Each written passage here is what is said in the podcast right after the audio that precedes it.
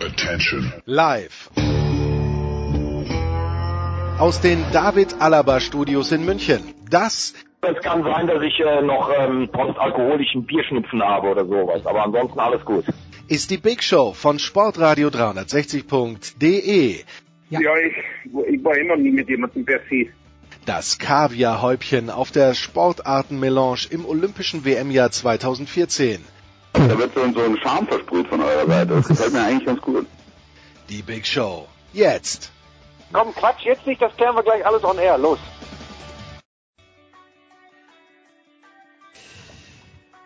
Es geht los mit Fußball in unserer Big Show 392 und wir haben eine ganz, ganz große Runde, die noch ein kleines bisschen größer geworden ist aus traurigem Anlass. Uh, ursprünglich und sowieso geplant, immer geplant ist Andreas Renner von der Zone. Servus Andreas. Hallo. Er kommt uns nicht aus, egal in welcher Kapazität, wird dann auch noch natürlich zum Rugby und zum Football Stellung nehmen und dann vom Kicker Thomas Böker, der einiges zu berichten hat. Thomas, grüß dich. Tag, hallo. Hat eine Reise getan, dazu vielleicht ein bisschen später. Ein Mann, der immer unterwegs ist, ist natürlich Alexi Menüsch von der L'Equipe. Servus Alexi. Servus. Und von der Zone selbstverständlich. Und dann freue ich mich, dass, wie gesagt, aus traurigem Anlass aber spontan dazugekommen ist Sebastian Wessling. Grüß dich, Sebastian. Hallo. Sebastian, ich möchte mit dir anfangen. Rudi Assauer gestern, äh, es wurde eh rauf und runter berichtet, ist leider verstorben. Ich in meinem gefährlichen, nicht mal Halbwissen, Viertelwissen, ich hatte keine Ahnung, dass Rudi Assau in seiner aktiven Zeit für den BVB gespielt hat. Wie hat sich das so entwickelt, dass, äh, dass die Schalke-Fans Rudi Assauer dann als den akzeptiert haben, so wie ich ihn auch kenne. Für mich war Rudi Assauer Schalke umgekehrt, aber eigentlich war ein BVBler. Wie hat sich, wie hat sich das so entwickeln können? Ähm, ich glaube, das hat sich, hat sich so entwickeln können, weil Rudi Assauer einfach ein sehr überzeugender Mensch ist, der sehr überzeugende Arbeit geleistet hat. Also es ist, ähm, wenn, wenn jemand, also wenn, wenn ein Schalke-Fan erkennt, da arbeitet jemand äh, mit Feuer, Eifer und mit ganzem Herzen und mit ganzem Engagement für meinen Club und macht das nebenbei dann auch noch gut, dann ist er sehr schnell bereit, seine Herzen zu öffnen. Ähm, und deswegen ähm, war es für Rudi Assauer dann äh, irgendwann auch einfach kein Thema mehr, dass er ursprünglich mal für Dortmund gespielt hat, weil der natürlich auf Schalke dann sehr, sehr schnell voll akzeptiert war. In seiner zweiten Amtszeit, muss man sagen. Es gab ja auch eine erste Amtszeit, die war nicht ganz so erfolgreich. Da wurde er am Ende tatsächlich auch entlassen, da passte es noch nicht so ganz. Und dann musste er erst noch mal ein bisschen ins Immobiliengeschäft gehen, ein bisschen bei in Oldenburg arbeiten. Dann kam er aber das zweite Mal und da hat es dann richtig gut gepasst mit ihm und mit Schalke. Andreas, äh, da, jetzt, jetzt bin ich immer geneigt zu sagen, äh, solche, solche Typen wie Rudi Assauer, die haben in der heutigen Zeit keinen Platz mehr. Liege ich da komplett falsch oder ist da ein kleines bisschen was Wahres dran? Du, also ich meine, die Realität ist, wir reden von jemand, der äh, in den in den äh, 60er, 70er Jahren als Spieler aktiv war und dann äh, in, in den 80er Jahren ähm, äh, aktiv äh, in, äh, im, im Management. Die Welt hat sich seitdem weitergedreht. Also es wäre, das betrifft aber jetzt nicht nur Rudi Assauer, aber er, er stand halt so ein bisschen für ähm, naja, man, man, man kennt halt die Bilder von ihm im Anzug und mit der dicken Zigarre und den zurückgegelten Haaren und der Filmstar-Freundin und so weiter und so fort. Ähm, äh, mag sein, dass es äh, eine Art von äh, Macho-Klischee, äh, äh, dass er das da in, äh, äh, erfüllt hat, das heutzutage halt ja in, in, dieser Form nicht mehr funktioniert, das kann schon sein. Also sicher ein, ein Produkt seiner Zeit, aber jetzt mal ganz ehrlich, äh, in gewisser Weise sind wir äh, sind wir das doch alle und äh, die, die, Realität ist, es waren für alle andere Zeiten und ja, alle müssen sich halt mit mit dem Lauf der Zeit auch verändern, weil der der Rest der Welt sich halt auch verändert. Das ist äh, glaube ich relativ äh, normal. Jetzt gestern, Thomas, ähm, Clemens Tönnies hat sich hingestellt und hat gesagt, ohne Rudi Assauer wären wir alle nicht hier. Äh, siehst du das auch so äh, eng verbunden? Und natürlich hat er darauf angespielt, äh, dass die Arena, und dazu vielleicht auch später noch ein gleiches Wort, dass, dass es diese Arena nicht geben würde. Äh, war das dem, dem Moment geschuldet, Thomas, oder war Rudi Assauer wirklich so hundertprozentig kritisch dafür aus deiner Sicht? Ja, er war ähm, hauptverantwortlich dafür, hat das vorangetrieben, denke ich, dass es, dass diese Arena äh, gebaut wurde und so gebaut wurde, wie sie wie sie ist und ähm, das war ja auch in dem Stil, ähm, glaube ich, ähm, das erste Stadion äh, dieser Art äh, in Deutschland äh, äh, auch mit dem mit dem ähm, zufahrbaren Dach und so weiter, äh, rausfahrbaren Rasen, was es dort alles gibt. Also ähm, und dafür äh, ja, war er hauptsächlich verantwortlich. Und, ähm, hat das mit ganzem Herzen vorangetrieben vor allem und das das hat ihn auch äh, ja, dieses, dieses äh, Herzblut, was man immer wieder gesehen und gemerkt hat bei ihm und in jedem Satz gehört hat, das ist ja das, was ihn ausgezeichnet hat. Ähm, das hat ihn wahrscheinlich deswegen jetzt nicht jeder äh, gemocht, in dem Sinne, was, was er immer erzählt hat, aber es hat ihn auf jeden Fall jeder gemocht dafür, mit welcher Leidenschaft er äh, für Schalke vertreten hat. Und ähm, das hat ihn ähm, sehr sympathisch und vor allem zu einer zu einer echten Figur gemacht, die es, so wie du sagst, äh, in dem Sinne wahrscheinlich heute tatsächlich nicht mehr gibt, äh, was ähm, auch irgendwo bedauerlich ist. Ja, äh, Man Alex, muss ja auch, wenn ich, wenn ich, wenn ich vielleicht tatsächlich einmal, einmal einhaken darf, ähm, man muss ja auch sehen, dass diese Arena der, der Schlusspunkt einer, einer sehr, sehr langen Entwicklung ist. Ne? Deswegen, deswegen ja auch der Satz, ohne Rudi wären wir alle nicht hier. Als, als Assauer 1993 das zweite Mal nach Schalke kam, war der Club hoch verschuldet und eigentlich in ständiger Gefahr, sich aus der Bundesliga zu verabschieden und dann auch äh, vermutlich äh, nicht, äh, nicht ausgeschlossen, dass es ein Abschied für immer gewesen wäre damals. Und ähm, Rudi Assauer hat dann gemeinsam unter anderem mit Peter Peters eben äh, massiv Schulden abgebaut, die damals unvorstellbare Summe von 13 Millionen Euro, äh, Mark, Entschuldigung, 13 Millionen Mark, hat alle möglichen du- dubiosen Verträge beendet, Tankkarten, die alle möglichen, jeder hin zum Kunst konnte auf Schalker Kosten kostenlos ein Auto voll tanken, sowas beendet und so und da erstmal wieder einigermaßen Struktur in diesen Club reingebracht und damit und die dann aus aus sportlicher Mittelmäßigkeit und wirtschaftlich echt bedrohlicher Lage dann eben Schritt für Schritt äh, zurückgeführt und dadurch überhaupt ermöglicht, dass sowas wie die Arena überhaupt entstehen konnte. Also es ist der Schlusspunkt einer sehr, sehr langen Entwicklung. Und ähm, die Schalke-Legende und der Betreuer Charlie Neumann hat irgendwann mal in seiner typischen Art gesagt, wenn, wenn der Rudi nicht gewesen wäre, dann wären wir als Schalke abgegangen wie Schmitz Katze. Also es war wirklich, wirklich sehr, sehr, stand sehr schlecht um Schalke, als er angefangen hat und sehr gut um Schalke, als er aufgehört hat. tja, äh, Alexi, ich habe dich nicht vergessen. Ich komme gleich zu dir. Danke.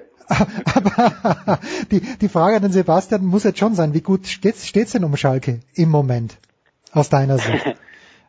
Ähm, ja, es ist natürlich, natürlich ist es, Entschuldigung, war die Frage an mich? Ja, aber noch an Ja, dich, an, ich komme gleich zu Alexi, aber, aber die Frage ist an dich, weil du wohnst im Ruhrgebiet, ich weiß, du bist eher dem, Ja. dem BVB zugetan, auch äh, beruflich natürlich, aber wie gut äh, steht's um Schalke?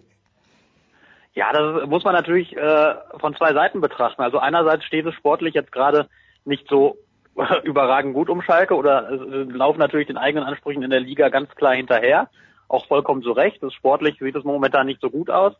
Ähm, es ist auch, auch natürlich ist halt, trägt der Club immer noch viele Schulden mit sich herum, die unter anderem natürlich auch aus diesem Bau dieser Arena resultieren.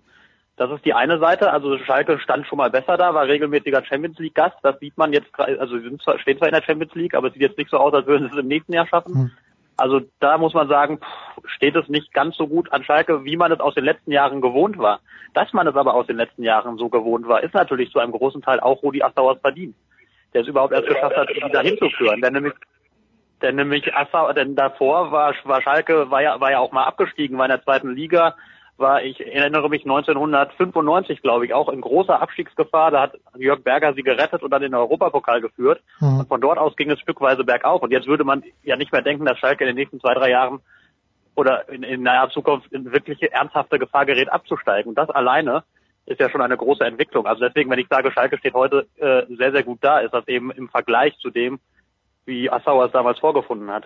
Hm. So, Alexi, für dich gleich die Doppelfrage, weil du so lange warten musstest. Erstens, ich habe gestern irgendwo gelesen, eine Forderung, natürlich auf Twitter, irgendjemand hat gesagt, man müsste eigentlich die äh, jetzige Felddienstarena umbenennen in Rudi Assauer Arena. Das ist die erste Frage, die du kurz oder auch länger beantworten kannst. Wie realistisch ist das? Die zweite Frage, und damit nähern wir uns aber tatsächlich äh, dem, dem Fußball an. Nach dem, was ich gesehen habe, Alexi, sage ich, der BVB wird nicht Meister in diesem Jahr, sondern der FC Bayern München in den letzten beiden Tagen. Ah. Mann. Alexi, bitte.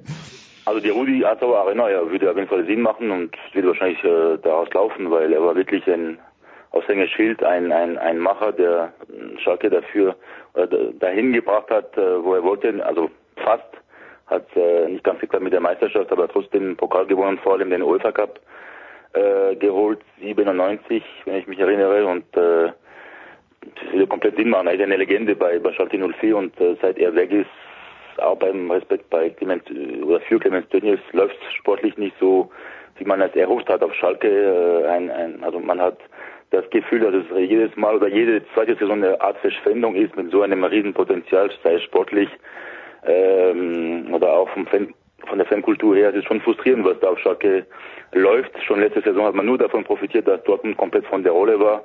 Man hat keinen schönen Fußball gespielt und mit, äh, ja, man muss schon sagen, viel Glück Vizemeister. Und ähm, in dieser Saison ist es einfach eine Katastrophe, was passiert in der Bundesliga. Und ich habe Angst, dass es zweistellig wird in zwei Wochen gegen Manchester City. Und äh, deutscher Meister wird Borussia Mönchengladbach. Meine ich ernst. Ui. Ui, so, das ist ja, okay, wer, wer möchte hier? Thomas, äh, fahr du mir mal in die Parade, weil ich weiß, Andreas scharrt schon mit den Hufen. Ich glaube immer noch, der BVB hat mich, natürlich hätten sie es gewinnen müssen, am Dienstag gegen Bremen, wenn man zweimal in der Verlängerung führt.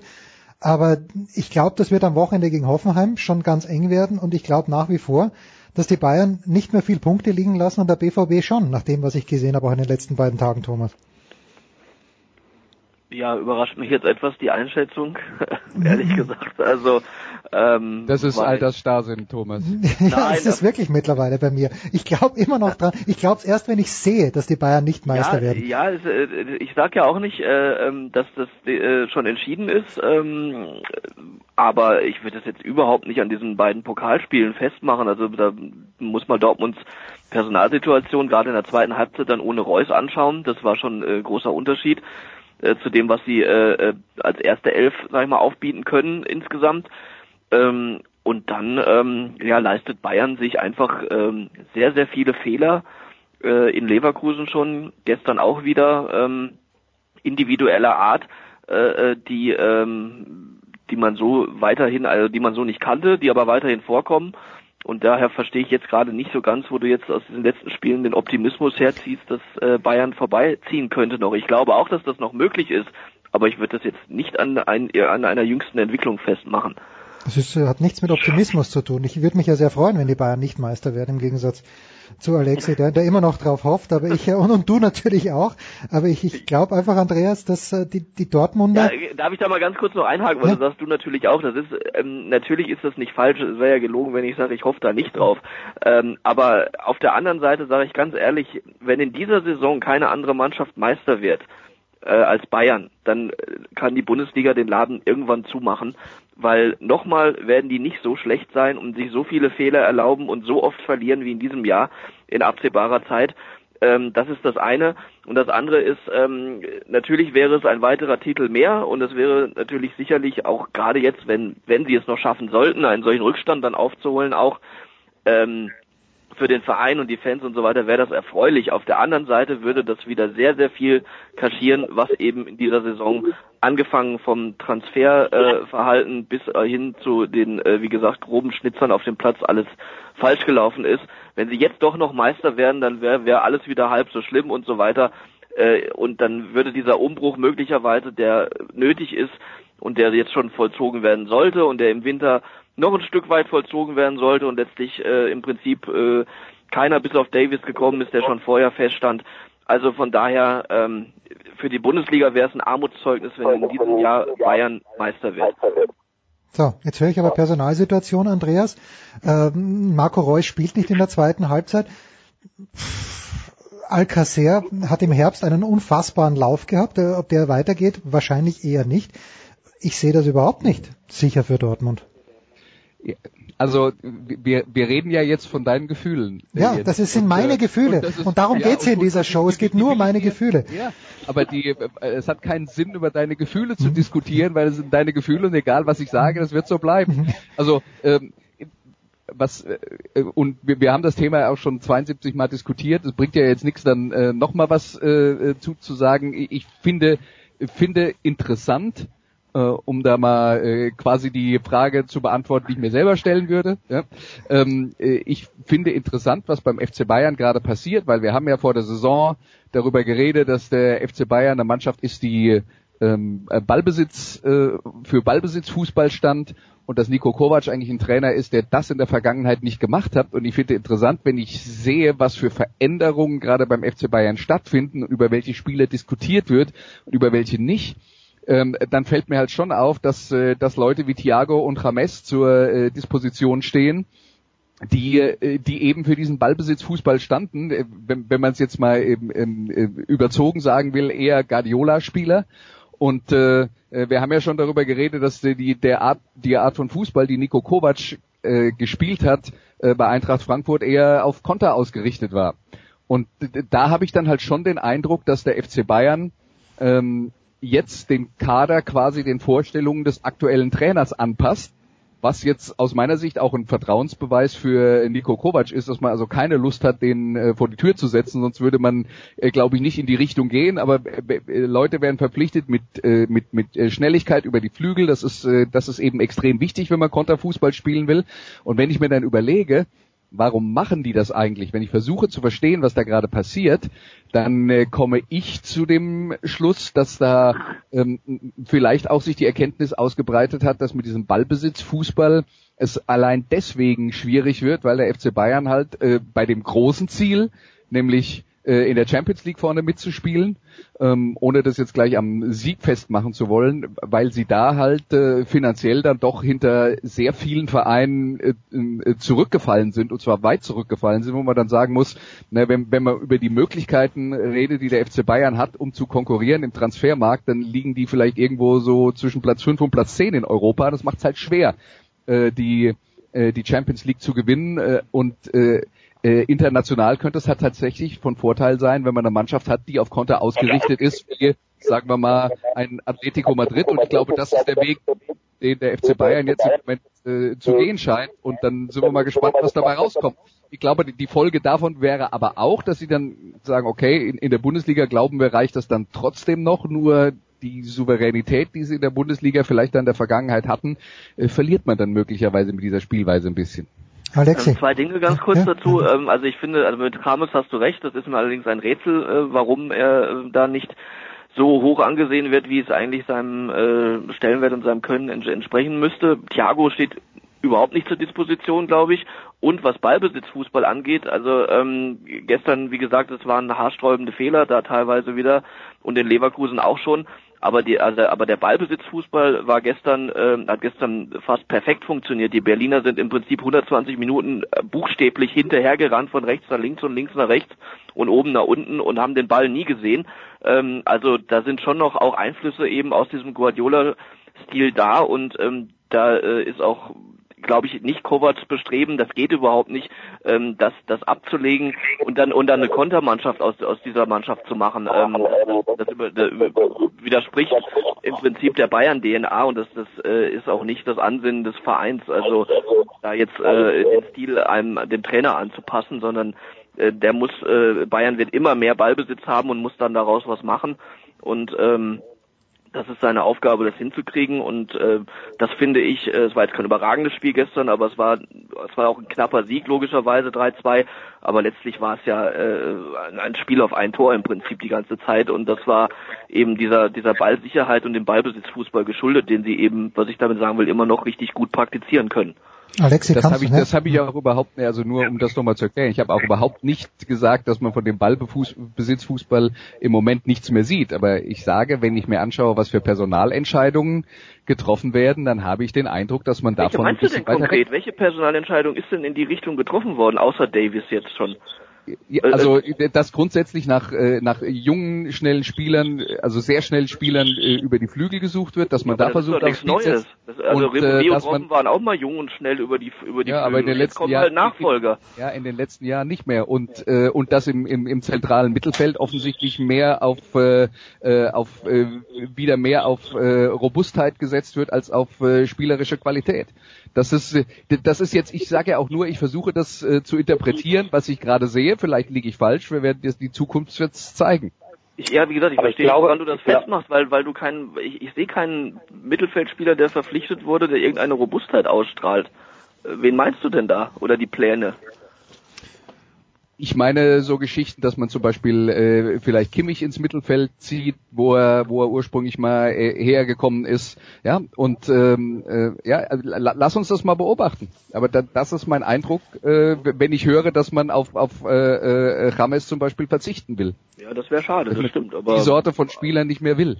Sebastian, ich glaube, du hattest äh, das Wort erhoben. Ja, ich glaube, wenn, wenn, wenn das Thema schnelle Flügelspieler angesprochen wurde, ich glaube, ohne schnelle Flügelspieler geht es gar nicht mehr in gar keinem System. Also ich glaube, da, daraus würde ich, würde ich persönlich auch kein Anzeichen ableiten, dass man jetzt auf Konterfußball setzt, denn du, du, du wirst kaum noch eine Mannschaft finden, die erfolgreich ist, ohne dass sie schnelle Flügelspieler hat. Auch Pep Guardiola setzt ja auf solche Spieler. Ob es jetzt da Jetzt haben wir den Sebastian verloren. Er hat sich ja auch stark gemacht damals für Coman und die Verpflichtung. Also ich, ich bin noch da, ich höre euch noch. Ja, ja, mach noch weiter. Jetzt, jetzt hören wir dich auch wieder, bitte. Ah ja, genau. Ich, äh, ja, eigentlich, was ich, was ich eigentlich nur sagen wollte, ich glaube, ohne schnelle Flügelspieler geht es in keinem System mehr. Deswegen würde ich zumindest das nicht überinterpretieren. Ähm, das hat ja auch Guardiola, hat die immer und überall genutzt auf all seinen Stationen und tut es jetzt noch. Und ohne geht es, glaube ich, einfach tatsächlich nicht. Alexi, die Aussicht, dass äh, der FC Bayern München zu Atletico Madrid wird, die musste ich doch ja, vor Freude tanzen lassen bei deinem nächsten Auftritt gemeinsam mit Andreas Renner bei der Zone als, äh, als Expertenduo. Ja, ich weiß nicht, wie der, der Andreas darauf kommt. Äh, hast du auch Info, dass vielleicht ein Griezmann endlich mal nach München kommt? Weil er nicht, eher, eher Hernandez, aber ähm, ja, der Weg des FC Bayern, ist schon so, dass, dass man im, komplett im Umbruch steht, aber dass keine neuen Spieler kommen, das Hertha Hamisic keinen neuen Spieler in ans Land zieht. Also man hat äh, Pavard bereits jetzt im Winter haben wollen, ist nicht gekommen. Äh, das gleiche gilt für äh, für Adrien Rabiot, der im Mittelfeld gut getan hätte. Hernandez, der für 80 Millionen hätte kommen sollen, wird vielleicht im Sommer kommen, aber da ist auch keine Sicherheit vorhanden, dass der französische Weltmeister nach München kommt. Also da kann man sich schon Sorgen machen, ob diese Topspieler eigentlich Lust auf München haben, Lust auf äh, Bayern. Und äh, ich bin sehr gespannt, was dann im Sommer passiert und äh, ob der Kollege Zellerhamisic dort der Richtige ist auf diesem Posten. Das ist für ihn auch ein Test. Momentan, ich glaube, wenn er im Sommer wieder nur Misserfolge, also den Transfermarkt äh, hat, am äh, oder Ende August, dann sind auch seine Tage angezählt, denn ich wüsste nicht, warum er dann bleiben sollte, wenn Bayern auf dem höchsten europäischen Niveau konkurrenzfähiger bleiben wird oder bleiben will. Hm. Wir wollen, wir müssen über die Premier League reden, weil Thomas Böker nämlich vergangene Woche bei einigen deutschen Spielern war in England. Aber erster Teil noch abschließende Frage. Sebastian, ich sage immer noch, der FC Bayern München wird deutscher Meister. Altersstarrsinn, sagt Andreas völlig zu Recht. Weil ich fand den BVB gegen Hannover 5-1, okay, ja, meinetwegen. Aber so richtig überzeugend fand ich den BVB noch in keinem Spiel. Oder hast du eins gesehen, wo du sagst, ja, das war der deutsche Meister im Frühjahr 2019? Ich fand sie in Leipzig nicht schlecht. Ähm, gegen, ja, gegen, gegen Frankfurt und Bremen war es tatsächlich jetzt auch nicht wahnsinnig überzeugend, aber das sind jetzt auch nicht gerade ganz schlechte Fußballmannschaften. Also mhm. in Frankfurt 1 zu 1 zu spielen und auch dort ja gute Chancen haben, das Spiel zu gewinnen, ist meines Erachtens keine Schande. Ähm, gegen Bremen jetzt, ja, das war jetzt wirklich äh, über weite Strecken wirklich kein schönes Spiel, da gebe ich vollkommen recht. Hat natürlich ein bisschen was mit der Personalsituation zu tun. Wenn ein Sancho fehlt, wenn auch noch ein Reus rausgeht, dann fehlen natürlich zwei Granaten, die, glaube ich, jeder Mannschaft in der Bundesliga gut tun würden. Ähm, das macht es natürlich ein bisschen schwierig. Ähm, ist natürlich auch eine Gefahr für Dortmund, wenn solche Spieler mal mal längere Zeit fehlen, dann muss man sich natürlich Gedanken machen. Andererseits sage ich aber auch, ich habe auch von den Bayern jetzt noch kein Spiel gesehen, wo ich sage, mhm. boah, boah, die werden aber locker leicht, die werden aber locker leicht diese sieben Punkte Rückstand aufholen. Also von daher ähm, sehe ich Dortmund immer noch in einer recht komfortablen Position, wenn die einigermaßen, wie man so schrecklich schön sagt, ihre PS auf die Straße bringen in den nächsten Spielen ähm, dann haben die ja alles selbst in der Hand. Und ich, ich sehe, also mir fehlt im Moment eher die Fantasie zu sagen, ja, die Bayern, die ziehen jetzt durch und gewinnen alles und deswegen kommt Dortmund so richtig unter Druck. Also das, ich glaube, an der Stelle würde ich eher ein Fragezeichen setzen als ein anderer. Dass Dortmund mal schwächelt, kann ich mir durchaus vorstellen aber das muss dann erstmal ein anderer ausnutzen. Wir notieren Auch heute. sehe ich nicht so konstant. Ja, ich wollte gerade sagen, wir notieren heute, dass Alexi Menüsch gesagt hat, wir haben heute den 7. Februar 2019, Borussia Mönchengladbach wird Meister. Sebastian, ich bedanke mich ganz herzlich für deine Spontanität. Wir machen eine kurze Pause. Äh, Alexi, Thomas und Andreas bleiben vielleicht noch ein paar Minuten bei uns. Kurze Pause in der Big Show 392.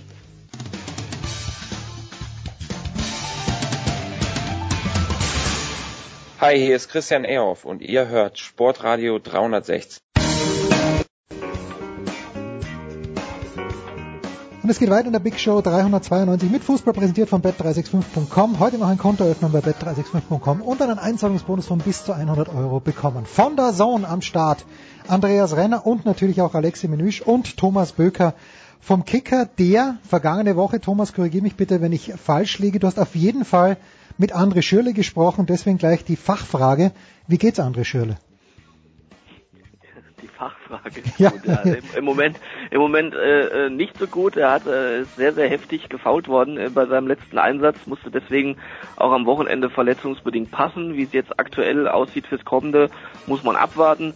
Ähm, ja, ansonsten geht's ihm äh, so ganz gut, obwohl er mit Sport, obwohl er sportlich mit äh, Fulham eben gegen den Abstieg kämpft, aber dieser Schritt zurück war für ihn eben äh, auch persönlich ein Schritt nach vorne, weil er eben wieder mehr Einsatzzeiten hat, mehr geschätzt wird und so weiter, wichtiger ist für den Verein, in dem er jetzt ist.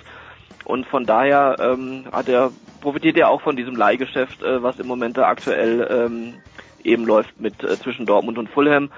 Und ähm, das, dieser Leihvertrag gilt bis 2020 und er hat eben verraten, wenn Fulham absteigen sollte, würde der Vertrag in in äh, Dortmund wieder aktiv. Dann habe ich gesagt, wie, wie es denn dann so ist. Äh, Lucien Favre hat ja letzten Sommer eben gesagt, ähm, dass er jetzt nicht unbedingt die großen Perspektiven ihm eröffnen kann. Aber er sagt, ähm, das ist jetzt dann noch so weit weg und äh, was dann ist, vielleicht und so weiter. Jetzt will er sich erstmal auf die Aufgabe Fulham und den Klassenerhalt konzentrieren, was bei sieben Punkten Rückstand allerdings schwierig genug wird. Tja. Montagabend, Alexi, ich habe sehr genau unserem lieben Freund Marco Hagemann gelauscht als er das Spiel von West Ham, und wir sind immer noch natürlich in der Premier League gegen Liverpool, kommentiert hat. Für mich ein sehr glückliches Unentschieden von Liverpool, auch äh, weil das erste Tor, weil das Tor ganz klar abseits war, dass Liverpool geschossen hat. Bisschen Zeit haben die Bayern noch, Alexi, bis Liverpool kommt. Warst du das, der gesagt hat, der ein Debakel erwartet? Oder war das Thomas Böker? Ich kann mich nicht mehr genau erinnern. Mm, mm, mm, Thomas war es definitiv nicht. Ich war es nicht. Thomas war es nicht. Das habe ich auch nie gesagt. Ich habe nur gesagt, dass die drei Deutschen ausstellen. Okay, also ähm, äh, würdest du das immer noch sagen? Weil ich, ich finde, Liverpool, wenn wir schon bei Mannschaften sind, die nicht hundertprozentig überzeugen, dann nehme ich jetzt mal ganz frech Liverpool mit rein, weil das war nicht gut gegen West Ham. Ja, schwer zu sagen. Also auch da bei diesem doppelten Duell einen Favoriten zu nennen es wird schon, oder es werden zwei sehr ausgeglichene Duelle sein. Äh, ich befürchte halt für die Bayern, dass Liverpool ja nicht besonders spektakulär spielt, aber unheimlich unangenehm ist. Das hatte man schon, ich glaube, letztes letzten Sommer in München gesehen bei einem zwar äh, freundschaftlichen Turnier, aber schon da hat der Liverpool richtig Gas gegeben und die Bayern waren überrascht von der Intensität der Spieler von Jürgen Klopp und ähm, ja, es ist, glaube ich, gar nicht so schlecht, dass Thomas Müller nicht dabei ist, denn äh, da können vielleicht die Bayern äh, noch unberechenbarer werden und, und schneller sein und, und, und, Liverpool überraschen, vor allem bei Kontern. Ähm, aber ich bleibe dabei, dass Liverpool ganz knapp wohl möglich weiterkommen wird, vielleicht sogar in der Verlängerung in München am, äh, glaube ich, 13. März, äh, weil die Bayern auch nicht spielerisch unbedingt überzeugen. Ich fand das Spiel in Hoffenheim am, beim Auftakt der Bundesliga mhm. sehr interessant, sehr überzeugend sogar. Äh, aber seitdem gibt es wieder so, so Schwächephasen, die man sich äh, in der Königsklasse nicht erlauben äh, kann. Und was Herr Hummels wieder gestern veranstaltet hat, das war mir schon äh, große Sorgen, großes äh, Kopfschmerzen.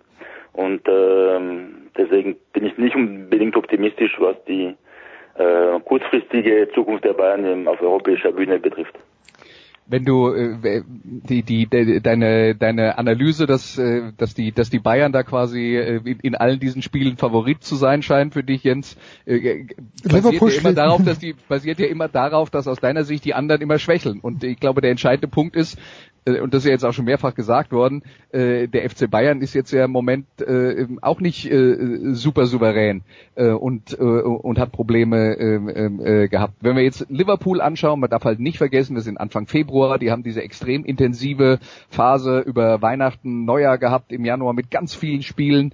Ähm, äh, Liverpool hat Verletzungsprobleme, Liverpool hat einen kleinen Kader, dass die jetzt also mal eine Phase haben, wo sie, wo sie mal ein, zwei Wochen äh, Schwierigkeiten haben und nicht besonders gut spielen, finde ich nicht verwunderlich.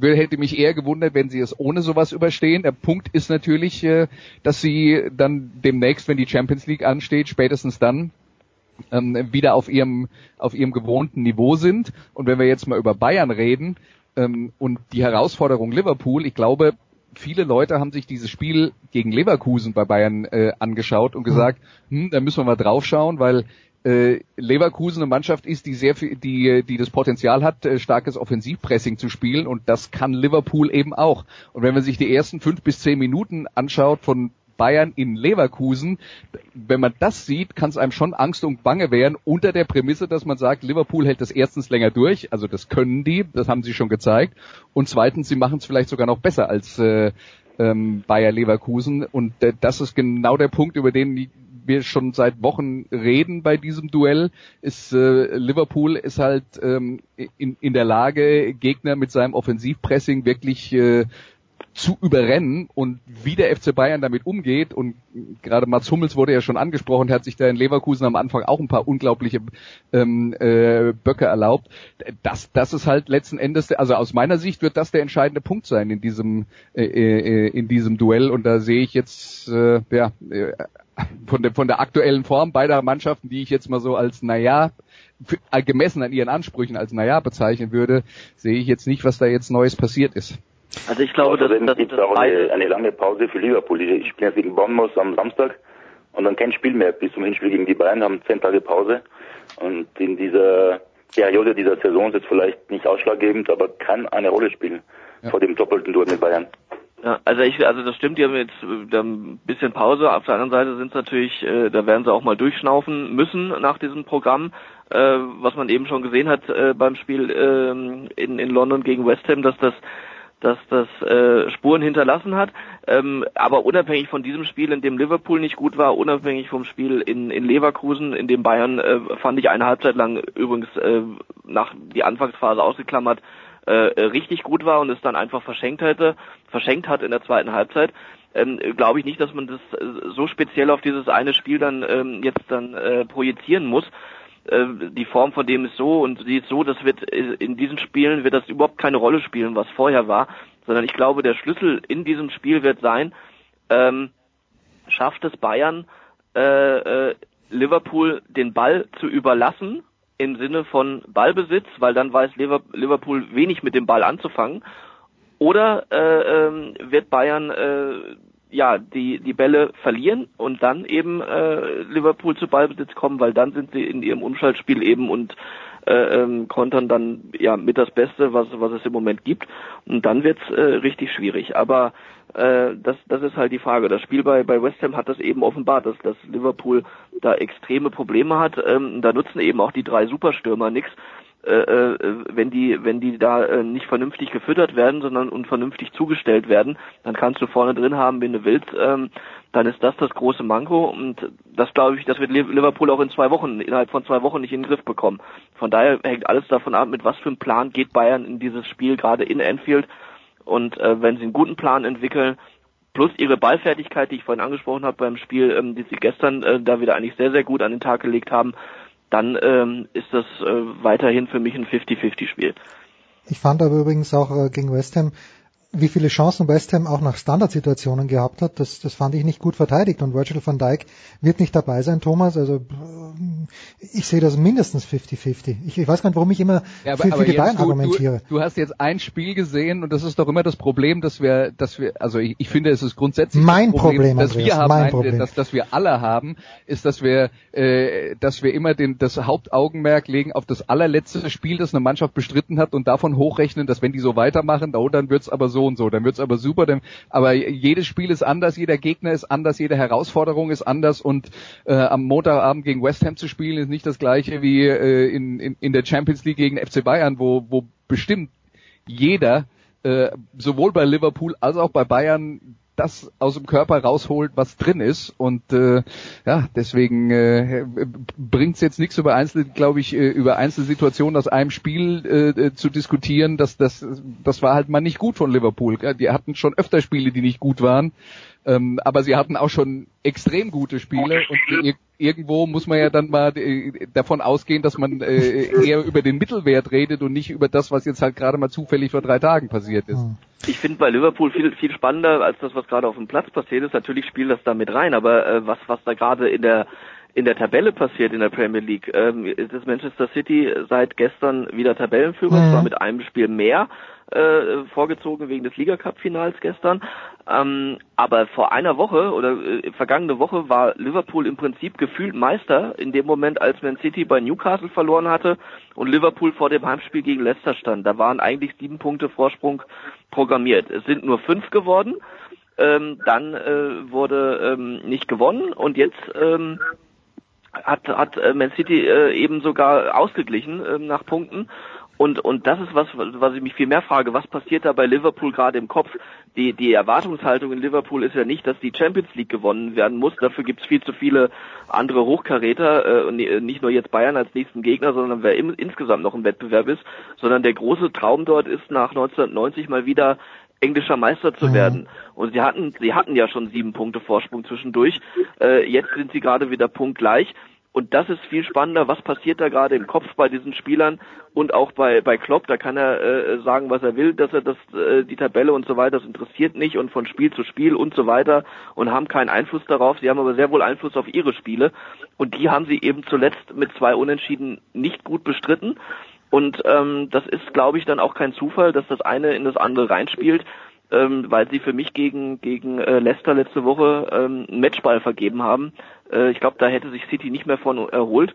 Und ähm, jetzt äh, ist der Druck eigentlich schon wieder ein bisschen eher bei bei Liverpool, wenn man rein nur auf die Tabelle schaut und berücksichtigt, berücksichtigt das, was eben da noch vor ein zwei Wochen zu lesen war. Bayern, Liverpool, da haben wir noch ein bisschen Zeit. Aber Alexi am Dienstag, PSG wird antreten. Rom gegen Porto. Okay. Ja, ja, Rom, okay, können wir auch, können wir gerne durch, durchsprechen. Ich, äh, aber Rom gegen Porto übrigens das Einzelspiel auf Sky Sport Austria, wenn ich es richtig verstanden habe. Also es ist sehr, sehr, sehr, sehr spannend. Aber PSG am Welche von Dienstag, den beiden Mannschaften zählt jetzt dann als österreichisch?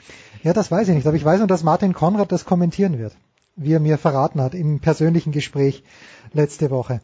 Also Alexi, Manchester United äh, auf einer Erfolgswelle seit Ole Gunnar Solskjaer das Traineramt übernommen hat und PSG, das Einzige, was ich von PSG in den letzten Tagen gelesen habe, war in der steirischen kleinen Zeitung, dass Neymar wohl seinen Geburtstag mit einer Party gefeiert hat, wo alle in Rot gekommen sind, er selbst mit roten Krücken. Was heißt das sportlich, Alexi, für den Dienstag? So, jetzt einmal wieder das Spiel live auf der Zone Austria und Schweiz live übertragen. Okay. ähm, ja, das war schon vor einem Jahr der Fall, dass Neymar acht oder neun Tage vor dem äh, Achtelfinalspiel bei Real Madrid ähm, gefeiert hatte und dann wissen wir, wie es ausging und jetzt wiederum äh, so eine, eine Feier. Die einen sagen, ja, das kann man ja machen, die Spieler kommen auf anderen Gedanken, die anderen sagen, ja, man muss aber fokussiert bleiben, es sind ja alle drei Tage Spiele, dann äh, hat Paris gestern im Pokal fast eine Blamage verhindert oder war es schon eine Blamage in die Verlängerung zu müssen bei Villefranche Beaujolais, der Lieblingsverein von Andreas Renner. Und ähm, Andreas hat, Andreas hat so viele Lieblingsvereine. Ich komme gar ich komm ganz durcheinander. Wer, wer ist, sorry, ich habe das hab ich gerade nicht richtig verstanden. Wer ist mein Lieblingsverein? Villefranche Beaujolais, Drittligist, der fast so. Paris gestern aus, äh, Ah, ausgeschaltet hätte. Da verbringst du doch deinen Urlaub jedes Jahr. Kannst ja runter. äh, nö.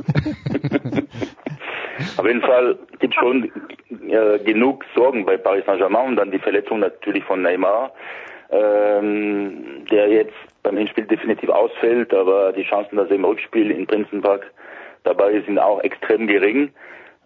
Ähm, und, und wir haben von Bayern Liverpool gesprochen, aber auch Paris hat schon lange kein gutes Spiel mehr gezeigt. Das letzte war eigentlich im November in der Gruppenphase gegen Liverpool zu Hause.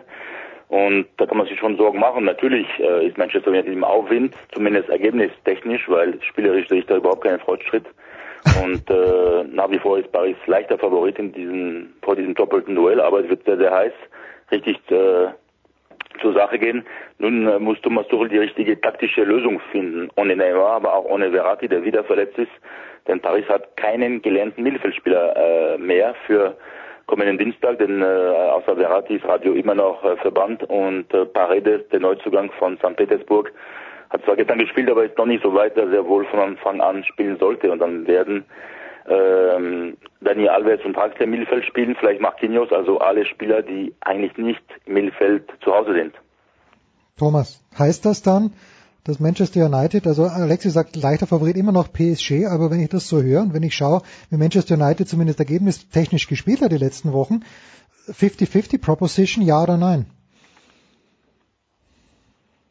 Thomas.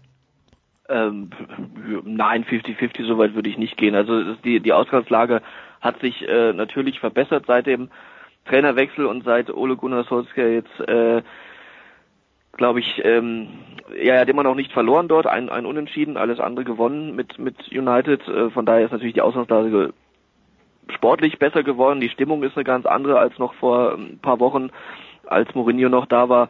Aber trotzdem äh, hat ähm, PSG unterm Strich, glaube ich, noch die, die bessere Mannschaft, die besseren Einzelspieler, auch wenn Neymars Ausfall natürlich schwer wiegt. Ähm, dennoch ist äh, United natürlich ein unangenehmerer Gegner, als man das äh, noch äh, bei der Auslosung vermuten durfte. Und deswegen ähm, ja, wird es auf jeden Fall wird auf jeden Fall spannend. Aber für mich ist PSG schon noch leichter Favorit. Schön. Ich freue mich drauf jetzt, äh, auch wenn ich dieses Format, äh, das wir jetzt haben, dass die Bayern erst nächste Woche spielen, dass das so ent oder verzerrt ist oder entzerrt, ich weiß gar nicht, was das richtige Ausdruck dafür wäre, ist ein kleines bisschen mühsam, aber jedenfalls die Champions League geht am Dienstag also los mit AS Roma gegen den FC Porto. Da werden wir vor dem Fernseher, vielmehr vor dem Laptop vielleicht auch sitzen. Andreas bleibt noch ein paar Minuten bei uns, denn es gibt noch viel über ovale Spielgeräte zu sprechen. Thomas Böker verlassen wir. Thomas, äh, was wird für dich am Wochenende anstehen? Der glorreiche FC Bayern München spielt ja am Samstag um 18.30 Uhr gegen den FC Schalke 04. Wirst du da im Stadion sein? Nein, ich habe einfach mal nur ein freies Wochenende. Das hast du dir verdient nach deiner Reise nach England. Alexi. Ja, ich habe ich hab übrigens auch noch äh, ganz kurz, wenn ich das ja, ja. darf, weil du vorhin äh, gesagt hast, ich war bei André Schürrle, ich war auch noch bei Antonio Rüdiger vom FC Chelsea, unserem äh, national deutschen Nationalspieler und da ist heute auch ein sehr äh, spannendes Interview äh, bei uns drin, wie ich finde, weil er sehr gut äh, Stellung bezieht zu vielen Themen, unter anderem äh, ähm, auch zu, zu über Hudson O'Doy was sagt und auch zum Thema Rassismus eine ganz klare äh, Meinung vertritt, äh, die sehr ähm, lesenswert ist, denke ich. Kauft euch den Kicker. Andreas Renner macht das sowieso immer Donnerstag. Ich vergesse es manchmal. Mhm. Ich kaufe ihn dann Freitag. Ja. Alexi, hören wir dich am Wochenende? Sehen wir dich in der Allianz Arena? Was ist dein Plan? Ja, Bayern gegen Schalke und äh, ich werde wahrscheinlich auch Leipzig-Frankfurt anschauen und äh, zwischendurch noch das letzte Testspiel in Anführungszeichen für Paris Saint-Germain, denn jedes Ligaspiel ist mittlerweile nur noch ein Testspiel äh, mit dem Heimspiel gegen Girondin Bordeaux. Das äh, klingt nach einem Plan. Danke dir, Alexi. Danke, Thomas. Andreas bleibt noch ein paar Sekunden bei uns. Äh, kurze Pause in der Big Show 392.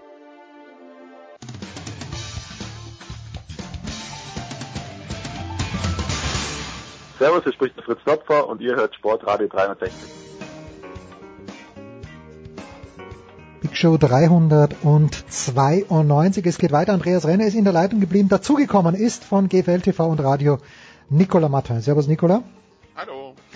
Nicola hat ja am Montagabend schon mit den Sofa Quarterbacks Super Bowl 53 seziert. Ein kleines bisschen, vielleicht schauen wir ein kleines bisschen noch zurück, aber natürlich die beiden großen Geschichten, Tom Brady auf der einen Seite, aber mich fasziniert da Bill Belichick doch ein kleines bisschen mehr. Andreas, meine Frage ist, warum, warum schafft's nur der große Meister selbst eigentlich? Ist es wirklich nur diese Kombination mit Tom Brady? Warum sind nicht mehr Leute aus diesem Coaching-Tree, wie es so oft heißt, erfolgreich, wenn die irgendwo anders hingehen, so wie Matt Patricia jetzt. Oder das ist äh, der, ich glaube, der Defensive Coordinator geht jetzt zu den Miami Dolphins, da weiß man es natürlich noch nicht. Aber warum ist eben Bill Belichick der, der er ist und warum funktioniert das gerade in New England so gut? Du, wenn äh, also die, wenn wir darauf eine Antwort finden, das könnten wir sehr teuer verkaufen. Okay, ne? gut. Also insofern, äh, da, würd, da, da würden wir ist alle das reich gleiche werden. mit Nick Saban. Ja. Und ähm, also der, der Punkt ist, es ist natürlich wahr, dass äh, andere Trainer aus dem äh, Patriots äh, Coaching Stab woanders hingegangen sind und äh, dort nicht so erfolgreich gearbeitet haben. Natürlich ist ein Grund, dass man dort eine andere Mannschaft zur Verfügung hat, aber die Wahrheit ist natürlich auch, dass das, was Bill Belichick besonders macht, ist, dass er ja jetzt äh, über die äh, letzten 17 erfolgreichen Jahre nur wahrlich nicht jedes Jahr die Truppe mit dem meisten Talent hat, die er gecoacht mhm. hat. Und das hat er auch dieses Jahr nicht. Und ich würde sogar sagen, es war, die war noch nicht mal nah dran, dieses Jahr äh, die Mannschaft mit dem meisten äh, Talent zu haben. Aber äh, es ist einer, der äh, der eben immer wieder Lösungen findet, der ähm, die, die Mannschaft auch so aufgestellt hat, dass sie äh, auf vollkommen unterschiedliche Arten und Weisen spielen kann. Und sie haben jetzt auch im, im, im Super Bowl äh, tatsächlich äh, gegen die LA Rams äh, es mal wieder geschafft, im Prinzip die die beiden Sachen, die Los Angeles offensiv macht, wieder defensiv wegzunehmen und dafür haben sie aber auch ihre Spielweise umgestellt und es hat funktioniert. Und dann schaust du drauf, was haben die Rams gemacht? Die haben auch versucht, dann ihre Spielweise umzustellen, um zu reagieren auf das, was die Patriots gemacht haben, aber das hat nicht funktioniert. Ähm, und äh, das, ich, ich glaube, da ist die Flexibilität immer schon von, von Beginn an äh, mit, äh, mit eingeplant und was Belichick auch meisterhaft macht, ist, dass sie in die Saison reingehen, sich anschauen, was da so passiert. Er selber sagt ja, was vor Thanksgiving äh, so läuft in der NFL, das weiß man ja sowieso nicht so richtig und ist eh nicht, äh, äh, da kommt's, äh, da kommt's nicht hundertprozentig drauf an. Es geht nur darum, an Thanksgiving noch in der Position zu sein, wo man noch äh, einen Titel holen kann. Hm. So, aber äh, das, das ist dann halt der äh, der entscheidende Punkt. Der der kriegt das jedes Mal hin und das ist seine besondere Qualität, aber da gehören, und wenn wir dann über Brady reden, gehört halt auch dazu, dass er einen Quarterback hat, der, äh, der dazu halt auch passt und Brady kann halt äh, offensiv fast alles spielen. Jetzt mal abgesehen davon, dass er kein, äh, kein äh, besonders guter Athlet ist, das heißt eine Rollout-Offense äh, können sie mit ihm äh, können sie mit ihm halt nicht spielen und es kommt noch was anderes hinzu. Ähm, äh, und das sieht man dann jetzt nicht unbedingt auf dem Platz. Erstens, Brady ist über die Jahre immer äh, willig gewesen, auf Geld für ihn persönlich zu mhm. verzichten, wenn es heißt, dass die Mannschaft dafür äh, insgesamt den Kader verstärken kann. Also Brady hat nie versucht, finanziell aus der Situation rauszuholen, was nur geht. Und er ist der fleißigste Typ im Lockerroom und der lässt sich auch vom Trainer in den Senkel stellen, wenn er Mist baut und sagt nicht, ich bin hier der große Chef und äh, was, willst denn du überhaupt? Und das gibt's in anderen, in, in vielen anderen Sportarten schon auch, ähm, dass, äh, dass Superstars so wichtig sind, dass der, der Trainer sie nicht richtig rannehmen kann, wenn sie mal was falsch machen. Und Brady hat das immer zugelassen, dass der, äh, dass äh, Belichick ihn eben hart coacht. Und äh, das sendet natürlich auch ein Signal an, äh, an den, den äh, Rest der Mannschaft, weil die, die schauen sich die Situation an und sagen dann, ja, also wenn, äh, wenn der so mit sich reden lässt, dann äh, können wir uns ja erst recht nicht leisten, aufzumucken. Und das sind halt schon zwei Dinge, die dann auch, abgesehen vom spielerischen Potenzial, Brady besonders machen. Und dabei ist er der Minderverdiener in seiner Familie. Ganz, ganz schlimm. Wenn ich es richtig verstanden habe. Und ja, dann, ich, ich bin mir ja, sicher, der, der ist auch echt depressiv, der arme Mann. man, muss, man muss noch keine, keine Spendenaktionen äh, sammeln. Nikola, ich habe ja die letzten Tage auch so ein bisschen dann äh, schlaue Podcasts gehört aus den USA und äh, Andreas hat es ja auch schon ein bisschen angeschnitten, aber also der Tenor, den ich so mitbekommen habe, dass Belichick im Finale gegen die, also im Super Bowl gegen die Rams eine defensive spielen hat lassen, die er das ganze Jahr nicht spielen hat lassen. A, war das aus deiner Sicht wirklich so? Und B, wie groß ist denn dann auch das Risiko, dass das in die Hose geht? Weil die Rams, äh, gut, Jared Goff ist ein junger Kerl und bei Todd Gurley weiß man nicht, wie gesund er war, aber das, das, war das ein großer Gamble oder war es kein großer Gamble? Halt wieder die Frage, wie man es angeht. Ich glaube, wenn man, wenn andere Teams das probieren würden, dann könnte man das durchaus als großen Gamble sehen. Ich glaube, gerade eben durch das, was Andreas gesagt hat, dass eben Belichick einer ist, der eben schaut und dann anpasst, war es, glaube ich, keiner. Ich meine, sie haben zwischendurch mal einfach auch äh, das Play-Action, die Play-Action-Versuche der Rams gegen sie ausgenutzt, indem sie ähm, ein bisschen auch ausgenutzt haben, dass Pre-Read dann Jared Goff äh, sieht, okay, das sieht nach Cover Free aus, also drei Verteidiger tief, dann dreht er sich um, hat zwei, drei, drei Sekunden den Rücken zum, zum Spiel geschehen, weil er diesen Handoff zum Running Back faken muss und in dem Moment, wo er sich umdreht, stehen sie in Cover 4, also haben vier tief und dann kommt schon der Druck und Goff muss sich entscheiden. Also sie, sie, das war schon sehr smart gemacht, was die, was die Patriots da gemacht haben.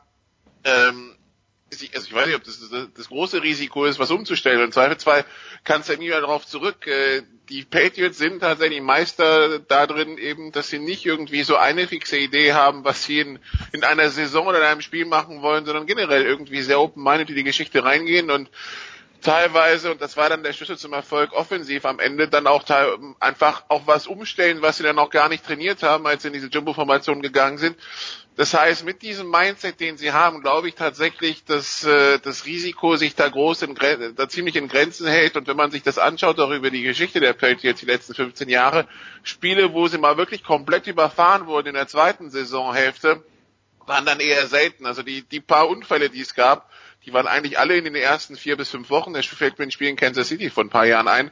Ähm, aber ansonsten, ähm, die waren immer in jedem Spiel drin. Von daher, ähm, das, äh, das, die Masterminds, die sie da äh, im Coachingstab haben, ähm, das macht das Risiko meines Erachtens sehr, sehr überschaubar bei den Patriots. Letzte Anmerkung vielleicht zu diesem äh, Spiel oder ganz generell. Andreas, du bist ja jetzt jemand, der die NFL schon viel länger beobachtet als ich sowieso, vielleicht sogar auch als Nikola. Aber inwieweit... Das, das liegt da allein daran, dass ich viel älter bin als Nikola. okay, gut. Aber, sonst sonst, sonst habe ich da keinen Verdienst dran. Äh, wenn man sich so die, die alten Sachen an und wenn man auch hört, ja, früher, früher war alles anders und da geht es vor allen Dingen darum, dass der Quarterback weniger geschützt war früher durch die Regeln. Inwieweit hilft das Tom Brady? Weil auf der anderen Seite kann man sagen, das hilft ja auch allen anderen. Das hilft ja auch Aaron Rodgers und er hat erst einen Super Bowl gewonnen. Hat das aus deiner Sicht irgendwas damit zu tun, dass die Quarterbacks mehr geschützt werden, dass Brady jetzt seinen sechsten Ring hat? Oder ist das gerade im speziellen Fall von Brady Wurst? Ja. Also ich, ich würde jetzt nicht sagen, dass Brady davon jetzt erheblich mehr profitiert. Man könnte, man könnte sich das vielleicht so zurecht erklären, dass man sagt, okay, das ist jetzt halt einer, der äh, aus der Pocket herauswirft, der nicht so beweglich ist. Das heißt, für ihn ist tatsächlich äh, wichtig, einen Schutz in der Pocket zu haben. Und wenn es da die Verteidigung schwieriger wird, dann äh, hilft, dann schadet ihm das sicher nicht, sagen wir es mal so. Aber das gilt nicht für ihn. Das äh, äh, das, das, das gilt aber für viele andere. Insgesamt äh, hat die Liga äh, natürlich schon Maßnahmen getroffen, um die Offensiven zu, die, äh, zu stärken, äh, wobei man natürlich jetzt dann auch in Playoffs und gerade im Super Bowl gesehen hat, äh, nachdem ja zwischendurch die Defensivfanatiker schon das Ende der Welt äh, herbeigeredet hatten nach diesem äh, was war es 54 51 zwischen den äh, Rams und den Chiefs vor ähm, den Augen von den jugendlichen Nicolas Martin, das wollen wir genau. nicht vergessen. Ähm, da hat man dann doch gesehen, dass, äh, dass selbst wenn insgesamt im Schnitt die Zahl der Punkte hochgegangen ist, dass jetzt dann doch die komplette NFL-Welt nicht auf den Kopf gestellt ist. Aber wenn wir jetzt davon reden, warum, warum sind die eigentlich besser geschützt? Man muss natürlich auch sagen, dass im Football wie in allen anderen Sportarten auch die Athletik in den letzten, sagen wir mal, 20, 25 Jahren enorme Fortschritte gemacht hat. Das mhm. würde ich auch über Fußball oder Rugby oder was der Teufel was sagen. Ja, ähm, vermutlich gilt das auch im, sicher gilt das auch im Tennis. Ja, ähm, die Trainingsmethoden, ja. Trainingsmethoden werden immer besser und das Problem mit der Athletik, gerade in Sportarten wie Football und Rugby, wo es um Kontakt geht, ist halt auch, dass dann da ein Kontakt, den der Quarterback heute vom äh, äh, Abwehrspieler einstecken muss, dass der dann vermutlich mehr wehtut, als es vor 25 Jahren der Fall war, weil die Typen halt auch einfach schwerer und schneller sind. Ja, und äh, deswegen ist es sicher auch nicht von der Hand zu weisen, dass, äh, dass man allein deswegen versuchen muss, die Spieler besser zu schützen. Andreas gibt die Stichworte vor, Nico. Das ist großartig. Unabgemacht, möchte ich sagen, nämlich schneller und besser.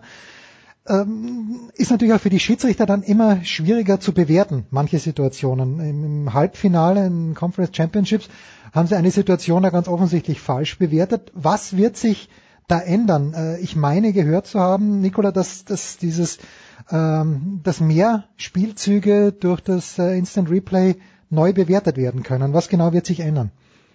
Das wird, das wird jetzt im Frühjahr, es gibt ja dieses Competition Committee, da sitzen Trainer drin, da sitzen Sportdirektoren drin, da sitzen eine ganze Reihe von Leuten drin, die werden sich jetzt beraten äh, zu dem Thema und äh, werden da aber auch bestimmt die Schiedsrichter mit, äh, mit ins Boot holen zum, zum Thema Instant äh, Replay. Was ist, was ist ähm, da, was kann man sich anschauen, und was nicht. Weil wir dürfen nicht vergessen, das zieht immer einen ziemlichen Rattenschwanz mit sich, weil machst du Passbehinderung reviewable, ähm, dann reden wir von Defensiver, die nur am Punkt des Balls, die nur da sein kann, wo der Ball hinkommt, oder offensiv, die überall sein kann. Also schauen wir uns das generell an. Ähm, es ist halt nicht einfach schwarz und weiß zu sagen, hier, das war der Call und dann schauen wir drauf und der war richtig oder falsch und dann geht's weiter. Zumal äh, gerade Passbehinderung ähnlich wie Handspielen eine ziemliche, eine ziemliche Grauzone ist von der, Defini von der von der Definition her und was Kontakt betrifft und wie wichtig war der Kontakt und ziehen nicht beide. Also da, da kannst du endlose Diskussionen führen, selbst anhand eines Videos. Von daher, also die große Lösung des Problems ist es per se nicht. Jetzt ist halt die Frage, machen Sie diese Büchse der Pandora auf oder machen Sie nicht auf? Und da wird es viel Pro und Contra geben und am Ende müssen die ohne das voten und ich glaube, es müssen 24 dafür voten. Ähm, also von daher geschehen ist da noch nichts. Ähm, das werden sehr interessante Gespräche im Frühjahr, bin ich mir sicher. Nur ähm, ich glaube, die müssen sich alle mal einen Tag dahinsetzen und einfach mal dargestellt bekommen, so sieht der Rattenschwanz aus und wollte den wirklich. Das ist nämlich das Entscheidende in der ganzen Geschichte. Und dann schauen wir mal, was da passiert. Ich persönlich bin der Meinung, wir brauchen es nicht, ähm, weil eben das dann nur weiterführen wird zu, ja, aber jetzt haben wir die DPI angeschaut, in dem, in dem Play war aber ein fettes Holding, wieso schauen wir uns das nicht an? Ja? Mhm. Äh, von daher, ich würde mir wünschen, dass wir Tatsachenentscheidungen wie diese halt Tatsachenentscheidungen lassen, äh, also sein lassen, ob man dann überlegt, wie im College vielleicht einen achten Schiedsrichter mit reinzubringen, ja, damit, äh, hm. damit sich die Assignments ein bisschen, damit sich die hm. Assignments ein bisschen verschieben mm. äh, und nicht und nicht ähm, und jeder Schiedsrichter vielleicht fixere Duelle hat, als anstatt während eines Spielzugs unter Umständen die Spieler wechseln zu müssen. Das könnte man vielleicht überlegen. Aber äh, ins, also Instant Replay für Passbehinderung und Co. bin ich kein Fan von. Andreas, du, du schüttelst, äh, du, du denkst wahrscheinlich also, an diese zusätzlichen Schiedsrichter, die die UEFA in der Europa League hingestellt nee, hat. Nee, nee, nee, nee, nee, nee, nee da, da, darum geht's mir gar nicht. Ich halte das auch nicht für grundsätzlich, äh, also ich bin auch keiner, der, äh, der da immer draufhaut auf die UEFA, weil es äh, zusätzliche Schiedsrichter gibt. Ich glaube, was zum Beispiel in dieser Pass-Interference-Situation zwischen den Saints und den Rams passiert ist. Da sind zwei Schiedsrichter, die zunächst mal zuständig sind für den Spielzug. Die stehen beide an der Linie, der eine steht an der Line of Scrimmage und der andere steht tief. Und man sieht in der Wiederholung beim äh, Blick auf den ersten Schiedsrichter, ähm, der an der Line of Scrimmage steht, der ist im Bild, der Kollege äh, schaut zu ihm hin und der zeigt an äh, incomplete bang bang. Bang, äh, bang bang heißt, das war so schnell in so schneller Abfolge, dass es keine Pass Interference ist ähm, äh, dass, äh, dass die, die, die Abfolge so schnell war, dass man da keine Flagge wirft. Und damit lag er falsch. Es kann gut sein, dass der Schiedsrichter, der in der Situation tiefer steht und mehr, näher an der Endzone ist, in, noch überlegt hat, werfe ich die Flagge oder nicht. Und dann kommt aber der Kollege rein und zeigt ihm an, war nix, ich bin mir sicher. Und dann lässt er auch die Flagge stecken. Und deswegen glaube ich, dass durch noch mehr Leute in der Kommunikation auch hm. oft Fehler passieren. Diese Absprachen, wo der eine, der dann falsch liegt, sich sicher ist und der andere, der es eigentlich richtig gesehen hat, deswegen die Flagge nicht läuft, dadurch wird es ja noch komplizierter. Und wie üblich ist bei all dem der Mensch das größte Problem. Und ich glaube, ich glaube, ich glaube, noch mehr Leute produzieren dann wahrscheinlich noch mehr Diskussionen. Und meine Vermutung ist wirklich, dass in genau dieser Situation äh, die, die menschliche Kommunikation versagt hat, dass der, der, ähm, der es eigentlich falsch gesehen hat, so breitbeinig aufgetreten ist, dass der andere die Flagge hat stecken lassen.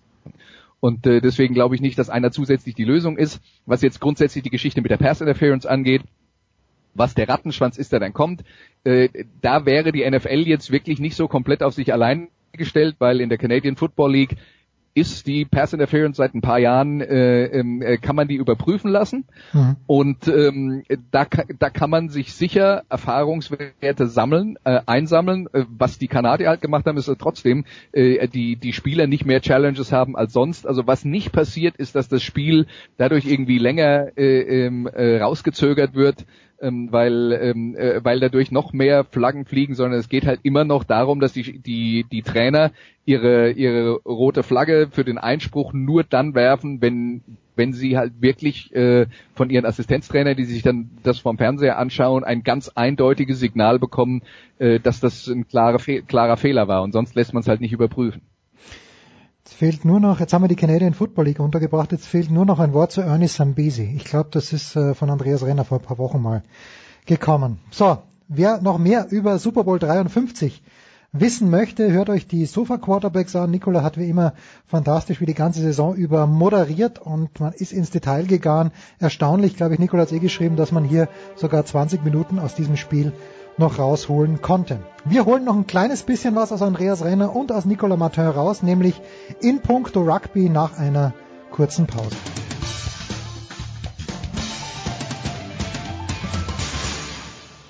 Hier ist Dominik Klein, Nationalspieler vom CAW Kiel und ihr hört Sportradio 360.de. In der Big Show 392 darf Rugby nicht fehlen. Wer fehlt, ist leider Jan Lüdecke, denn der absolut zu Recht hat sich für ein paar Tage nach Österreich abgesetzt, ist beim Skifahren, was insofern gut ist, weil ich wieder mein Versprechen nicht wahrgemacht habe am vergangenen Wochenende und leider nichts von den Six Nations gesehen habe, aber zum Glück haben wir Andreas Renner und Nicolas Martin.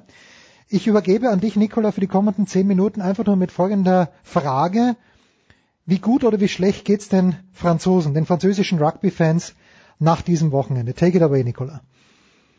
Ich äh, wollte meine wöchentliche Therapiesitzung bei Jan hier abhalten, aber der hat dann in weiser Voraussicht sich gedacht, ich gehe Skifahren. Sorry, Andreas, jetzt musst du ran. Ja. Ja, äh, was, was soll ich sagen? Was, ja, was, was machen schlau wir, ist. was, machen wir, was, was machen wir jetzt mit diesen Franzosen, die 16 zu 0 gegen Wales zur Halbzeit führen und äh, ja, das, äh, das fast ja schon eigentlich wegschmeißen, muss man ja sagen. Äh, am Ende verlieren sie 1924 und was vielleicht noch ein bisschen mehr Grund zur Sorge ist und was jetzt auch viel in Frankreich diskutiert äh, wird, seit dem Start 2018 hat man in sieben Spielen zur Halbzeit geführt und hat fünf davon verloren. Äh, dramatisch wie dieses oder wir hatten letztes Jahr ja Irland mit dem Dropkick in der 95 äh, in der 85. 86. Minute. Ähm, ja, ist ist das ein mentales Problem bei den Franzosen oder was ist das? Weil ich meine, man kann ja verlieren, aber so Was ich jetzt äh, daran ganz interessant finde, ist, ich meine, wenn ich mich äh, mit, mit, mit äh, Rugby befasse, dann tue ich das äh, mit, meist mit englischsprachigen Zeitungen, weil mein Englisch besser ist als mein Französisch. Und ähm, was ich interessant finde, ist, dass also erstmal in England die Franzosen schon immer den Ruf haben, äh, chaotisch und unzuverlässig zu sein und auch auf dem Rugbyfeld, dass man, dass man, ähm, äh, dass man eben nicht nur nicht immer weiß, was man bekommt und dass die Franzosen ohnehin dazu neigen zu implodieren und nicht alles aus ihrem Talent rauszuholen. Und äh, in, in, in der englischen Presse war das dann so, dass sie jetzt bei dem Spiel ge gesagt haben, das war jetzt so viel Klischee Frankreich, wir wissen gar nicht, ob wir noch mal drauf rumreiten sollen, weil weil weil, weil das jetzt äh, äh, dermaßen äh, alle Vorstellungen, die, die die Engländer sowieso von den Franzosen haben, ähm, äh, bestätigt hat. Was ich allerdings schon denke, ist, äh, was ein bisschen unter den Tisch fällt, ist, ähm, da, da reden dann viele darüber, dass die Waliser in der zweiten Halbzeit besser waren und die haben bestimmt besser verteidigt in der zweiten Halbzeit, aber wenn man ganz ehrlich ist, das war ja meilenweit davon entfernt, dass die Waliser irgendwann mal Punkte gemacht haben, wo man gesagt hätte, es war jetzt die logische Konsequenz einer, äh, einer langen äh, Druckphase. Äh, und die, die äh, zwei Versuche am Schluss für, für Wales waren ja jetzt dann wirklich äh, direkte Fehler der Franzosen, die dazu geführt haben, aus Situationen, die so normalerweise halt nicht passieren sollten. Ähm, das heißt, unterm Strich, wenn ich jetzt nur die Leistung der Mannschaft sehe und das vom Ergebnis unabhängig mache, fand ich, haben mich die Franzosen sogar positiv überrascht und die erste Halbzeit von ihnen, vor allen Dingen die erste Halbzeit von ihnen, war extrem stark. Daraus würde ich jetzt eher den Schluss ziehen, dass nachdem die Franzosen ja auf Platz 5 von vielen getippt wurden, zumindest auf der Insel in diesem Six Nations Turnier, dass man die wahrlich nicht auf die leichte Schulter nehmen darf und dass die eine echte Herausforderung sind für egal wen da äh, wer da kommt. Und ähm, ich habe äh, deswegen steht für mich jetzt schon auch so ein bisschen im Vordergrund, dass ich sage, äh, die Franzosen haben über weite Strecken richtig gut Rugby gespielt. Ja, aber sie haben es trotzdem verloren, das ist ja das Problem. Ja, nee, nee, das ist, der, der, der Punkt ist natürlich, ich verstehe auch, dass man sagt, wir, wir kennen das Problem, wir machen zu viele Fehler und so weiter und so fort, aber der erste Schritt ist halt erstmal, du musst gut spielen. Und äh, natürlich kann man auch ab und zu mal nicht gut spielen und gewinnen, siehe Wales, da, da man stolpert in einen Sieg, aber das ist keine Basis, um langfristig erfolgreich zu sein. Und ich glaube, wenn es jetzt äh, um diese Six Nations insgesamt geht und äh, äh, dann vor allen Dingen in der Folge im, im, im Herbst um die äh, um die Rugby-Weltmeisterschaft, dann wäre mein Schluss aus diesem Spiel jetzt eher gewesen, dass die Franzosen besser dastehen, ähm, äh, als als ich das eigentlich vermutet hatte. Ja, wenn, die, wenn sie diese absolut unnötigen Fehler einstellen, die direkt zu Gegenpunkten führen. Aber das, äh, es ist ja noch Zeit, nur wie gesagt, die Tendenz ist etwas besorgniserregend. Wade gewinnt also in Frankreich 24-19 und dann gab es noch das andere Spiel, auf das alle geschaut haben. Das war dann am Samstag zwischen Irland und England und äh, wir hatten es ja letzte Woche mit den Hype Trains, die da in, in verschiedene Richtungen abgefahren sind oder nicht mehr abgefahren sind. Ähm, nachdem England so dominant in Irland aufgetreten ist, äh, Andreas und zwischendurch 32-13 geführt hat sogar, äh, bevor die Iren dann in der letzten Minute auf 20-32 äh, quasi korrigieren konnten, ähm, hat sich jetzt das Kräfteverhältnis doch wieder ein bisschen in Richtung England verschoben. Du, wir haben vorhin beim äh, im, im Fußballteil ja auch schon darüber geredet, wie sinnvoll es ist, äh, das eine Spiel vom letzten Wochenende äh, quasi als äh, äh, als Basis zu nehmen und auf die, nur dieser Basis dann eine Hochrechnung zu machen, wie der ähm, ähm, wie der der Rest der Six Nations oder der Rest der Saison verlaufen wird. Das, das ist halt schon das, das, das, das vielleicht nicht, aber der, ja. die, die Deutlichkeit war dann für wahrscheinlich ist dann also war zumindest ja. für mich überraschend. Ja, ähm, äh, absolut. Ich, ich könnte mir halt vorstellen, dass äh, dass in, in diesem Spiel vielleicht auch ein Faktor war, dass, dass viele halt wirklich die Iren vorher stark geredet haben, äh, dass äh, viele den Engländern auch äh, keine ähm, äh, große Chance gegeben haben und dass das tatsächlich dann also ein bisschen zu weit in eine Richtung gefahren ist, der Zug vorher, äh, wo man dann halt ähm, äh, wo man halt mal schlicht und weg vergessen hat, dass die, dass die Engländer auch eine äh, extrem gut äh, ähm, besetzte Mannschaft haben und da, da kann es schon so Faktoren geben, wie ähm, die Iren hören die ganze Zeit, wie toll sie sind, und die Engländer hören auch die ganze Zeit, wie toll die Iren sind, und die Iren bekommen dann vielleicht so ein äh, falsches Gefühl der Sicherheit suggeriert, und die Engländer werden richtig wütend mit jedem Artikel, den sie darüber lesen, dass die Iren, dass die Iren äh, die die die Krone, Krone der Rugby-Schöpfung sind. Also ähm, äh, äh sowas kann ich mir schon vorstellen, dass das, äh, äh dass das dann äh, in so einem Spiel eine Rolle spielt und da wollen wir nicht vergessen, die Engländer haben sehr schnell den ersten Versuch gelegt und dann fuhr der Zug dann eben plötzlich in eine ganz andere Richtung. Also das äh, äh, kann schon äh, kann schon sein, dass äh, dass sowas dann eben auch eine Rolle gespielt hat, dass die äh, dass die Engländer möglicherweise für dieses Spiel äh, einen Tick mehr motiviert waren oder wie man auch immer man das nennen will, ähm, äh, vor diesem, äh, vor diesem Spiel, als das bei den Iren passiert ist, die die ganze Zeit immer nur gelesen haben, wie super sie sind.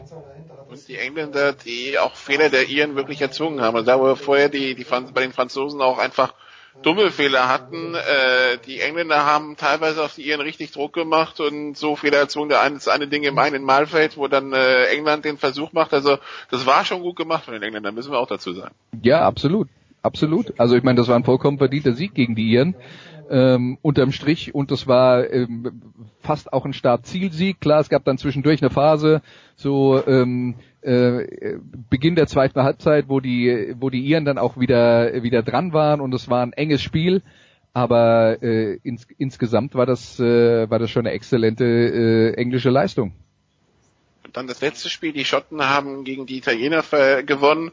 Die Italiener, äh, die damit die letzten 18 in den Six Nations verloren haben, damit den Franzosen einen Rekord geklaut haben, den sie eh nicht mehr wollten. Die Franzosen hatten das zwischen 1911 und 1920 mal geschafft mit 17, jetzt haben die Italiener 18, aber wir sind dann beim Punkt, ähm, alle sind besser geworden, das heißt, selbst wenn Italien besser geworden sind, dass sie dann plötzlich durchmarschieren, ist dann nicht zu erwarten. 33, 20 der Endstand da, wobei man dazu sagen muss, die Punkte der Italiener, die kamen alle sehr spät. Also das war eigentlich viel deutlicher. Es war eigentlich viel deutlicher äh, und äh, ich muss auch äh, ganz ehrlich sagen, ich habe das dann ungefähr eine Stunde oder 65 Minuten angeschaut, aber nachdem die Schotten dann mit beinahe 30 Punkten vorne waren, habe ich dann auch gedacht, okay, ich glaube, den Rest dieses Spiels äh, muss, muss ich nicht mehr verfolgen. Hat die Verteidigung der Schotten auch gedacht. Das, äh, ja, genau. Das, das, das war dann, das war dann das, was wir im, im, im Football Garbage Time nennen. Also die Entscheidung ist gefallen und was dann äh, passiert, bringt einen äh, nicht mehr, äh, nicht mehr wirklich weiter. Für die Schotten ist es natürlich ein, ein, äh, schon auch ein Signal, dass der Trainer hinterher nutzt. Da kann er sagen, hey, ihr habt hier phasenweise echt äh, eine solide Leistung gebracht. Wobei ich auch fand, dass es äh, zwischendurch auch nicht immer grandios war, was äh, Schottland gespielt hat. Ähm, aber äh, ihr seht, was passiert, wenn ihr mal ein paar Minuten lang die Aufmerksamkeit äh, schleifen lasst, dann, äh, dann fliegt euch das sofort um die Ohren.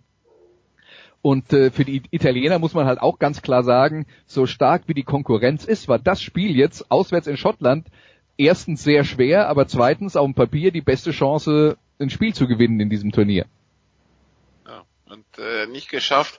Jetzt kommt Wales äh, nach Rom. Es wird nicht einfacher. Äh, da sind die, die bei dieser wahrscheinlich haushoher Favorit. Deshalb schauen wir auf die beiden anderen Spiele, die am Wochenende stattfinden. Äh, also äh, Wales in Rom, das ist Samstag um 17.45 Uhr. Samstag um 15.15 Uhr schon ist Irland zu Gast in Schottland. Ähm, ja, die Schotten mit mit mit äh, mit Heimrecht, wobei äh, das haben wir jetzt in der ersten Woche gesehen, dieses Jahr erstmal nicht so der Faktor. Aber die Iren kommen, äh, haben vier letzten fünf gegen Schottland gewonnen, allerdings das letzte im Murrayfield verloren und die Iren werden natürlich auf Wiedergutmachung aus sein nach diesem, äh, ja, nach diesem Spiel gegen England, das bestimmt nicht nach Plan lief.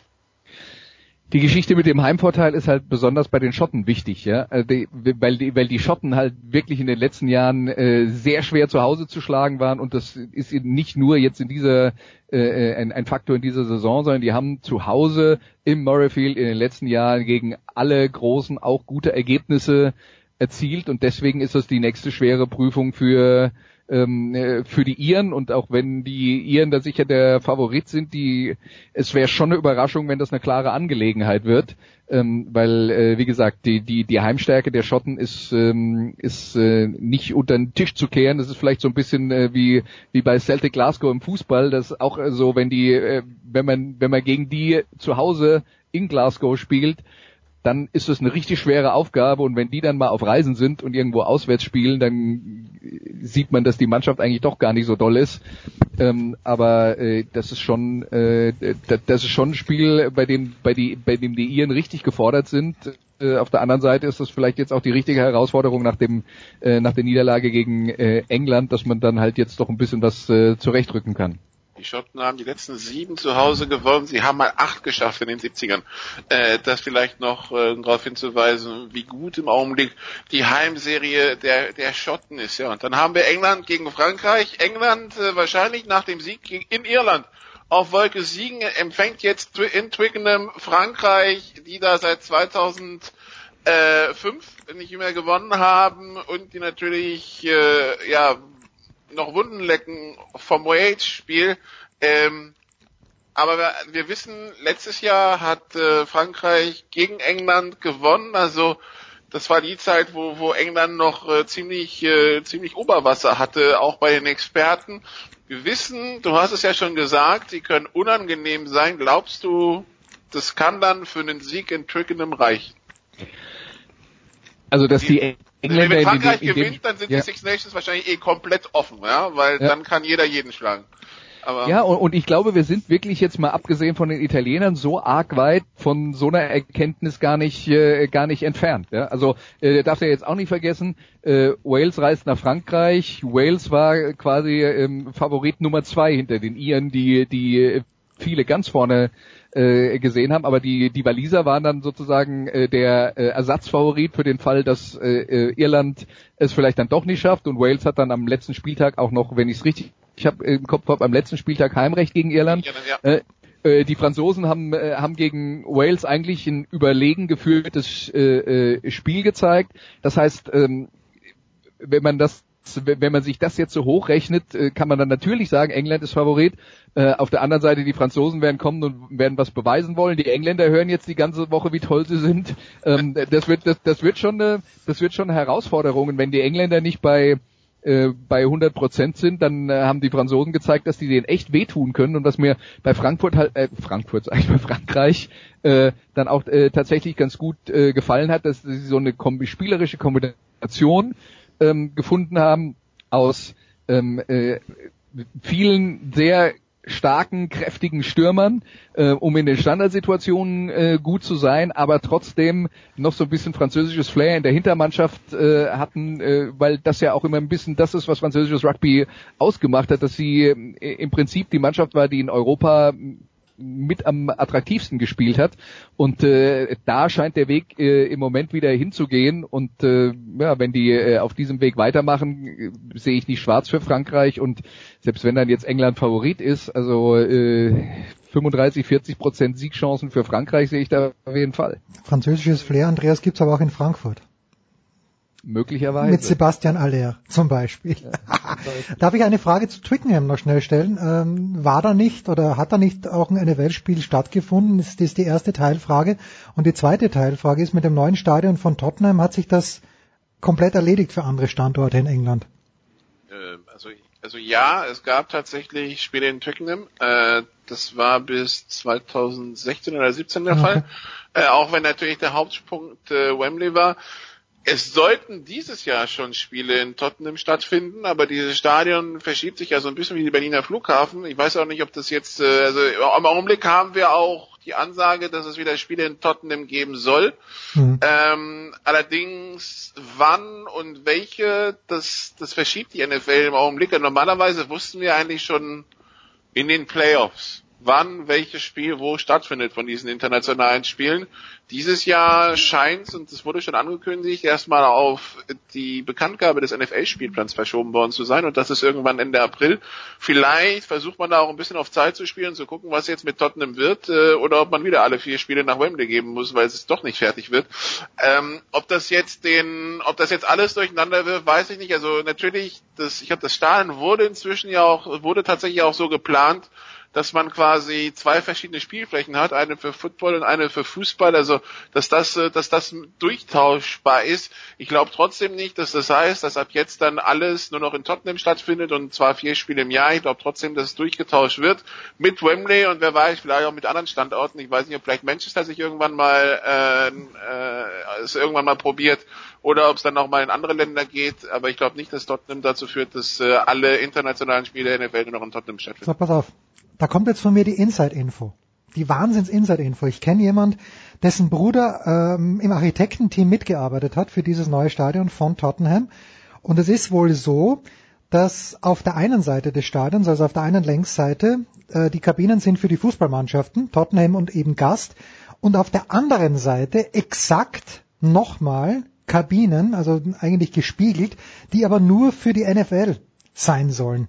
Und da frage ich mich dann halt. auch ein Tick größer sein als die Fußballkabine. Die, die müssen viel größer, das ist der Punkt, die müssen viel größer sein als die Fußballkabine. Ja, und ich frage mich aber. Team da halt 60 Leute ja. reinbringen muss und beim Fußballteam reichen 25. Und ich denke mir halt, wenn die wirklich diesen Aufwand getrieben haben und ich vertraue meiner Quelle, dann kann ich mir fast nicht vorstellen, dass da nur ein bis zwei Spiele stattfinden, sondern ja, ist vielleicht wirklich die, die mittelfristige Idee, dass ein Team nach London kommt. Was ich jetzt das nicht ist, das ist, das ist natürlich die mittelfristige Idee und das, äh, äh, das wird, das wird genau, äh, das, äh, da äh, haben äh, tatsächlich auch, äh, hat die NFL äh, eben äh, mit dran gearbeitet und Teil des Stadions auch bezahlt.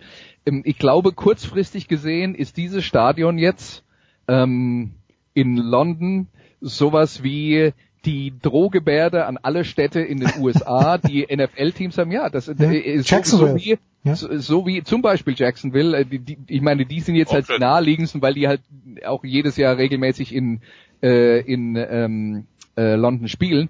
Aber Los Angeles war über 20 Jahre hinweg die große Drohgebärde der NFL, wenn irgendeine Stadt nicht willig war, ähm, möglichst viel Geld für den Bau eines neuen Stadions zu, äh, zuzuschießen und die Teambesitzer der NFL noch reicher zu machen, dann gab's halt immer die Drohkulisse, naja, wenn ihr nicht macht, wir können ja nach Los Angeles gehen.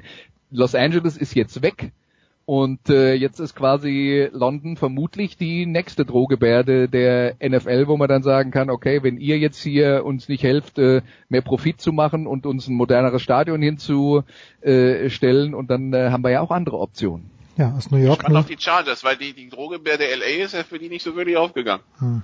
Ich bin auch gespannt, wo die Raiders spielen werden.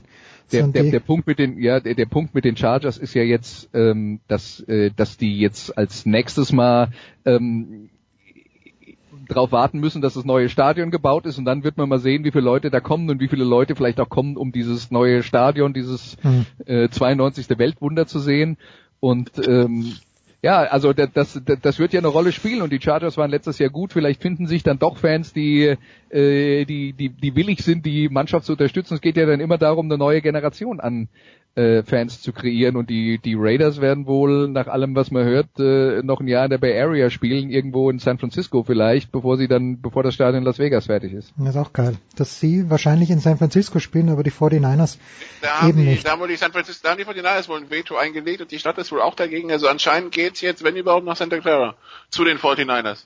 Ja, ja, aber das würde ich jetzt mal als in San Ja, nee, Francisco weil- weil- dazu zählen. Ja. Ja, weil, weil zwischendurch hieß es ja, sie sollen Im im Stadion Baseballstadion. spielen. Ja, Das, das, genau. das wäre ja wirklich Downtown San Francisco. Das wäre Wahnsinn. Und, und der, der, der Punkt ist, dass San Francisco, die San Francisco 49ers quasi ein, genau dieses Vetorecht haben, wenn eine andere Mannschaft in ihrer Stadt spielen soll, dass die sagen können, wollen wir nicht.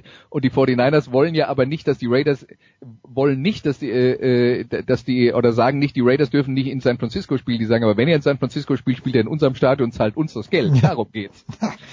Kennen wir ein bisschen aus München vom glorreichen FC Bayern München, wobei die dann froh waren, dass der weniger glorreiche TSV 1860 München ausgezogen ist. Fantastisch, fantastische Szenen. Nächste Woche Lüdecke, so wer, wir hoffen natürlich, dass er sich beim Skifahren nicht verletzt hat, wird wieder am Start sein in der Big Show 393. Danke Andreas Renner, danke Nicolas Martin. Wer am Montagabend auf die Sofa Quarterbacks wartet, muss noch ein bisschen warten. Da kommt erst im Herbst wieder was. Kurze Pause in der Big Ja, Show. Moment, Moment, Moment jetzt. Also, Bitte? Es muss aber trotzdem nicht auf Football verzichtet werden. ne? Ah, natürlich 25. nicht. April geht die GFL wieder, Ja. wieder los mit Schwäbisch Hall gegen Marburg.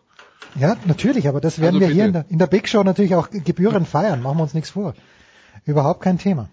Und das ist übrigens auch angeklungen in der letzten Sendung der Sofa Quarterbacks für diese Spielzeit. Danke Andreas, danke Nicola. Wir machen eine kurze Pause und dann geht's ja weiter mit dem großen Michael Körner.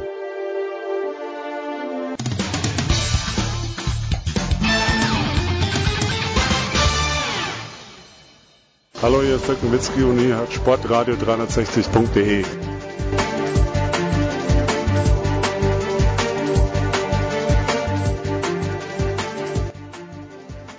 Ich freue mich immer, wenn dieser junge Mann ein paar Minuten Zeit für uns hat, weil er nämlich die aller, allerbesten Beziehungen in das Bauamt München hat unter anderem. Und die Rede ist natürlich vom großen Michael Körner. Servus Michael. Du spielst auf meinen Wiesenbesuch vor vier Jahren an. Ich spiele darauf an, dass wir dich, nämlich wir im Sinne von der Anchorman und ich, dich mal kurz vor Weihnachten, wenn du dich erinnern magst, angerufen haben und äh, du da, glaube ich, den Baustadtrat äh, Münchens bei dir zu Gast hattest. Äh, Das ist nicht ganz richtig. Äh, Streiche Bau. Es war der Stadtrat, ja, ein sehr, sehr guter Stadtrat namens Christian Vorländer. Okay. Den kann man locker wählen. Das ist ein sehr intelligenter, sehr für das Wohl der Stadt München sich einsetzender Mensch. Er ist für meinen Geschmack aber in der falschen Partei. Äh, ich, ich google dann gleich, welche Partei das ist, aber das äh, tut jetzt ja gar nicht. Er ist in der SPD. Ah, okay, gut, ja. Ähm, gut, mein lieber Michael, so, so politisch wollen wir jetzt bleiben, denn ich habe vor wenigen Tagen, ich kann meine Aufregung kaum äh, in, in Worte fassen, ich habe vor wenigen Tagen eine Mail bekommen, dass wohl die Entscheidung gefallen sein, wie diese Halle aussehen wird, um die es auch schon damals ging. Weißt du da ein kleines bisschen mehr? Wirst du da auch zugegen sein bei dieser Präsentation, wo auch Uli Hoeneß, dein Lieblingspräsident, uns dann zeigen wird, wie die neue Halle aussehen wird? Ja, ähm, den Asterix, mein Lieblingspräsident, verstehe ich nicht. Ähm, ich habe weder Lieblingspräsidenten noch das Gegenteil davon. Ähm, ich habe keine Informationen zu der Halle, äh, da ich tatsächlich den Bau, ich weiß gar nicht, ob es einen Baustadtrat gibt. Äh, ich war vor vier Jahren mal auf der Wiesen mit, äh, also die habe ich zufällig dort getroffen, mit Mitarbeitern des Bauamtes der Stadt München, aber dort ging es um andere Themen. Ähm, Fakt ist, ich weiß gar nicht, ob ich bei der Präsentation sein werde. Ich habe irgendwo gelesen, dass ich das, glaube ich, mit einem Arbeitseinsatz von mir überschneide. Hm. Freuen wir uns denn schon auf diese Halle? Weil du kennst, ich kenne nicht so viele Hallen. Ich war noch nie in Berlin, ehrlicherweise in dieser Halle. Ich war in Hamburg, ich war in Köln, das ist wunderbar. Äh, Ja.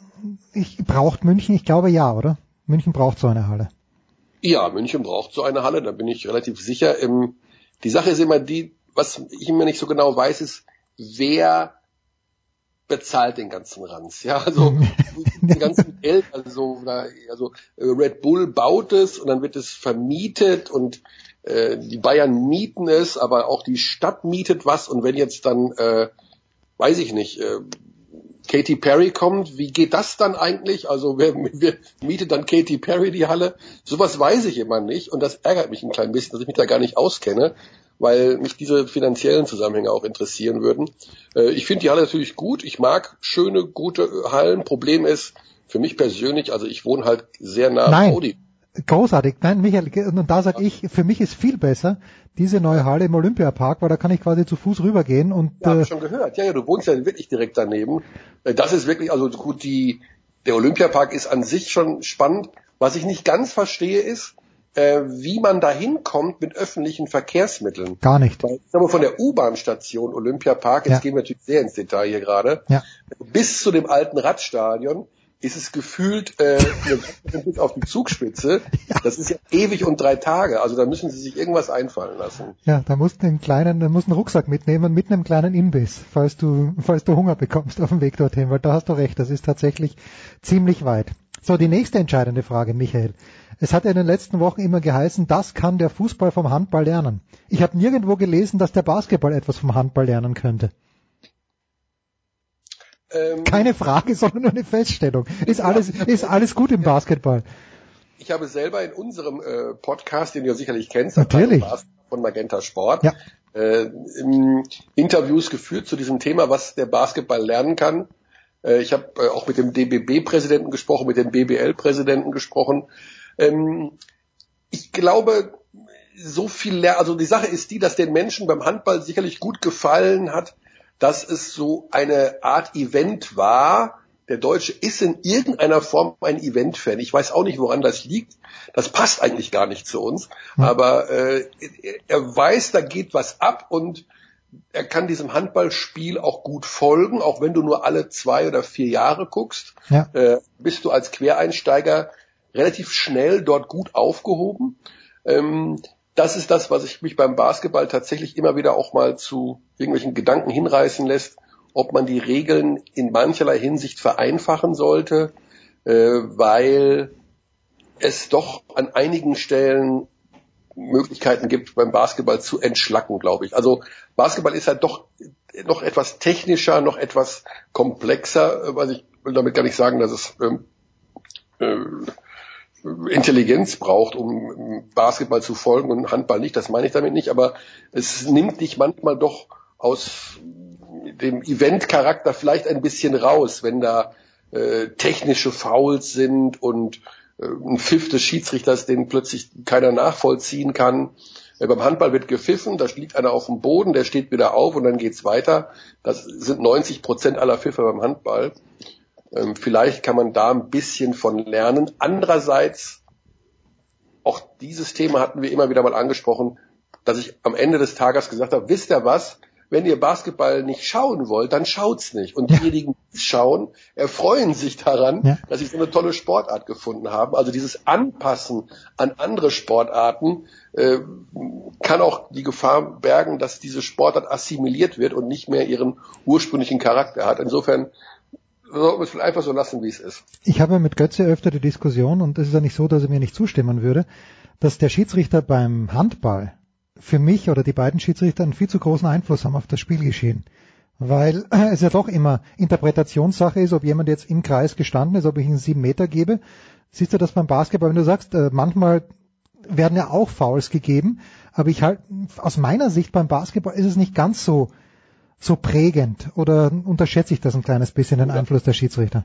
Da bin ich völlig anderer Ansicht. Okay. Äh, da gerade beim Basketball die ähm, Fouls oft in einem Bereich gepfiffen werden oder eben nicht gepfiffen werden, wo der Schiedsrichter sich 20 Prozent im Hirn dazu addieren muss. Okay. Also zu 80 Prozent was gesehen und dann kommt ein Teil des Gehirns, was ihm sagt, da war auf jeden Fall ein Kontakt. Five. Hm. Und manchmal kommen eben auch, äh, dass der Schiedsrichter was sieht und ein Teil des Gehirns ihm sagt, da war vielleicht was, aber es reicht nicht, pfeif nicht, weil in der Realgeschwindigkeit sind viele Situationen einfach überhaupt nicht zu erkennen.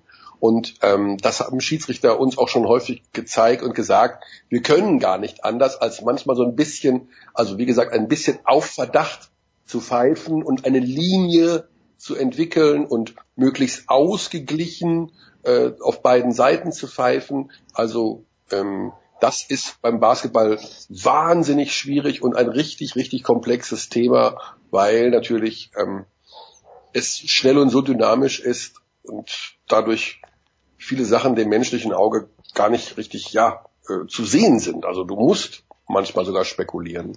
Und äh, das wusste ich nämlich nicht beim Handball. Es gibt ja tatsächlich beim Handball, das habe ich bei der Weltmeisterschaft festgestellt, so eine Art Videobeweis, und zwar geht es auch, glaube ich, nur um die Torlinie. Ähm, und beim, beim Basketball könntest du ja auch, wenn gibt es eine andere Situation, Michael, außer wenn man nachschaut, ob die Uhr schon abgelaufen war, bevor der, der äh, Spieler geworfen hat. Gibt es da noch eine andere Situation oder ist es das?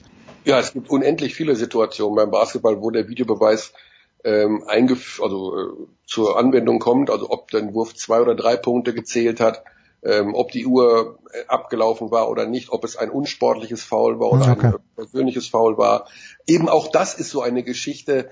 Die Spiele sind brutto 15 bis 20 Minuten länger geworden beim Basketball seitdem.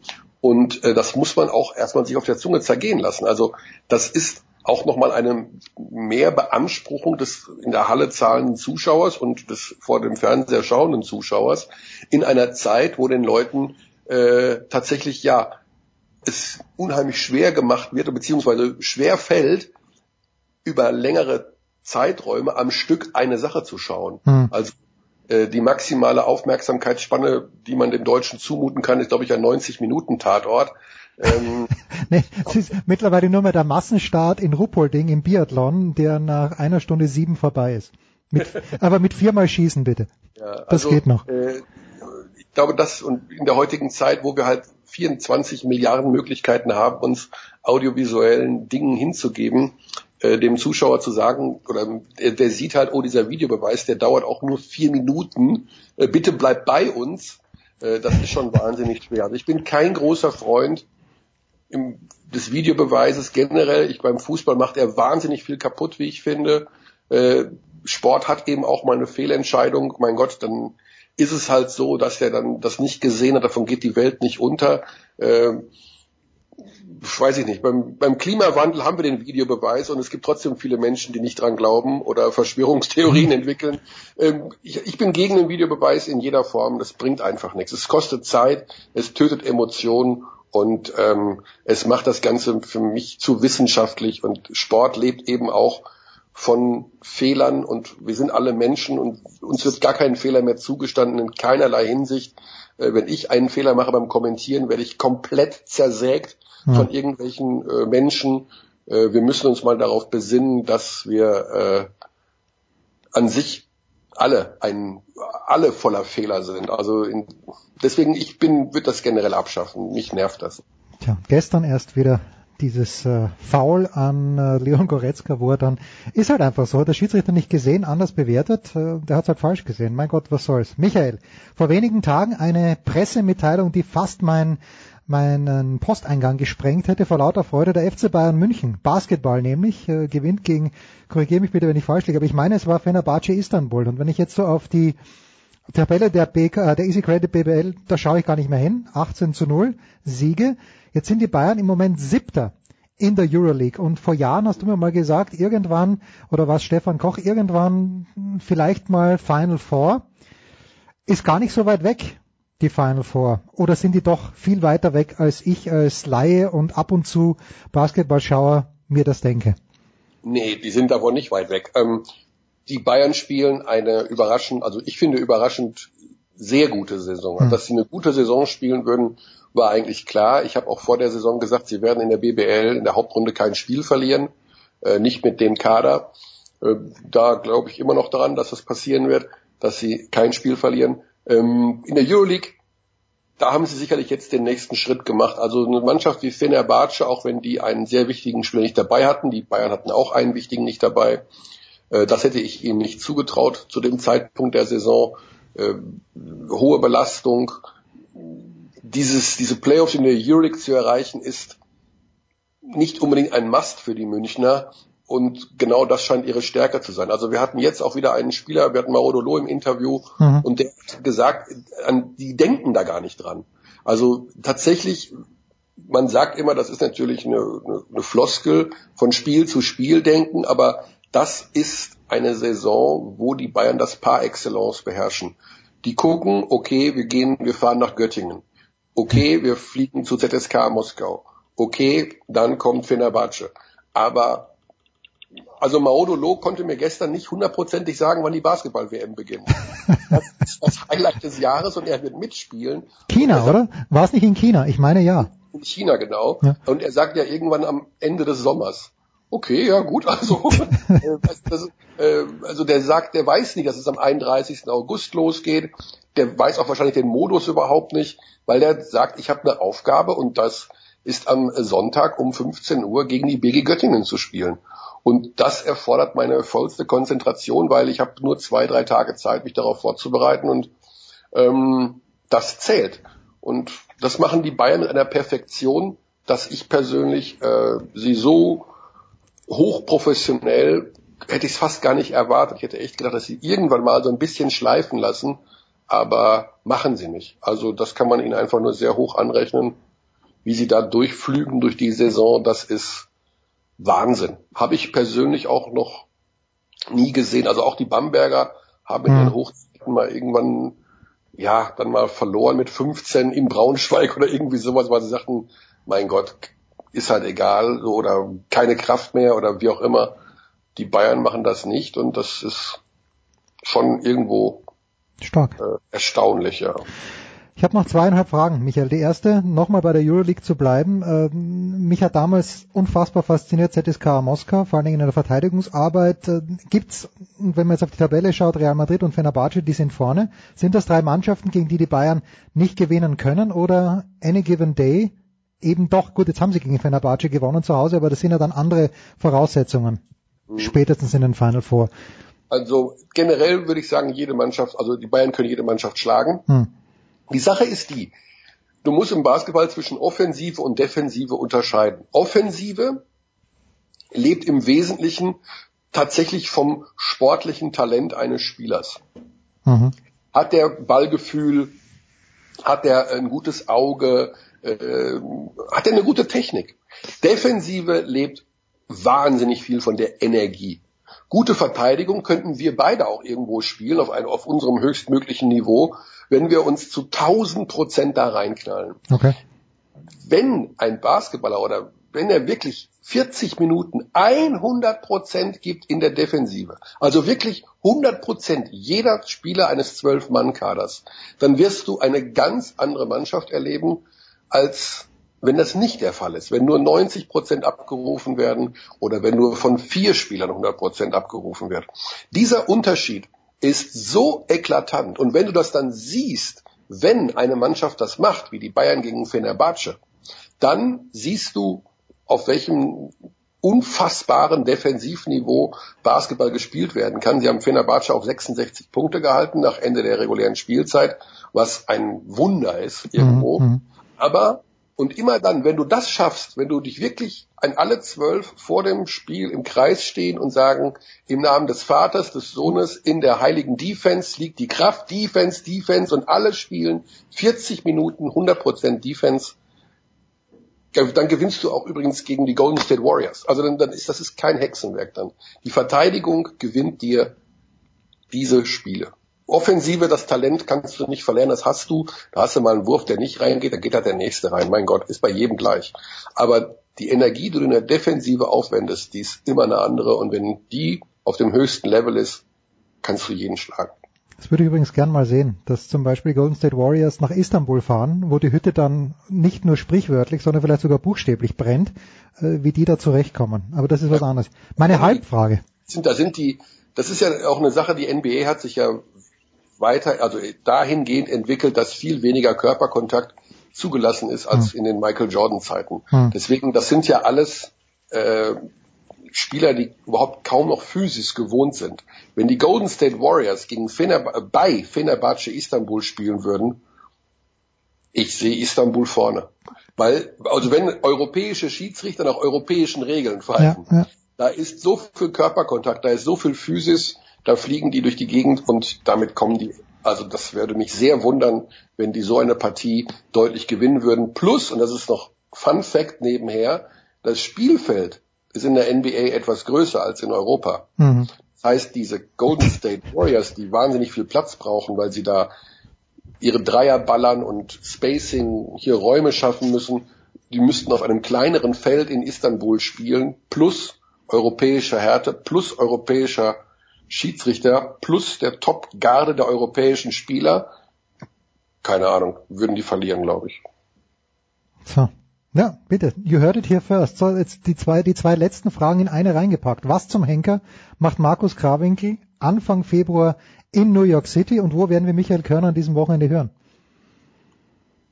Na ja, gut, also ich äh, frag doch bitte Markus, muss ich dazu sagen. Nein, ich dachte, du hast ihn hingeschickt als Chef von Magenta Sport und er macht dort irgendwas, äh, was für die Arbeit. Könnte ja, Ja, sein. Ja, aber er ist im Wesentlichen, äh, sein Auftraggeber in dem Fall ist Bayern TV, also ah, okay. die Fußballabteilung dort. Ah, okay, okay. Das, das wusste ich nicht. Er hat mir nur ein Bild geschickt vom Empire State Building, weil ich gesagt habe, magst du nicht äh, heute dazukommen? Und er hat mir ein grußlos ein Bild geschickt. ja, ja, genau. Er ist in New York und äh, dreht eine Dokumentation für den FC Bayern.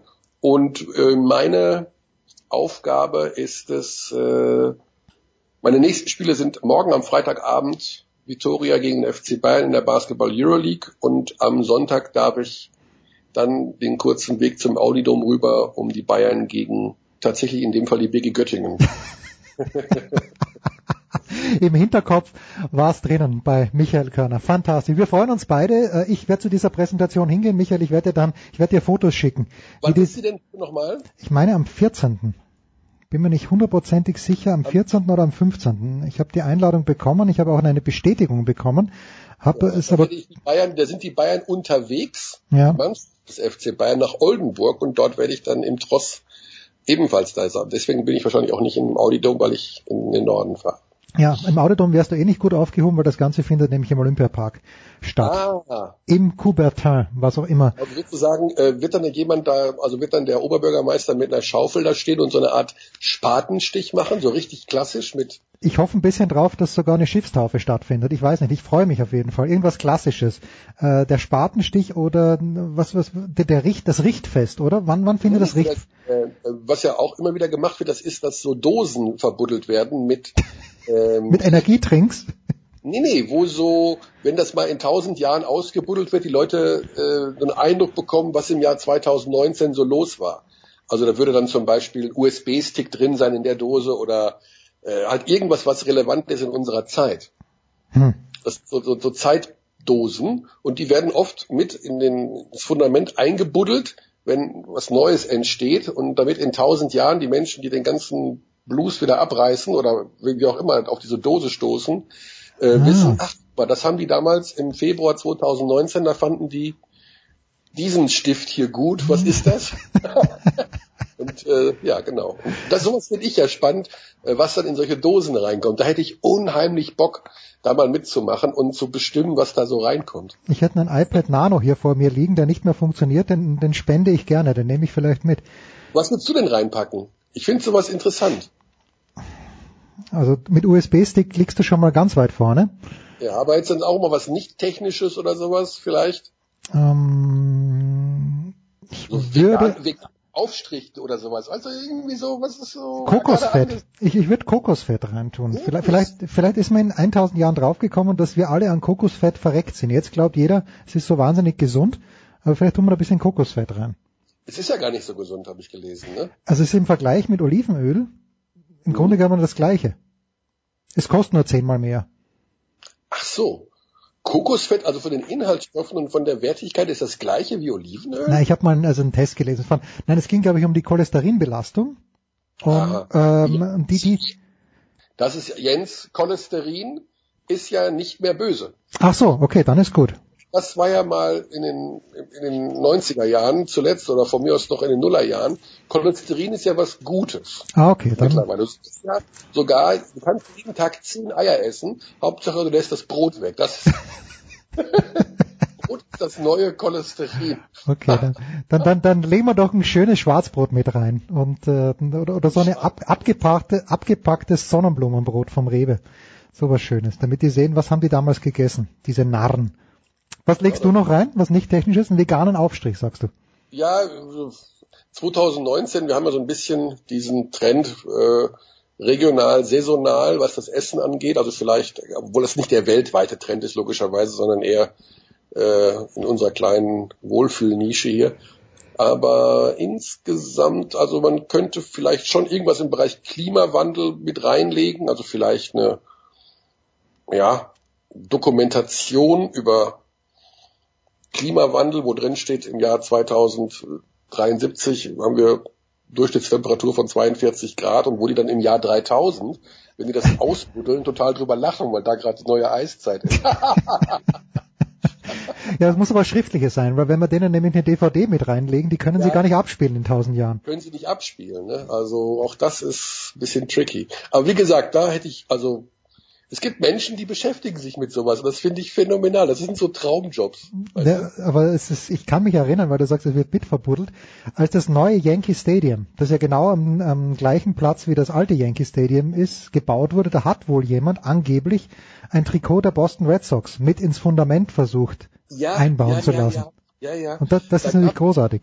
Ja, gab es da nicht auch mal so eine ähnliche Geschichte mit als damals das, die Schalke-Halle gebaut wurde, dass jemand auch versucht hat, ein BVB-Trikot, ein BVB-Trikot unterm äh, Mittelkreis oder unterm Anstoß irgendwie sowas. ah, ja. Ich finde das großartig. Das ist ganz, ganz fein. Ich werde mal fragen, wenn Dieter Reiter dort ist und wenn Fragen erlaubt sind, dann ja. werde, ich, werde ich fragen, was in die Dose reinkommt. Ich habe letzte Woche äh, zufällig neben Dieter Reiter, das ist der OB von München für ja. alle Nicht-Münchner, äh, direkt neben ihm gestanden auf dem Marienplatz. Einfach so bei Rettet die Bienen, das Volksbegehren, das du ja hoffentlich auch schon unterschrieben hast. Ich habe es noch nicht unterschrieben, aber ich werde es unterschreiben, weil äh, mich regt schon wieder auf die bayerische Landwirtschaftsministerin, die, ja. die dagegen Stimmung macht, weil ja die, die armen Landwirte so in die Ecke gestellt werden. Ja gut, die CSU und die Landwirte sind natürlich ganz dicke. Ne? Da ja, das ist, das ist mir klar. Und auch der Verkehrsminister. Also, ähm, boah, Michael, da, könnt, da könnten wir jetzt eine schöne Diskussion führen. Absolut. Machen wir nicht. Michael. Ich danke dir herzlich. Kurze Pause, dann geht's hier weiter.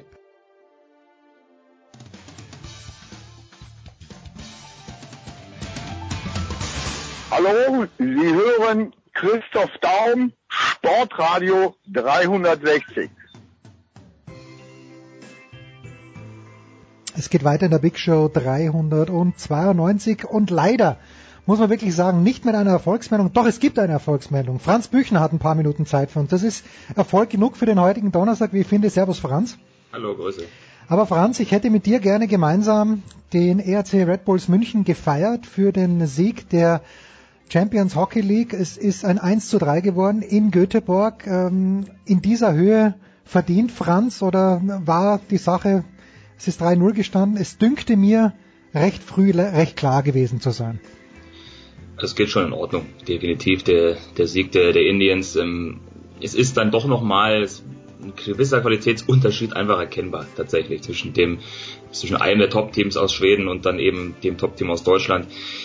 Keine große Überraschung, sage ich jetzt mal, weil vor dem Spiel war natürlich auch die Favoritenrolle relativ klar verteilt, plus äh, dass Frölunda auch noch ein Heimspiel hatte genau, quasi genau, mit ja. diesem Finale. Also das sind natürlich ein paar Faktoren, die haben da ganz klar für, für Frölunda gesprochen und so wie das Spiel sich dann auch entwickelt hat, geht das auch in Ordnung.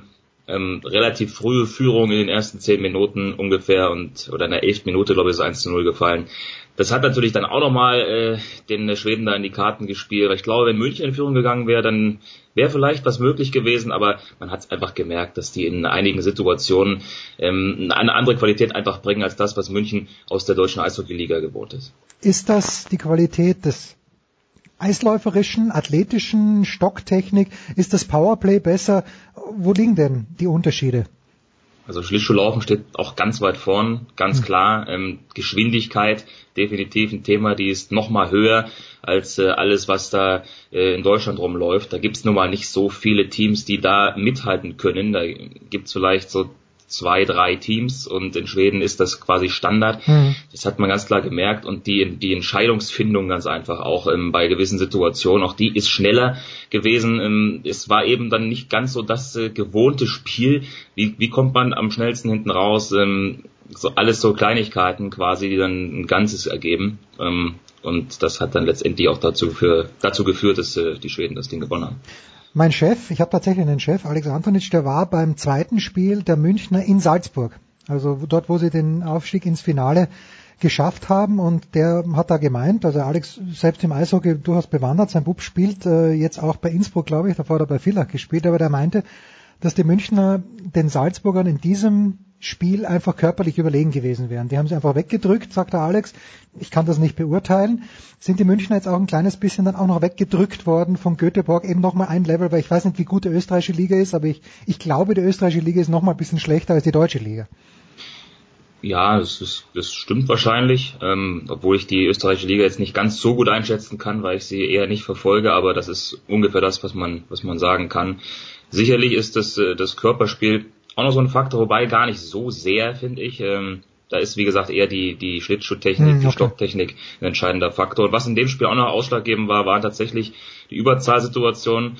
Äh, Frölunda hat die quasi gnadenlos ausgenutzt und München hat es eben verpasst, da beste Möglichkeiten zu nutzen. Die hatten mal kurz vor Ende des zweiten Drittels ein 5 gegen 3 Powerplay und wenn du halt da dann kein Tor erzielst, dann wird es natürlich schwer, da erfolgreich zu sein. Warst du zufrieden mit der Coverage? Also du als Eishockey-Fan, du als Mann, der sich hauptberuflich, also nicht nur mit Eishockey, aber natürlich auch, auch mit Eishockey sehr, sehr beschäftigt. Also ich habe, äh, ich folge dem Bandermann auf Twitter und äh, der Sascha hat schon recht viel retweetet. Also ich hatte den Eindruck, okay, da gibt's doch ein paar Leute, die sich interessieren und ich fand auch, dass äh, zumindest der Tenor, den, den Sascha retweetet hat, war so, dass man anders als im Fußball Red Bull hier durchaus die Daumen drückt den Münchnern.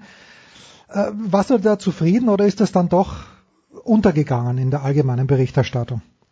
Oh, ich glaube, der, äh, die, die Wahrnehmung war schon gegeben. Also für so ein Champions Hockey League Spiel an einem Dienstagabend, ähm, wo parallel DFB-Pokal läuft, war das nicht schlecht, was ich so gesehen habe, auch von den, von den Einschaltquoten her. Also da gibt's schon, schon eine gewisse Aufmerksamkeit dafür, was, was gut ist. Klar, das ist sicherlich wie immer dann aber auch größtenteils wieder äh, den zu schulden oder den, den anderen anzurechnen, die sich eh dafür interessieren. Vielleicht noch ein bisschen mehr, weil es ist eben ein Finale gewesen. Äh, insgesamt eine gute Aufbereitung, auch ähm, so bildtechnisch gesehen, Mhm. was man da angeboten bekommen hat. Also eine, eine hochwertige Produktion. Das hilft natürlich auch nochmal. Also ich glaube, 24 Kameras waren da am Start. Das ist äh, für ein Eishockeyspiel eine brutale Anzahl. Da braucht man sich wirklich nicht verstecken. Ähm, also das war aber schon absehbar. Das hat sich im Laufe dieser Champions Hockey League Saison immer weiter nach oben entwickelt. Klar, je näher man dem Finale gekommen ist, umso besser der Produktionsstandard. Aber da gibt man sich echt Mühe, diesen Wettbewerb dann auch entsprechend gut aufzubereiten. Und das äh, hilft natürlich auch nochmal, ähm, da eine gewisse Aufmerksamkeit zu erzeugen. Jetzt äh, habe ich gerade vorhin mit Michael Körner gesprochen und äh, die Idee war ja immer, als die Bamberger sehr, sehr gut waren in der Euroleague und in diesem Jahr sind es die Bayern, dass die sich dort natürlich auch, ähm, auf der einen Seite natürlich ist es anstrengend, aber auf der anderen Seite spielen die dort gegen Gegner, die sie eigentlich in der Bundesliga nicht sehen. Nur ist das eigentlich wöchentlich im Basketball. Machen wir sogar zwei Spiele in der Euroleague. Ziehen die Münchner aus dieser Erfahrung jetzt irgendwas mit in die DEL oder waren es dafür vielleicht zu, zu wenig Spiele? Hm, Also ich glaube schon, dass das auch nochmal pushen kann, auch wenn man das Finale jetzt verloren hat. Aber man hat sich ja eh hingestellt vor der Saison, hat gesagt, wir wollen diese Champions Hockey League gewinnen. Jetzt haben sie es wirklich fast geschafft. Also wenn die sich was vornehmen, dann äh, wird das meistens auch in die Tat umgesetzt. Und ich glaube schon, dass das äh, jetzt kein Nachteil sein muss, dass man da auf höchstem Niveau so lange mitspielen konnte, bis ins Endspiel gekommen ist. Ähm, und man weiß, man, man hat in der Liga ordentlich was vor sich, weil es zumindest ein Team gibt, das absolut ebenbürtig ist in dieser Spielzeit, vielleicht sogar noch ein klein bisschen besser, zumindest in den bisherigen Vergleichen, die man gegeneinander gespielt hat mit den Adler Mannheim. Das muss dann, wie gesagt, kein Nachteil sein, wenn man ähm, mit dem Selbstverständnis eines Champions Hockey League Finalisten dann an, an, ans Werk geht. 45 Spiele sind gespielt in der DEL, Franz. Das heißt, wenn ich richtig nachgerechnet habe, noch sieben im Grunddurchgang. Es ist ein absurdes Bild, das sich hier mir zeigt. 103 Punkte für Mannheim, 96 für München, okay. Kennen wir, Dortmund und Bayern, sieben Punkte auseinander. Dann allerdings 79 die Kölner Haie, die nächsten. Ähm, A, was ist mit äh, den Eisbären Berlin passiert, die ich unter den Top 9 äh, auch bei zweitem Hinschauen überhaupt nicht mehr erkenne und ist die Diskrepanz zwischen diesen beiden Top-Teams, du sagst es ja, Mannheim vielleicht sogar noch besser als München, ist das wirklich so frappierend? Also das ist schon schon so, ja. Man kann das schon so sagen, wenn man das, wenn man das als Zweiklassengesellschaft bezeichnen will, dann kommt das vielleicht hin. Also Mannheim und München spielen schon irgendwie in einer eigenen Liga. Das ist eine andere Qualität als der Rest der Liga bislang zumindest. Also in der regulären Saison, was dann in den Playoffs passiert, das wird sich zeigen. Da sind ja auch schon äh, Überraschungen durchaus vorgekommen. Aber so wie es sich momentan entwickelt, sind das die zwei Teams, die allen anderen eigentlich äh, deutlich überlegen sein müssten, dann auch in den Playoffs. So, und dann gibt's natürlich wie immer die negativen und die positiven Überraschungen in so einer Saison. Also Düsseldorf steht ja gut da, zum Beispiel als Vierter, nachdem man ja zuletzt auch die Playoffs verpasst hat. Das ist ganz gar nicht so schlecht. Und äh, andere Teams haben dann halt so ihre Schwierigkeiten. Das äh, merkt man bei Nürnberg oder hat man bei denen gemerkt. Die haben sich jetzt gefangen. Das hat man gesehen bei den Eisbären. Die sind eben tatsächlich nur Zehnter. Und das ist dann eben tatsächlich so eine, so eine Geschichte, das ist wie so ein Schneckenrennen da aktuell im Kampf um die Playoffs, ähm, gerade eben um die Plätze neun und zehn, denn sind nur noch diese zwei ungefähr zu vergeben, denn der Rest ist, ist safe durch, äh, ist auf jeden Fall in der ersten Runde. Äh, die verlieren irgendwie alles. Also es wird sehr wahrscheinlich dann auch einen neuen Negativrekord geben an Punkten. Den, Wo du in die Playoffs man, kommst. Ja. Genau. Also da haben wir aktuell 56 Punkte für den zehnten Platz für die Eisbären Berlin. Wir haben noch sieben Spiele für die kann man nicht vorstellen, dass die alle gewinnen. Also da sind wir dann vielleicht so bei Anfang Mitte 60, äh, was die Punkte angeht, was, was dann eben ausreicht, um die Playoffs zu erreichen. Weiß ich nicht, ob das dann so für die Liga spricht, aber das sind, gibt vielleicht mal so Spielzeiten. Ähm, und wenn wir nochmal bei den Eisbären bleiben wollen, ja, schwierig irgendwie. Also eh schon ein bisschen durchwachsen. Die Saison ist äh, bis Mitte Dezember quasi mal mit Höhen und Tiefen verlaufen. Da hat man den Trainer gewechselt, weil man nicht zufrieden war. Seitdem läuft's eigentlich überhaupt nicht mehr, hm. muss man mal sagen, seitdem Sportdirektor Richer da auch noch äh, Head Coach ist. Hat zu tun mit verschiedenen Faktoren. Ähm, einerseits natürlich mit der Vielzahl an Verletzten. Das ja. ist schon teilweise frappierend. Wenn der halbe Kader verletzt ausfällt, dann wird es eben schwer, das aufzufangen. Das ist klar, aber es fehlt immer einfach die Selbstverständlichkeit. Und wenn man dann mal in so einer Negativserie drin ist, wie es die, die Eisbären seit äh, Wochen sind, dann ist es halt auch schwer, da auszubrechen. Mal schauen, vielleicht retten sie sich noch in die Playoffs und äh, dann kann ja einiges gehen noch. Äh, Korrigiere mich bitte, ich liege natürlich falsch mit meinem gefährlichen Halbwissen, aber waren es die Ingolstädter, die mal äh, über Platz neun oder zehn reingekommen sind, über diese Pre-Playoffs und Meister geworden sind? Waren das die letzten oder ja. gab's? Das war bei Ingolstadt, oder? Damals. Ja, das damals. ist richtig, ja. Mhm. Und es genau. hieß ja damals, das hat mir, ich glaube, der Basti Schweder hat mir das damals gesagt, äh, dass Ingolstadt, was das Budget angeht, eigentlich mit den ganz Großen mithalten kann. Aber ich könnte mir vorstellen, dass das mit Mannheim und mit München jetzt schon länger nicht mehr der Fall ist, oder? Äh, schwierig, schwierig tatsächlich. Oder, ja. oder weiß man das nicht? Äh, was, ähm, wei was naja, weiß man gibt, denn genau? Es gibt natürlich immer so Schätzwerte, äh, die mal stimmen, mal nicht stimmen. Also wenn man zum Beispiel vor der Saison in das äh, große Heft der Eishockey News zum Beispiel schaut, da hm. gibt es tatsächlich einen, ich, ich nehme mal an, einen geschätzten Etat für jede Mannschaft. Ähm, dem aber teilweise dann auch von Vereinsseite widersprochen wird. Also man, man kann sich da ja nie so genau drauf verlassen. Ähm, Ingolstadt wird es nicht super schlecht gehen, aber das ist jetzt auch kein Team, das da mit den äh, ganz großen wie München oder sowas mithalten kann oder auch Berlin. Denn da steckt einfach ein bisschen mehr Geld einfach dahinter durch die ganze Organisation und Struktur. Achtung, zweieinhalb Fragen Warning an Franz Büchner. Die erste Frage, Franz, ich habe mit Michael Körner gerade vorhin drüber gesprochen, die neue Eishalle in München, ähm, inwieweit, was, was weißt du über das Thema? Sie soll ja vorgestellt werden, es gibt wohl einen Siegerentwurf. Ist das in irgendeiner Art und Weise auch in Kreisen der DL oder bei Magenta Sport kommuniziert worden? Oder funktioniert sowas hinter verschlossenen Türen? Also das können wir kurz machen, da habe ich ja tatsächlich gar nichts drüber gehört bisher. Na bitte, das ist äh, das eine. Die nächste Frage, Franz, und das ist natürlich die viel wichtigere Frage. Du musst sehr gelitten haben, was Montagabend äh, der späte Ausgleich von Union Berlin und dann aber noch der späte Siegestreffer von FC St. Pauli. Macht dir so ein Spiel Mut, nachdem die Berliner ja davor äh, Köln geschlagen haben, oder ist das ein kleiner Schlag in die Magengrube? Mir wird's Mut machen, ich sag dir, wie es ist. Ja, teils, teils. Also man muss mal gucken, wie es vor zwei Jahren war, als die Mannschaft ja auch schon in diesem Dunstkreis unterwegs war in Richtung äh, Platz zwei, Platz drei und es dann eben am Ende nicht geschafft hat als Vierter, weil man eben die wichtigen Spiele alle verloren hat gegen die Teams, die man hätte schlagen müssen, die vor einem oder um einen rum platziert waren. Jetzt hat man eben mit Köln eins geschlagen, mit St. Pauli dort mal verloren auswärts. Das ist sicherlich durchaus mal verkraftbar in so einer Saison, wo man jetzt zwei Niederlagen eingesammelt hat insgesamt. Das ist ja durchaus noch äh, nicht so verkehrt. Die wenigsten, wenn ich das nochmal anmerken darf. Zwei Niederlagen sind die wenigsten, ja, aber halt zehn Unentschieden leider. Das, genau, darauf kommt es eben tatsächlich an, dass man äh, ein paar mehr Spiele gewinnt in der Rückrunde. Dann ist eben auch so eine Niederlage mal verschmerzbar. Also von daher, ja, man, man ist scheinbar in der Lage, auch diese äh, großen Teams, die, die tatsächlich da noch eins weiter oben stehen, zu besiegen. Ähm, wie gesagt, wenn man da mal auswärts bei einem anderen starken Team verliert, ist das vielleicht kein Beinbruch, wenn man es eben schafft, dann auch in Zukunft mehr Spiele zu gewinnen. Also eher eher ein Mutmacher, würde ich sagen, weil man es eben auch geschafft hat, nach 0-2 dann nochmal zurückzukommen, wenn man dann auch letztendlich verloren hat. Und ich sag's folgendes, äh, ich sag's einfach, dass in dieser Saison die Relegation nicht ganz so aussichtslos ist, wie es ähm, im letzten Jahr war für Holstein Kiel gegen den VfL Wolfsburg. Hab ich ich habe so ein bisschen mein Bauchgefühl, das mich heute schon vier bis fünfmal getrogen hat, aber was weiß man. Ähm, halbe Frage, Viertelfrage noch. Jens Keller, du kennst, niemand kennt Jens Keller besser als du, als äh, Union Berlin Sympathisant, aber Jens Keller in Ingolstadt. Schafft er den Klassenerhalt? Kurze Frage, kurze Antwort. Schaut nicht äh, gut aus. Ja, das sind vier Punkte auf Magdeburg. Ich sag mal nein. Okay, weil gerade auch Magdeburg ja jetzt angefangen hat, durchaus mal Spiele zu gewinnen. Also Okay, und dann die zweite Viertelfrage. Franz Büchner ist einer der busiest man alive im deutschen Sportkommentatoren-Business. Wo werden wir dich hören? Ab Freitag, Franz. Oh, ich habe mal ein bisschen ruhiges Wochenende Nein. am Samstag zu tun mit äh, der Bundesliga-Zusammenfassung der Partie Gladbach gegen Hertha. Äh, und ansonsten habe ich tatsächlich Freitag und Sonntag nichts zu tun. Das liegt natürlich auch daran, dass äh, die deutsche Eishockey-Liga momentan pausiert, weil da gerade Länderspiele waren, die U25, das ist Perspektivteam äh, Richtung der nächsten Olympischen Spiele Peking, hat er jetzt ein paar Spiele absolviert und ähm, deswegen ist jetzt am Wochenende da mal spielfrei.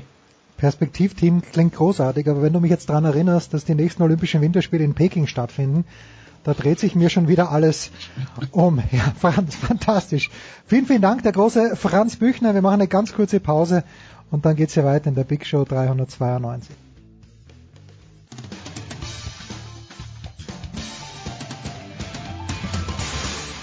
Hey, hier ist Sven Sören Christoffersen und ihr hört Sportradio 360.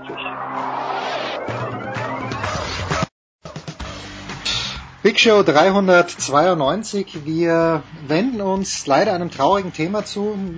Die gute Nachricht ist, einer one of our finest, möchte ich sagen. Einer meiner Lieblingsgäste ist mal wieder dabei, nämlich der große Thomas Hahn von der Süddeutschen Zeitung in Hamburg. Servus Thomas. Servus.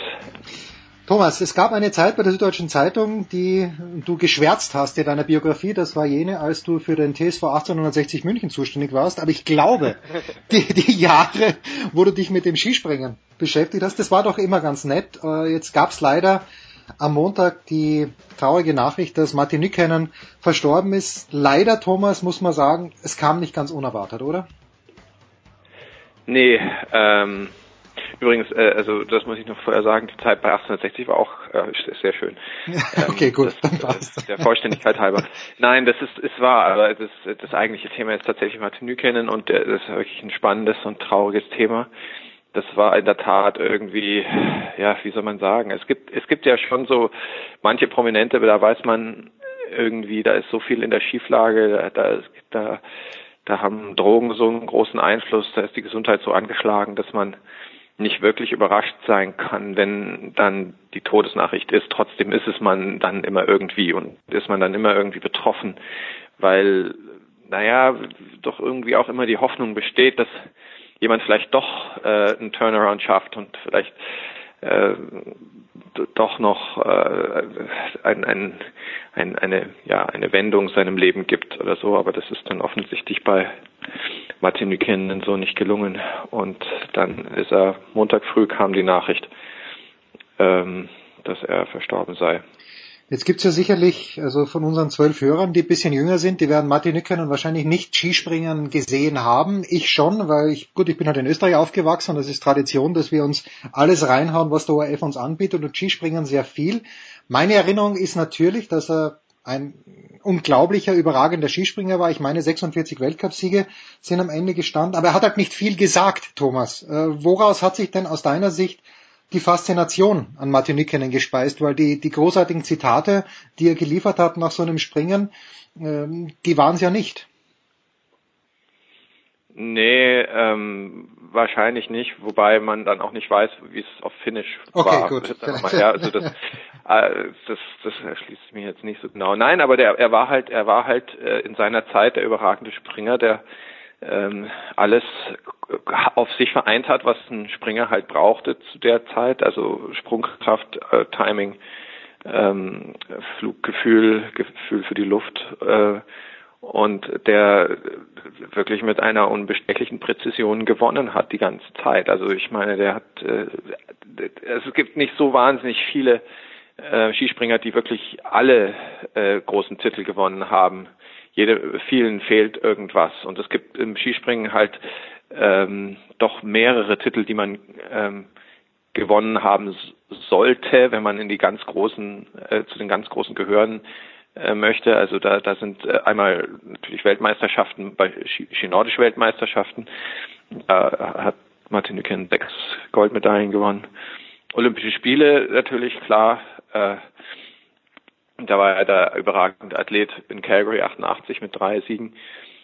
Ähm, aber dann eben auch ähm, Skiflug-Weltmeisterschaften. Das ist oft ein bisschen verwirrend, dass das zwei unterschiedliche ja. äh, WM-Titel sind sozusagen. Also das ist eben von der ganz großen Schanze. Äh, das ist nochmal eine ganz eigene Mutprobe. Ähm, und Gesamtweltcup hat er viermal gewonnen. Und äh, sehr wichtig auch für die Skisprungwelt, die Vierschanzentournee hat er auch zweimal gewonnen. Und damit hat er alles halt äh, beisammen und äh, hat in seiner Zeit 46 äh, Weltcupsiege gewonnen. Das ist, äh, wenn man das jetzt mit heute vergleicht, schon nochmal so eine eigene Nummer. Damals war Skispringen sicherlich sehr viel amateurhafter, aber es war eben, gab auch eben sehr viel weniger Wettkämpfe. Ähm, es war, äh, würde ich jetzt mal sagen, mehr als heute eine Windlotterie. Also da wurde noch nichts rausgerechnet aus, mhm. aus den Weiten und so. Und äh, in, in der Zeit hat er äh, ähm, 46 Weltcupsiege gefeiert. Das, das ist schon eigentlich eine andere Nummer, als wenn man jetzt sozusagen seinen Nachfolger als als äh, ähm, als Weltcup-Rekordler, den Gregor Schlierenzauer sieht, also dessen Leistung man ja auch nicht unterschätzen sollte, um Gottes Willen, aber das, äh, da, da, da war das alles irgendwie sehr viel professioneller und sehr viel, ähm, gab viel, viel mehr Wettkämpfe, viel mehr Möglichkeiten und so.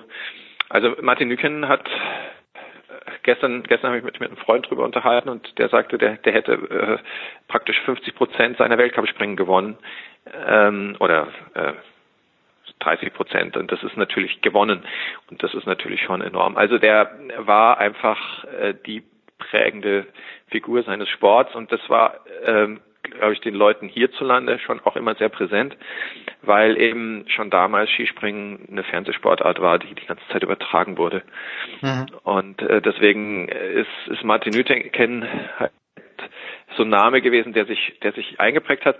Und dann ähm, kam halt dazu, dass er diese schräge Persönlichkeit hatte und die hat natürlich äh, die Leute auch fasziniert, abgeschreckt, fasziniert, wie das eben so ist bei genialen Menschen, die äh, nicht ganz im Reinen mit sich sind.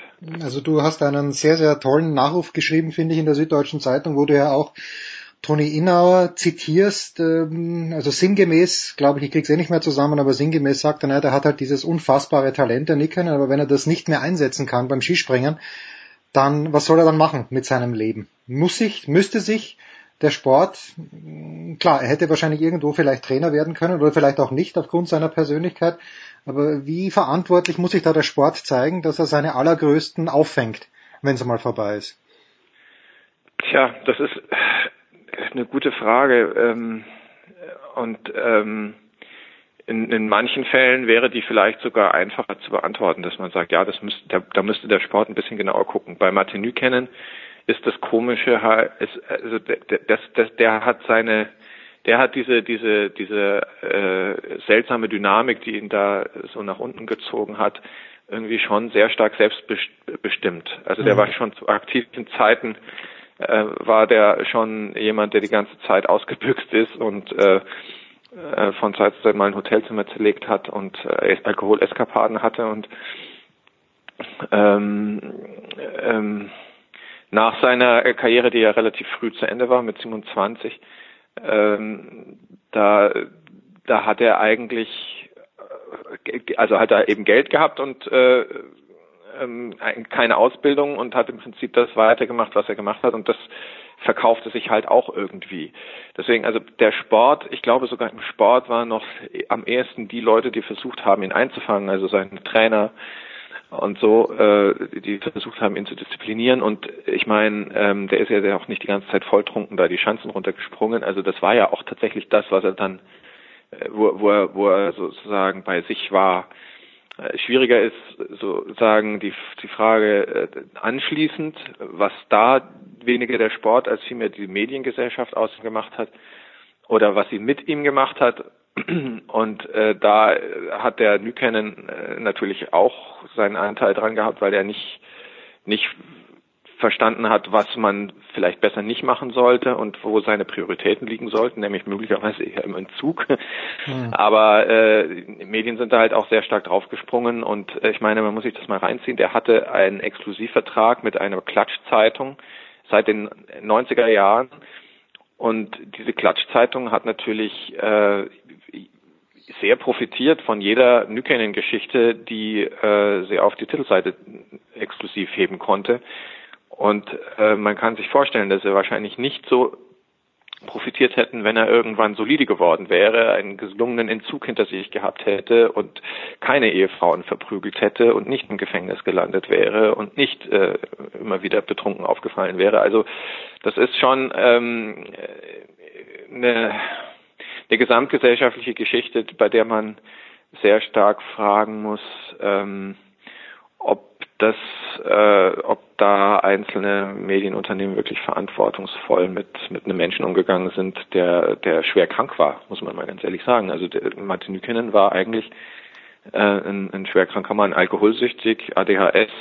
Am Schluss hat er wohl auch äh, hat er Diabetes gehabt oder so, aber in erster Linie ist eben diese Alkoholkrankheit und ähm, der Mann hätte den hätte man eigentlich nicht so sehr bestärken dürfen. In, in seinen Eskapaden dann auch. In seinen Eskapaden, ja, genau. So, apropos Eskapaden, wir machen jetzt einen ganz, nein, wir machen noch ganz keinen ganz harten äh, Cut. Du hast sicherlich das Interview oder zumindest gehört davon von Gianfranco Casper im Tagesanzeiger. Ein Wort noch, wenn ich mich richtig erinnere, äh, die Zeit ähm, des deutschen Bundestrainers Werner Schuster, die fällt auch, du hast den, den Schuster noch mitbekommen, meine ich, oder Thomas, bei der Süddeutschen Zeitung, als er gekommen ist. Jetzt ist, in den letzten, jetzt ist in den letzten Tagen bekannt geworden, dass Werner Schuster seinen Vertrag nicht verlängern wird mit dem DSV, zumindest nicht als Cheftrainer. Ist ja alles noch ein bisschen in Schwebe, was er denn machen wird. Ist das jetzt für den DSV ein Problem oder hat Werner Schuster aus deiner Sicht in den letzten Jahren ein System implementiert, das auch ohne Werner Schuster gut auskommen kann? Also das war zumindest, wenn ich den in, in damals richtig verstanden habe, sein Plan. Also das wenn er geht, dass sozusagen alles so geregelt ist, dass ähm, man es halt einfach übernehmen kann. Also ganz so einfach ist es dann normalerweise auch wieder nicht, ähm, weil der er hat schon er hat schon eine besondere Persönlichkeit gehabt und äh, ähm, Gut, er kam damals in einer insofern dankbaren Situation, als die Deutschen so da nieder waren, dass ja. sie wirklich einen Heilsbringer brauchten und äh, er auch wirklich ähm, freie Hand hatte, äh, Systeme einzuführen, ähm, die es einfach brauchte, um dann diese ganzen Erfolge zu haben. Ich meine, der hat letztlich außer der Fischanz und Tournee dann ja alles mit seinen Leuten gewonnen ähm, in seiner Zeit. Was wirklich beeindruckend ist, wenn man weiß, woher das kam, also was am Anfang da war. Und ähm, Jetzt ist natürlich ein bisschen schwieriger für den Nachfolger. Also da muss man jetzt natürlich erst erstmal mithalten. Der, der hat eine, glaube ich, ziemlich, eine ziemlich breite äh, Palette an Talenten hinterlassen. Ähm, aber man sieht ja an den Österreichern, dass das jetzt nicht immer unbedingt äh, so was ist, was was was man auf ewig aufrechterhalten muss. Und ich bin mal gespannt, wer das wird. Also äh, der der hat eine schöne, aber ja. Ja, also der hat hat eine, eine ähm, der Nachfolger hat eine schöne, aber wahrscheinlich noch schwierigere Aufgabe als der Werner Schuster sie hatte vor, weiß nicht, wann war es? Zehn Jahren schon. Ja, ja. ja, fast, ja also fast, der, fast zehn der Jahre. kam, also genau, nach zehn Jahren, zehn Jahren, also 2000, ja, genau, also das ist zehn. Ja, ich meine, das ist auch irgendwie eine folgerichtige Entscheidung äh, von von dem Werner Schuster, dass, dass er, dass der dann sagt, so jetzt äh, reicht. Also das Einzige, was ihm noch fehlte, das hat man ja dann so gesagt. Also äh, wenn, wenn die Tournee nicht gewonnen wird, das könnte ihn nochmal motivieren, vielleicht es doch mit dem DSV zu schaffen. Das, das hat, das war das Einzige, was nicht geklappt hat. Ansonsten ähm, ist das ja wirklich, äh, ist das ja wirklich äh, Makellos ein, ein, ein Meisterstück gewesen, mhm. was der da hingelegt hat in den letzten zehn Jahren. Auch so von der, von der, äh, also ich bin ja schon lange nicht mehr beim, also jetzt schon seit fünf Jahren nicht mehr beim Skispringen gewesen, aber, aber sozusagen Interviews mit Werner Schuster so und auch überhaupt also so diese ganze Ansprache ähm, das war schon ähm, das war schon wirklich exzellent das war schon ein super Trainer ja, bitte. Dann äh, Österreicher mit dem Ein-Mann-Team Stefan Kraft im Moment unterwegs, da könnte er was bewegen, aber Cheftrainer wird ja nicht, das ist ja Andreas Felder bestätigt. Ein Wort noch, und ich habe es dir ja angedroht, ähm, der Tagesanzeiger hat mit Gianfranco Casper, dem Präsidenten der FIS, ein Interview geführt, mich hat ein lieber Freund aus den USA gefragt, ob äh, vor diesem Interview vielleicht getrunken hat. Ich weiß es nicht. Äh, ich, ich lasse die Frage im Raum stehen, aber da wird unter anderem die eine Frage gestellt, Menschenrecht, Menschenrechtsverletzungen, äh, ist Ihnen das alles egal? Und er sagt drauf, es ist nun einmal so, dass es für uns in Diktaturen einfacher ist. Vom Geschäftlichen her sage ich, ich will nur noch in Diktaturen gehen, ich will mich nicht mit Umweltschützern herumstreiten. Ihm wird's wurscht sein, Thomas, äh, der ist 75 Jahre alt, wie gesagt. Äh, ja, was, was soll sein? Dann, wenn er nicht mehr FIS-Präsident ist, ist er nicht mehr. Ich halte das für, für unfassbar, was er gesagt hat, auch was den Umweltschutz angeht. Aber was können wir tun? Was soll man boykottieren, Thomas? Gib uns einen, einen kleinen moralischen Kompass, wie wir, wie wir mit diesem Interview umgehen sollen. Nee, ich finde nicht, man sollte was boykottieren, aber man sollte sehr klar und, deutlich ansprechen, was da eigentlich gesagt wird. Also ich meine, das ist, ich, äh, ich habe irgendwie überhaupt den, den Eindruck, also in den letzten Tagen, dass Gianfranco Caspar jetzt langsam äh, in so eine andere Lebensphase rübergleitet. Also ich hatte den früher immer als relativ vernünftig wahrgenommen, ja. aber der hat zum Beispiel äh, zu dem Tod von äh, Martin Nüken hat er allen Ernstes gesagt, Martin Nüken hat sein Leben genossen und also das sollte dann wahrscheinlich eine Anspielung äh, auf sein, seine seine äh, seine seine äh, Trinkseligkeit sein oder so. Aber das ist natürlich ein unfassbar zynischer und geschmackloser äh, äh Kommentar äh, nach so einem Leben. Äh, ähm, und aber das, das nur nebenbei. Aber das ist ja ich ich meine ich weiß nicht. Das ist, ist halt wahrscheinlich diese Art von Denkfaulheit, die sich am Ende einer Funktionärskarriere einstellt, wenn wenn man äh, den Eindruck hat, ach das eigentlich alles ganz bequem gelaufen und es war doch alles ganz war doch alles ganz cool und äh, er spricht natürlich was an, was was sozusagen das Denken dieser Sportwirtschaft ist. In der Tat, für die Sportwirtschaft ist das ist es in Diktaturen sehr viel praktischer als äh, jetzt beispielsweise in äh, im Engadin, ja. ähm, ja, wo es einfach nicht mehr geht, ja, weil ähm, und äh, so gesehen ja, also äh, spricht er halt das aus, was was was das Denken dieses dieses Sportbusiness ist. Und äh, da, daran da, daran kann man sich ja ausrichten und und dann sich überlegen, ob einem das noch noch gefällt oder ob ob die die die Botschaften stimmen oder sowas. Darüber muss man eben reden und entsprechend berichten und äh, ähm, das das ja, geschehen lassen muss man es. Man kann dem Mann ja nicht sein, sein, sein Wort verbieten oder sowas, aber, aber äh, man muss sie halt, die Leute halt auch dann so darstellen, wie sie sind. Und das ist voll, vollkommen verantwortungslos für, für, so einen, für so einen Sportführer, der seit, ich weiß nicht wie viel äh, Jahrzehnten ähm, einem, einem Weltskiverband vor äh, der ja nicht ganz unbedeutend ist in der Sportwelt. Also wenn das die Qualität der Sportführer ist äh, in der Welt, also ähm, dann ähm, ja, dann, dann ähm, können wir uns von den von den eigentlichen Werten von Sport, die auch ganz viel mit mit Freiheit und äh, und ähm, äh, eben den gegenteiligen Werten von Diktaturen zu tun haben, können wir uns von denen verabschieden. Also das muss man halt einfach sich anhören und entsprechend äh, es einordnen und und und dann wissen, was das für Leute sind, äh, die da die da oben sprechen. Das äh, Boykottieren äh, ist da wenn es alle machen würden, wäre das eine, eine, ein probates Mittel, aber ich glaube, es ist, es, ist eher äh, den, den, den Konflikt auf die Bühne tragen. Das, das ist es eher. Das können allerdings tatsächlich nur ähm, Journalisten und, und äh, Felix Neureuter,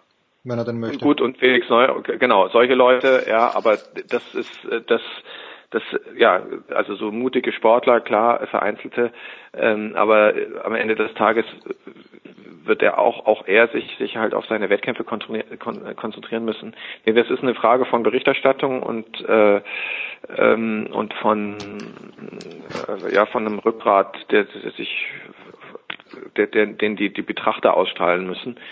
Ähm, da allerdings ist es ja in, in im Sport leider auch nicht immer so hundertprozentig ähm, hundertprozentig ideal, ja.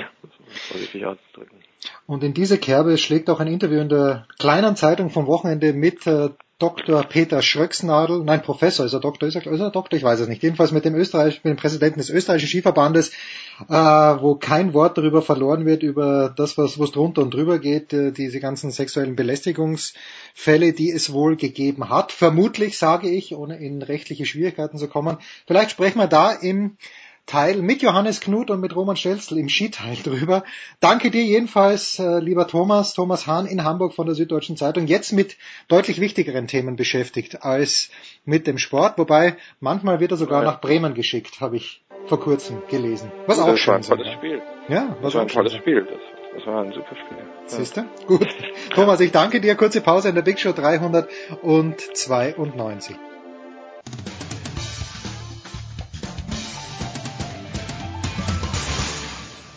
Servus, da ist der Martin Buchhüser und ihr hört Sportradio 360.de.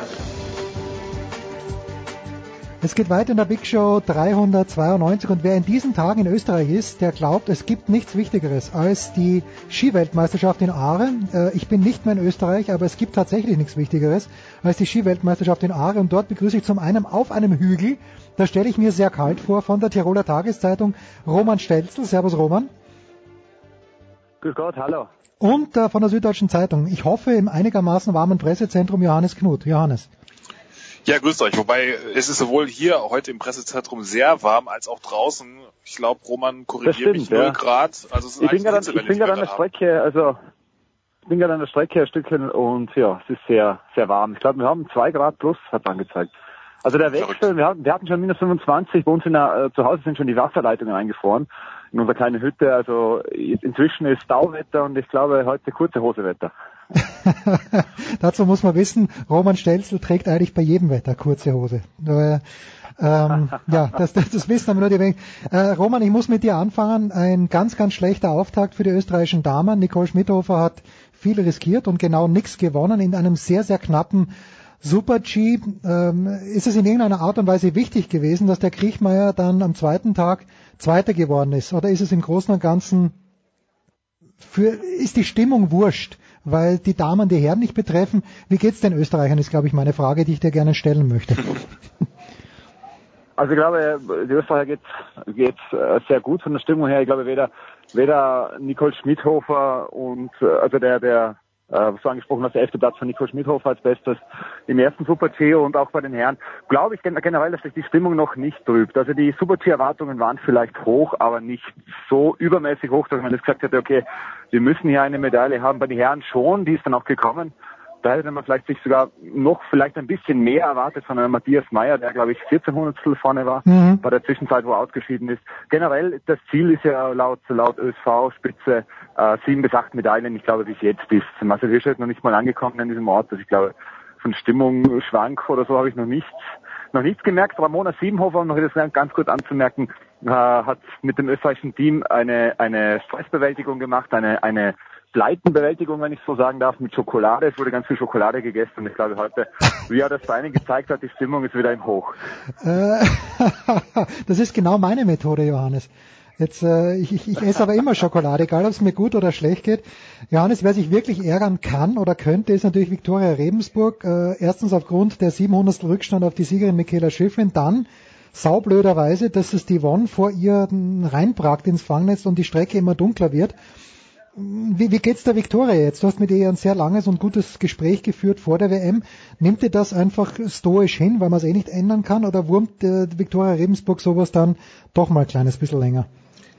Nee, ich glaube, das wurmt sie jetzt schon einerseits sehr lange, weil es einfach wirklich sau eng und sau knapp ist. Die, die vier da vorne sind ja eigentlich gleichzeitig ins Ziel gekommen. Ja. Selbst äh, da bis, bis zu Platz 10 eine halbe Sekunde, auch das ist ein letztlich ein Augenblinzeln. Also das ist schon ein irres Niveau und ähm, sie, sie hat sich schon sehr große Mühe geben müssen nach dem Brenner auch, hatte eine Sonnenbrille auf, äh, man okay. hat schon gemerkt, äh, obwohl die Sonne schon längst weg war, also man hat gemerkt, da, da äh, musste sie schon ganz schön kämpfen und in ein oder zwei Momenten hat mich das ja an St. Moritz erinnert, wo sie nach dem Riesenslalom ja auch sehr früh ausgeschieden ist und da auch ähnlich gekämpft hat. Und da war es ihr noch viel bitterer, weil es ihr eigener Fehler war. Jetzt, das ist das Einzige, was sie sich wirklich, glaube ich, sofort als positiv rausgezogen hat, konnte sie sich wirklich absolut nichts vorhalten, auch wenn ihr ja die eine oder andere Expertin im Vorfeld vorgeworfen hat, dass sie äh, gerade in den Speed-Disziplinen nicht so richtig mit der angemessenen Gier äh, ja. Werke geht. Ich glaube, das war am äh, wann, was haben wir heute Mittwoch, am Dienst, nee, heute Donnerstag. Am Dienstag war das ganz sicher nicht der Fall. Das war wirklich eine blitzsaubere Fahrt. Das mit Lindsay Vonn, gut, das, das ist blöd. Die Sicht wäre schon besser gewesen. Michaela Schiffrin hat ja auch gesagt, äh, ohne diesen Unfall hätten wir vielleicht eine andere Weltmeisterin, aber auch das gehört immer zum Sport dazu, was man höchstens vielleicht so ein bisschen hätte anmerken können oder anmerken sollen, ist, dass Frau Won sich dann doch sehr lange Zeit gelassen hat, da zu entscheiden, gehe ich jetzt in Akia, fahre ich selbst runter, dann noch so ein bisschen Zuschauer, Winke, Winke, das, das kann, auch, kann man auch mal mit einer Strafe ahnen übrigens, das ist im Reglement äh, durchaus festgehalten, aber gut. Sie ist, sie ist wahnsinnig äh, gut dabei. Ich glaube, das wäre jetzt schon nicht wichtig gewesen, zumal sie ja auch äh, jetzt in St. Moritz und auch in, in Pyeongchang jeweils Vierter geworden ist. Aber ähm, ich glaube, mit in diesem Wissen, dass da einiges geht, ist äh, für den Riesenslalom doch, doch das ist ein ganz guter Mutmacher. Abfahrt würde ich sie jetzt mal nicht ganz so hoch einschätzen. Da waren, war sie einfach in diesem hm. Winter noch überhaupt nicht im, im, richtig im Rhythmus, im Schwung.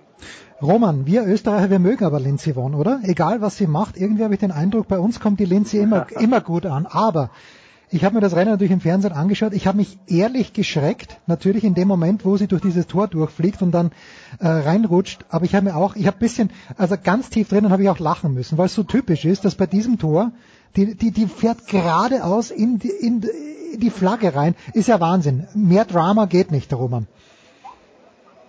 Naja, es ist wäre. Also ich muss ja sagen, ja, ich bin mit einem Kollegen von der APA unten gestanden und wir haben uns schon angeschaut und haben gesagt, weil wohl wissen, dass Lindsay Vonn sehr, sehr, sehr oft zu Sturz kommt, wenn sie nicht in Form ist, weil sie, äh, das ist ja eines ihrer großen Mankos und auch man, mit 82 Weltcup-Siegen ist natürlich schwierig nach Mankos zu suchen, mhm. aber ihr großes Manko war immer, wenn man sich die Verletzungsliste anschaut, immer dann, wenn sie nicht fit war, hat sie zu viel riskiert. Also mhm. das, das, das bitte hier ein roter Faden durch ihre Karriere und deswegen haben ich mit einem Kollegen schon unten etwas gemutmaßt, hoffentlich läuft das gut, weil sie definitiv nicht in Form ist. Ähm, mit dem Knie, also das ist einfach, das Training hat nicht funktioniert. Man, natürlich, wenn es auf Knopfdruck dann wieder in Bäumen hin, hinhaut, ist das gut. Deswegen war es so ein bisschen Muck gemacht. Es ist natürlich ein bisschen ein Drama. Es ist natürlich schon eine Hermann Mayer Dimensionen nimmt das Ganze an, wenn es dann jetzt wirklich eine Abfahrt, Abfahrt klappen würde, dann wäre das natürlich schon ein bisschen Nagano 1998. Aber summa summarum ist natürlich für die, für das Kapitel oder für die Geschichte Lindsay Vonn natürlich so ein Abschied, vor allem nach so einem Sturz, wo sie gerade noch die Hände, also die, die Arme vors Gesicht reißt, weil wer weiß, was sonst passiert auf dieser Piste, wenn sie mit dem Gesicht aufschlägt äh, ist das natürlich ein, ein Drama, das jetzt im vorletzten Kapitel natürlich so quasi der Moment der letzten Spannung ist, wenn man sich an diese an diese äh, Literaturkunde, also äh, Germanistik erinnert, Dramatik, äh, Dramaturgie, wäre das jetzt noch der Moment der letzten Spannung und dann kommt jetzt dann wirklich bei der Höhepunkt mit der Abfahrt, wenn es dann auch wirklich so sein sollte. Ich glaube, Johannes hat letzte Woche schon Zweifel etwas geäußert in die Richtung, äh, dann dann äh, dann wird man sehen. Also, aber es ist, wie du sagst, Jens, es ist natürlich für die Dramaturgie der Person, die auch in Österreich, wie auch überall auf der Welt gut ankommt, aber natürlich auch Kritiker hat, sehr viele. Äh, für die Dramaturgie ist das super. Ja. Also mein Kollege, mein Vorgänger, muss ich sagen, Michi Neudecker, der hat mal sehr schön geschrieben, dass man manchmal so das Gefühl hat, oder was heißt manchmal eigentlich fast immer, dass äh, sämtliche Scheinwerferkameras und Mikrofone dieser Welt äh, immer auf sie gerichtet sind und nur für sie da sind. Und sie natürlich auch jemand ist, der dieses Interesse bedient, sehr offen, was dann wiederum zu mehr Nachfrage führt. Also es ist auch so ein, so ein Kreis, der sich über die Jahre immer mehr verstärkt hat und natürlich auch je länger sowas dauert und dann auch je seltener sie immer wieder antritt und auch zurückkommt, dann ist es natürlich auch dieses Mittel der Verknappung, man, dass, dass sie immer seltener und auch man sie einfach nicht mehr so viel erleben wird und dann sie auch wieder noch mehr ähm, Interesse auf sich zieht. Ähm, ich glaube, das ist schon äh, den Konkurrentinnen, man, wenn man sich mal hinter vorgehaltener oder auch äh, wenn die Mikrofone aus sind, sich mit vielen Fahrern auch unterhält, dann, dann sind die schon sehr deutlich, äh, was ihre Meinung zu Lindsey Vonn angeht, nämlich, und die ist nicht, nicht äh, durchweg eher negativ. Aber, und das, das spürt man jetzt auch, es ist ja oft so, dass wenn was zu Ende geht, das Auge des Betrachters sehr viel gnädiger wird Ja. und, und wohlwollender dass sie natürlich schon auch jetzt viele ähm, wohlwollende Abschiedselogen nochmal kriegt, auch von, von der Tina Weirater, die in Cortina gesagt hat, äh, als Lindsay in den Weltcup gekommen ist, das war eine völlig neue Haltung, auch so ein bisschen arrogant, Nase oben, ich bin die Beste, ich tue alles, ich will hier gewinnen, ich, ich mache euch fertig. Das war, hat natürlich äh, jetzt nicht auf, ist auf nicht so richtig viel Gegenliebe erstmal gestoßen, aber äh, wenn man im Nachhinein schaut, es hat den Sport doch schon sehr weitergebracht und hat für sehr viele Kontroversen, Duelle, Debatten gesorgt und letztlich ist das, was natürlich auch ein Sport, wenn man jetzt aus dem Skisport-Sicht schaut, sowas hält natürlich auch äh, vieles in der Diskussion und ähm, hält, hält den Sport einfach präsent und natürlich gibt es danach auch viele interessante Figuren. Sophia Gotcha ist eine sehr interessante Figur, aber allein mit dem Duell zwischen Frau Stuic gegen Niki Schmidhofer äh, sich der Sport nicht in der Aufmerksamkeit halten, fürchte ich. Also weltweit. Deswegen ist natürlich man braucht so, man braucht so doch so ein paar Figuren. Es muss ein bisschen Reibung geben und für die hat sie mehr als genug gesorgt. Und deswegen äh, kann ich schon verstehen, äh, dass, dass äh, man da auch das ein bisschen wohlwollender sehen darf, wie sie das alles abgezogen hat. Roman, und jetzt sagt sie ja in dieser Pressekonferenz, ich weiß nicht, ob ich es bei, ähm, beim Johannes gelesen habe, auf jeden Fall sagt Lindsay Vonn, eh wurscht. Nee, sie ja nicht. Äh, nein, nein, nein, äh, bei dir nicht, okay. Eh, eh wurscht, dass sie den Rekord von Stenmark nicht einholen wird, weil, ähm, und ich weiß, da, da, hätte mich interessiert, hat sie Michaela gesagt oder hat sie Schifrin gesagt, nur mit Nachnamen, weil sie, weil Michaela Schifrin, wenn die nicht, sich nicht verletzt, ähm, sie sowieso überholen wird. A, Roman, wie ist das Verhältnis der beiden Amerikanerinnen? Soweit du das weißt, haben sie überhaupt eins, weil Von sagt ja, sie kennt sie kaum. Und B, und das hat uns Guido Heube hier auch schon, oder Max Girardelli war es, glaube ich, hat gesagt, was fehlt denn der Schifrin noch, dass sie eben jemand ist? Ich sitze vorm Fernseher mit offenem Mund und denke mir, wow, das ist großartig, aber ich bin, ich bin Ski-Nerd. Und wenn du Hermann Mayer ansprichst, mit seiner ganzen Geschichte vom Maurer, dann der Unfall, alles, jada, jada, jada, muss Michaela Schifrin auch mal so einen Bruch haben, wie Lindsay Vonn den gehabt hat, damit wir uns noch mehr reinfuchsen in die Frau. Hm. Äh, ich beantworte mal zuerst mal deine, deine, deine zweite Frage. Äh, Michaela Schiffrin, ich glaube, Seriensieger haben etwas, etwas gemeinsam. Sobald jemand äh, Seriensieger wird im Sport, wird er interessant. Das heißt, äh, es entwickeln sich Geschichten, man sucht Geschichten. Man muss über Leute, über Leute, die zehn Rennen hintereinander gewinnen, muss man zehn Geschichten schreiben. Und wenn man es probiert, nicht nur damit, damit zu schreiben, damit, äh, wie, wie sie die Kurven gefahren sind und wie viel Hundertstel Vorsprung sie haben, dann muss eine Geschichte dahinter her. Und deswegen ist meiner Meinung nach Michaela Schiffrin äh, schon sehr, sehr, äh, hat schon einen sehr großen Rucksack an, an, an Geschichten mit sich. Mhm. Man weiß schon sehr viel über sie und dadurch ist genau das, was wichtig ist, schon geworden, meiner Meinung nach. Sie hat Charakter.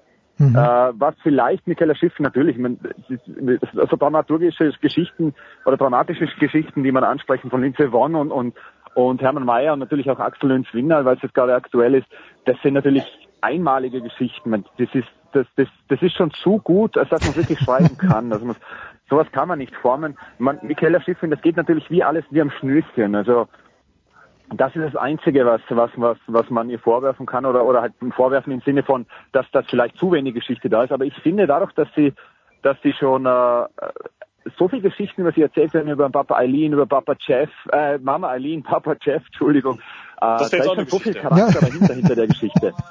Also es gibt, es gibt ganz viel. Es gibt wirklich Okay. eben, das ist die, die, die, auch bei uns war schon, ich habe schon einen Kopf des Tages, wir haben ja jeden Tag einen Kopf des Tages und habe ich auch schon über Aline Schifrin geschrieben. Also das ist ja witzig. Es ist ja schon, sucht das immer wieder. Und ich finde, das, ich finde die Frau Schifrin, abgesehen davon, dass sie eine sehr nette, sehr offene und sehr redefreudige Frau ist und auch sehr viele gute Sachen sagt, äh, eine Charakterfigur inzwischen. Also das, da halte ich schon dran fest. Und ich hoffe nicht, dass es sich wehtut.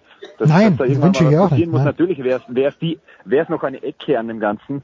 Ähm, ja, jetzt habe ich deinen, erste, deinen ersten Teil habe ich jetzt gehört. Ja, wie, wie, wie, wie mögen sich die beiden? Gibt es da ein Verhältnis zwischen Vaughn und Schifrin so, oder nicht? Ich, ich habe nur vor Jahren einmal, ich, ich glaube, dass der, der Johannes vielleicht sogar besser informiert, ich habe nur vor Jahren einmal über Lindsey Vonn mit ihr gesprochen und ich, eben wie du sagst, es gibt de, de facto kein, kein Verhältnis, sie trainieren ja nicht zusammen, Lindsey Vonn hat ihr eigenes Team und, und Michaela Schifrin hat ihr eigenes Team, die sind ja separat am Weg. Äh, ansonsten gibt es da kein Verhältnis. Ich kann mich nur erinnern vor Jahren, aber das ist natürlich dann auch schon wahrscheinlich schon überholt. Ist, ist Lindsay Vonne war für sie ein Vorbild. Aber kann natürlich dann auch ähm, einfach nur aus dem SS heraus gesagt worden sein. Aber vielleicht an den Johannes die Frage, vielleicht weiß er es besser. Johannes, wie ist es zwischen den beiden? Stutenbissigkeit Ja, oder andere Generation? Ja, also es ist natürlich schon, es sind schon andere Generationen, das hat natürlich schon auch einen großen Einfluss. Lindsay Vonn war einfach viel früher aktiv und sie war ja auch in ihrer Zeit jemand, der in ihrer Hochzeit ja auch sich sehr abgeschottet hat erstmal. Also dieses, dass sie zurück in den US-Verband mehr mit ihren Teamkolleginnen zu tun hat, das hat sich jetzt auch erst ganz massiv in den letzten Jahren ergeben. Mhm. Jetzt auch, wo sie auf einem Plateau war, wo sie so viel schon erreicht hatte, dass sie auch da gewissermaßen unangreifbar war. Wenn da, davor, wenn man mal Julia Mancuso fragt, äh, die, da, da, da war das schon ganz schön ähm, intensiv, die, Ja, die äh, angespannt, die Stimmung. Und Michaela Schifrin war von Anfang an ja auch in ihrem eigenen Umfeld. Also die beiden sind natürlich auch als Person ganz anders. Ähm, die, die haben jetzt kein großes äh, Verhältnis, sind aber auch in ihren eigenen Teams, äh, wie gesagt, unterwegs, in ihren eigenen Strukturen weitgehend.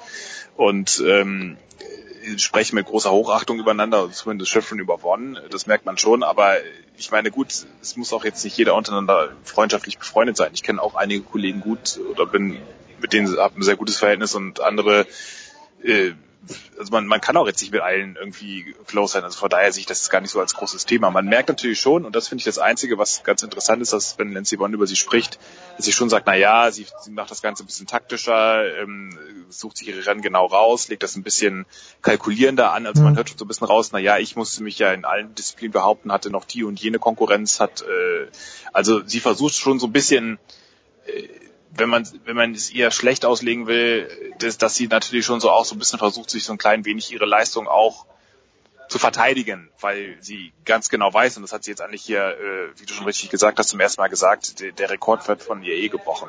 Hm. Und ähm, sie sagt, sie sagt mal Schifrin, mal sagt sie Mika, also sie, sie, sie benutzen auch äh, ähm, benutzt auch ihren Spitznamen, also die haben Okay. schon auch ein Dienstverhältnis. Ist jetzt nicht so, dass die, dass da eine totale Stutenbissigkeit ist, aber es ist, ich würde mal sagen, professionell distanziert, was aber auch für zwei Läufer, die so äh, quasi ja, gewissermaßen um sich selbst kreisen, ähm, ist auch völlig normal ist. Und, und was, letzter Punkt, was, was die Faszination von, von Schifrin angeht, sie ist natürlich schon einerseits macht sie sich schon Gedanken, was sie auch sonst auch zum Sport sagen kann und weiß ja auch, dass sie nur dann so richtig wahrgenommen werden kann außerhalb der Skiblase, wenn sie sich ein bisschen mehr Gedanken macht außer dem Skifahren. Das, das, diese Rolle macht sie schon, füllt sie schon zunehmend sehr gut aus, finde ich. Und der New Yorker hatte mal ein sehr langes Porträt vor einem Jahr oder so oder vor einem halben Jahr über sie und hat er geschrieben, äh, Excellence creates its own weather. Also egal, ob Mhm. man eigentlich ist man ja immer für den Underdog, der die Großen, die gerade die Seriensieger entthront, aber bei ihr ist halt diese diese Fahrt, das, das zumindest jetzt noch so eine Faszination aus auf die Betrachter, dass man sagt, wow, das ist einfach äh, ein ganz anderes Level vom Skifahren. Ähm, nicht, nicht ganz so kraftvoll, einfach wahnsinnig technisch äh, perfekt und bis es dann halt vielleicht irgendwann mal langweilig wird, aber wenn man so sieht, wer sie äh, auch gerade in der Peter Villova, der, die sie ja sehr fordert, oder auch in den Speed-Disziplinen, wo, wo sie auch jetzt nicht automatisch alles gewinnt, das, da sind schon noch ein paar Geschichten für uns alle in petto, glaube ich. Ja, das ist einfach wunderschön, wer den Skisport mag, wenn man sieht, wie, um mit Thomas Sickerer zu sprechen, wie zentral sie über dem Ski steht. So, das war's äh, fast bei plus zwei Grad in Aare. Eine schnelle Frage noch an Roman. Am Wochenende die, der, ja, die Königsdisziplin, du hast Axel in Zwindal angesprochen, der mir im Super-G nicht gefallen hat. Den Jansrud verstehe ich nicht, okay, der hat sich den, den Daumen wehgetan. Ähm, wer kann, wer wird Dominik Paris in der Abfahrt schlagen, Roman? Ähm, puh, ich glaube, dass es ein Österreicher macht am Wochenende. Muss ich vielleicht auch ein bisschen, man ist gar nicht patriotisch angehaucht, aber ich glaube, die Österreicher sind wirklich sehr gut drauf. Man, äh, weil weil, weil äh, Johannes Lachmann natürlich ein, ein, selbst Josef Erste ist natürlich sicher auch zu favorisieren. Ähm, Was vielleicht auch ein bisschen das Thema wird, ist, ist, äh, ist das Wetter. Man muss mal schauen, wie es wirklich wird. Also ich habe gestern länger mit der Wettermeteorologin heute äh, gesprochen, habe da auch eine, eine Geschichte dazu gemacht. Ähm, es ist einmal so, dass für Samstag mal sehr schlecht aussieht. Prinzipiell, es ändert sich natürlich hier sehr schnell. Äh, atlantisches Klima, äh, also äh, äh, Meeresklima quasi, das heißt immer, es ändert sich sehr schnell. Ich hoffe, dass es ein faires Rennen wird in erster Linie und dann hoffe ich mal, äh, hoffe ich, dass alle gut runterkommen. Und ich denke aber an einen österreichischen Sieg, wie, wie, Vincent Kriechmeier oder, oder, oder Matthias Meyer, meiner Meinung nach. Ja, Johannes, da bleibt dir das Schlusswort. Der Name Josef Ferstl ist gefallen. Du konntest es selbst gar nicht glauben. Äh, Im Super-G war er sehr gut, aber eben nicht Medaillen gut genug in der Abfahrt. Weiß ich nicht. Was weißt du? Ja, es ist, er ist schon im Super-G ein bisschen besser, aber gut, er ist auch jetzt, das muss man schon sagen, er ist, er wird immer konstanter gerade. Das mhm. kannte man von ihm in, in, den vergangenen Jahren, selbst nach seinem ersten Weltcupsieg so nicht. Also das ist schon nochmal eine neue Reife, die er jetzt auch nach den Verletzungen von Dresden und Sander gezeigt hat und wer, wen wir insgesamt für auch sehr hochhalten, hochwetten, ist der Dominik Schweiger. Der ist halt, hat einfach noch nicht so ganz die Erfahrung und mhm. die Wehrhaftigkeit, aber der, der, der hat eigentlich als ehemaliger Riesenslalomfahrer und ähm, Kandidat aus dem aus der Abteilung, wie er selbst sagt, Pokal oder Spital, ähm, so eine gewisse, so eine gewisse, ähm, das, das, wenn er mal dieses Risiko richtig hinkriegt und den Kitzbühler hat das dieses Jahr fast schon richtig hingekriegt, bis auf diesen Bauchklatscher oben in, im, im, ganz am Anfang, dann kann das richtig gut werden. Ich glaube noch nicht in diesem Wochenende, aber mittelfristig kann man, wenn, wenn er gesund bleibt, ist da noch einiges drin. Ich, ich glaube auch, dass äh, Paris oder ein Österreicher wird am Ende, weil alle anderen haben zuletzt nicht diese ganz diese Form gehabt. Ähm, vielleicht tatsächlich Matthias Meyer mit der Wut im Bauch. Never sleep on Beat Voigt, sage ich euch. Vielleicht spricht auch der Privat Bitte. Vielleicht spricht auch der Privatjet für die Österreicher. Entschuldigung, vielleicht spricht auch der Privatjet für die Österreicher, der sie am Samstag hierher geflogen hat. Also ich, ich weiß, ja, ich, ich, weiß wieder nicht, ob ich äh, Johannes zitiere, aber irgendwie äh, jemand hat den Christian Walder oder ein Zitat von Christian Walder äh, hin, äh, und irgendwie ging es darum, wer denn am Flughafen alles schlafen musste. Und dann hat der Walder wohl gesagt, naja, den Trainern ist das zuzutrauen, weil die sind Cowboys, aber den Fahrern ist es nicht zuzumuten. Und ich denke mir aber, Waldner, ja. Äh, Waldner, genau. Und dann denke ich mir aber super, dass, dass der Waldner an die Chauffeure denkt, die die äh, Fahrer, also die, die, die, die Athleten dann, aber mit Fahrer hat er natürlich die Athleten gemeint. Aber das ist, da war ich noch in Österreich, jetzt bin ich wieder zurück in Deutschland. Der Geist ist klarer ein kleines bisschen, ich freue mich trotzdem. Danke Johannes, danke Roman. Roman weitermachen, Johannes. Äh, geh raus ins Warme, es soll zwei Grad haben. Ab ins Ziel. Ab ins Ziel. Danke, bis dann. Ciao. Danke, ciao.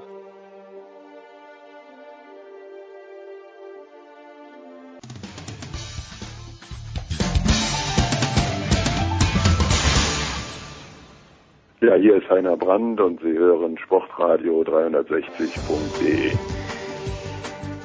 Motorsport in der Big Show auch 392 darf natürlich nicht fehlen und wer nicht fehlen darf, ist äh, die Legende, möchte ich sagen. Neben Günter Zapf die zweite Legende, die ständig bei uns zu Gast ist, es ist Stefan der Voice Heinrich. Grüß dich, der Voice. Äh, wenn ich so anmoderiert werde, äh, geht mir natürlich runter wie Öl. Ja, klar. muss dir runtergehen. Das ist meine Frage. Öl 680 PS E-Motor, wie viel Öl ist da noch im Getriebe? Technisch gesehen, ähm, haben die überhaupt noch Öl? Ist da irgendwas Öliges in diesem Motor drin? Nein. Nein, da ist nichts mehr drin. Ähm, wobei natürlich, das wissen wir auch, über die E-Mobilität und vor allem auch die, die Auswüchse der E-Mobilität im Motorsport haben wir schon gesprochen, über die Formel E. Waren wir ein paar Mal bei dir, lieber Jens, im Motorsport-Talk auf Sportrad 360 sind wir darauf eingegangen, auch weil wir ja mit der Schweiz äh, in Zürich respektive 2019 in Bern mhm. und eben in Berlin regelmäßig Rennen im deutschsprachigen Raum haben. Ähm, also da haben wir jetzt eine neue Version und zwar ein bisschen angelehnt, kann man sagen, äh, am Offroad-Boom der Dakar, die wir ja im Januar auch äh, Revue passieren haben lassen, gibt es jetzt tatsächlich eine Elektro-Variante äh, oder soll es geben, ist angekündigt worden, meinem offiziellen Kommuniqué und die Leute, die dabei sind, die sorgen eigentlich dafür, dass das tatsächlich nicht nur äh, heiße Luft ist, sondern dass da wahrscheinlich auch konkret was draus werden kann. Das scheint relativ seriös zu sein. Also eine Offroad-Elektromeisterschaft. Das ist bereits vor etwa zwei Jahren äh, das Gerücht durch die Fahrerlage dieser Welt gewabert, dass es neben äh, dem Rundstreckensport mit Elektrofahrzeugen, also mit Formelfahrzeugen, jetzt in diesem Jahr mit dem Jaguar äh, E-Markenpokal im Rahmen der Formel E WM tatsächlich auch äh, eine Serie mit geschlossenen Autos, mit Tourenwagen, wohl bald auch eine Rallye Cross Variante geben könnte, die möglicherweise 2022, 2023 sogar die reguläre benzingetriebene ähm, Rallycross-Weltmeisterschaft ablösen könnte. Ähm, da ist bisher nicht viel rausgekommen, obwohl die FIA, der Weltverband rund um Jean Todt, dem ja die Elektromobilität aus naheliegenden Gründen ein besonderes großes und wichtiges Thema ist, am Herzen liegt, das mit angekündigt hat. Ich glaube, das ist jetzt etwas konkret, konkreter, auf das du dich beziehst. Ähm, da soll es also eine Kleinrennserie geben am Offroad-Bereich, tatsächlich mit Geländewagen. Und wenn wir uns einfach umgucken, einmal vor die Tür treten, auch in Deutschland, sehen wir ja einen SUV neben dem anderen. Ja, aber 680 PS kann, kann ich mir gar nicht vorstellen mit einer Batterie. Ich, mir, mir fehlt sowieso jegliche technische Vorstellungskraft, aber das ist, ist natürlich Wahnsinn. Also für Kurzstrecken ist es überhaupt kein technisch überhaupt kein Problem, mhm. ähm, da diese Leistungen abzurufen. Die Frage wird tatsächlich sein, ähm, wie kriegt man das über längere Etappen hin? Also Etappen wie zum Beispiel aktuell noch bei der Dakar, der Mutter aller Langstrecken-Rallyes im Offroad-Bereich. Das wird noch nicht funktionieren. Deswegen werden das solche Bachas werden. Bacha, das ist eine Serie, die es im äh, Marathon Weltcup schon seit Jahren gibt. Mhm. Das sind kürzere Varianten. Die gehen so über 30 bis 40, 50 Kilometer in mehreren Schleifen, äh, zwei bis drei Tagesveranstaltungen gibt's auch, auch in Europa. Also sowas ist durchaus denkbar und das könnte ein großes Spektakel werden, weil bei der Ankündigung tatsächlich Vertreter von neun Herstellern oh, das mit dabei schön. waren. Das ist immer schon schön. ziemlich beeindruckend. Äh, Und äh, insofern, die haben zwar noch nicht jetzt definitiv zugesagt, dass sie dafür Autos bauen werden, aber eine Präsenz tatsächlich bei so einer Pressekonferenz bedeutet schon, dass da mehr als nur marginales Interesse ist. Na, schön, weil wir kennen aus der DTM, da haben wir in, in, in epischer Breite, letztes Jahr werden wir dieses Jahr sicher auch wieder tun, äh, den Abschied von Mercedes beklagt und äh, die Hoffnung auf einen Nachfolger, die lebt ja. So, wer auch raus ist, und das ist natürlich schade, wer die letzten Jahrzehnte, möchte ich sagen, die Formel 1 verfolgt hat, es gibt das Sauberteam nicht mehr. Zumindest heißt es nicht mehr so. Es ist nur noch Alfa Romeo. Ist das eine Reminiszenz an, der guten alt, an die gute alte Zeit? Gibt's Peter Sauber gar nicht mehr? Ist in einer anderen Funktion? Das sind jetzt zwölf Fragen auf einmal. Stefan. Äh, ja, aber das, das darf, dafür braucht man ja dann auch entsprechende Journalisten und die äh, in jeder Sportart klinken sich ja gerne bei dir immer wieder ein. Beim Sportrad 360 äh, gute Fragen und das sind natürlich Fragen ganz klar, die auch draußen gestellt werden. Also für mich wird es so weiter sauber geben. Dies ist hier in diesem Fall ein Etikettenschwindel. Ähm, Alfa Romeo ist insofern nur drin, weil es draufsteht. Er hat mit dem typischen Alfa Romeo Werksteam aus den äh, 50er, 60er, 70er, 80er Jahren nichts zu tun. Die haben damals tatsächlich komplett eigene Autos gebaut. Diesmal wird einfach nur der Name sauber runtergenommen und der Sticker Alfa Romeo drauf gemacht. War allerdings im letzten Jahr auch schon so. Da waren sie Geldgeber. Nun werden sie auch technisch ein bisschen sich einbringen. Äh, Für die äh, Peter Sauber ist es, glaube ich, ein guter Weg. Der hat mit diversen Partnern ja in seiner langen, langen Zeit, und es ist das viertälteste Formel-1-Team, die Sauber-Truppe, die wackeren Schweizer rund um Peter Sauber. Peter Sauber hat alle Anteile ja schon vor einiger Zeit verkauft. Aber ihm war immer wichtig, dass die Zukunft seiner Mitarbeiter gesichert ist. Und die sind jetzt gesichert durch das Geld aus Italien, durch Alfa Romeo. Ähm, ich finde es etwas ungeschickt aus Sicht von Alpha, dass sie tatsächlich sauber weglassen. Da hat das BMW, du erinnerst dich, lieber Jens, vor einigen Mhm. Jahren etwas besser gemacht. BMW war da nicht nur drauf und haben nicht nur bezahlt, die haben auch den Motor entwickelt, die haben sehr viel getan, hatten aber das ganze Team dann BMW äh, Schrägstrich sauber genannt Mhm. und damit war der Name noch dabei. Das würde ich, glaube ich, aus Sicht der Millionen von Formel 1 Fans, von denen du ja tatsächlich was willst, nämlich Sympathie aus Sicht von Alfa Romeo, hätte ich das auch so gemacht. Ich hätte einfach Alfa Romeo Schrägstrich sauber genannt.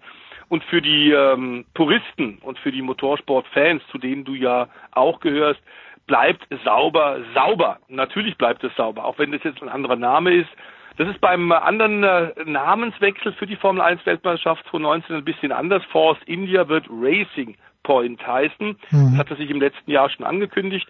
Neue Besitzer rund um Lawrence Lance Stroll, ja, den ja. äh, Modezahn, den Multimilliardär und Papa von Lance Stroll drumherum, dass die einen anderen Namen werden wäh- wählen, weil Force India immer noch tatsächlich mit äh, dem äh, sehr, sehr bunten und äh, nicht unbedingt immer seriösen indischen Geschäftsmann Vijay Maya zu tun hatte. Dass man das kappen will, ist klar. Der wird nach wie vor natürlich äh, von der Staatsanwaltschaft in Indien intensiv weltweit gesucht. Der ist draußen. Nun haben wir also neue kanadische und US-amerikanische äh, Geldgeber. Ähm, Racing Point finde ich sehr einfallslosen Namen. Man hat sich wohl auch bemüht, den Namen Brabham äh, vielleicht zu kaufen, Erlaubnis zu bekommen vom äh, Sohn des dreifachen Formel 1 Weltmeisters der Legende, Sir Jack Brabham, Sohn David, baut momentan ein GT-Auto hat es auch im Mount Panorama beim 12 Stunden von Bathurst am letzten Wochenende vorgestellt, ist ein Supersportwagen, der auch in Straßenversion äh, wohl auf Kiel gelegt werden soll. Also der ist noch im Motorsport mit dabei, David Brabham, aber ähm, er sagt in der Formel 1, das ist keine Kombination, in dem für den er den Namen Brabham hergeben will, deswegen also Racing Point.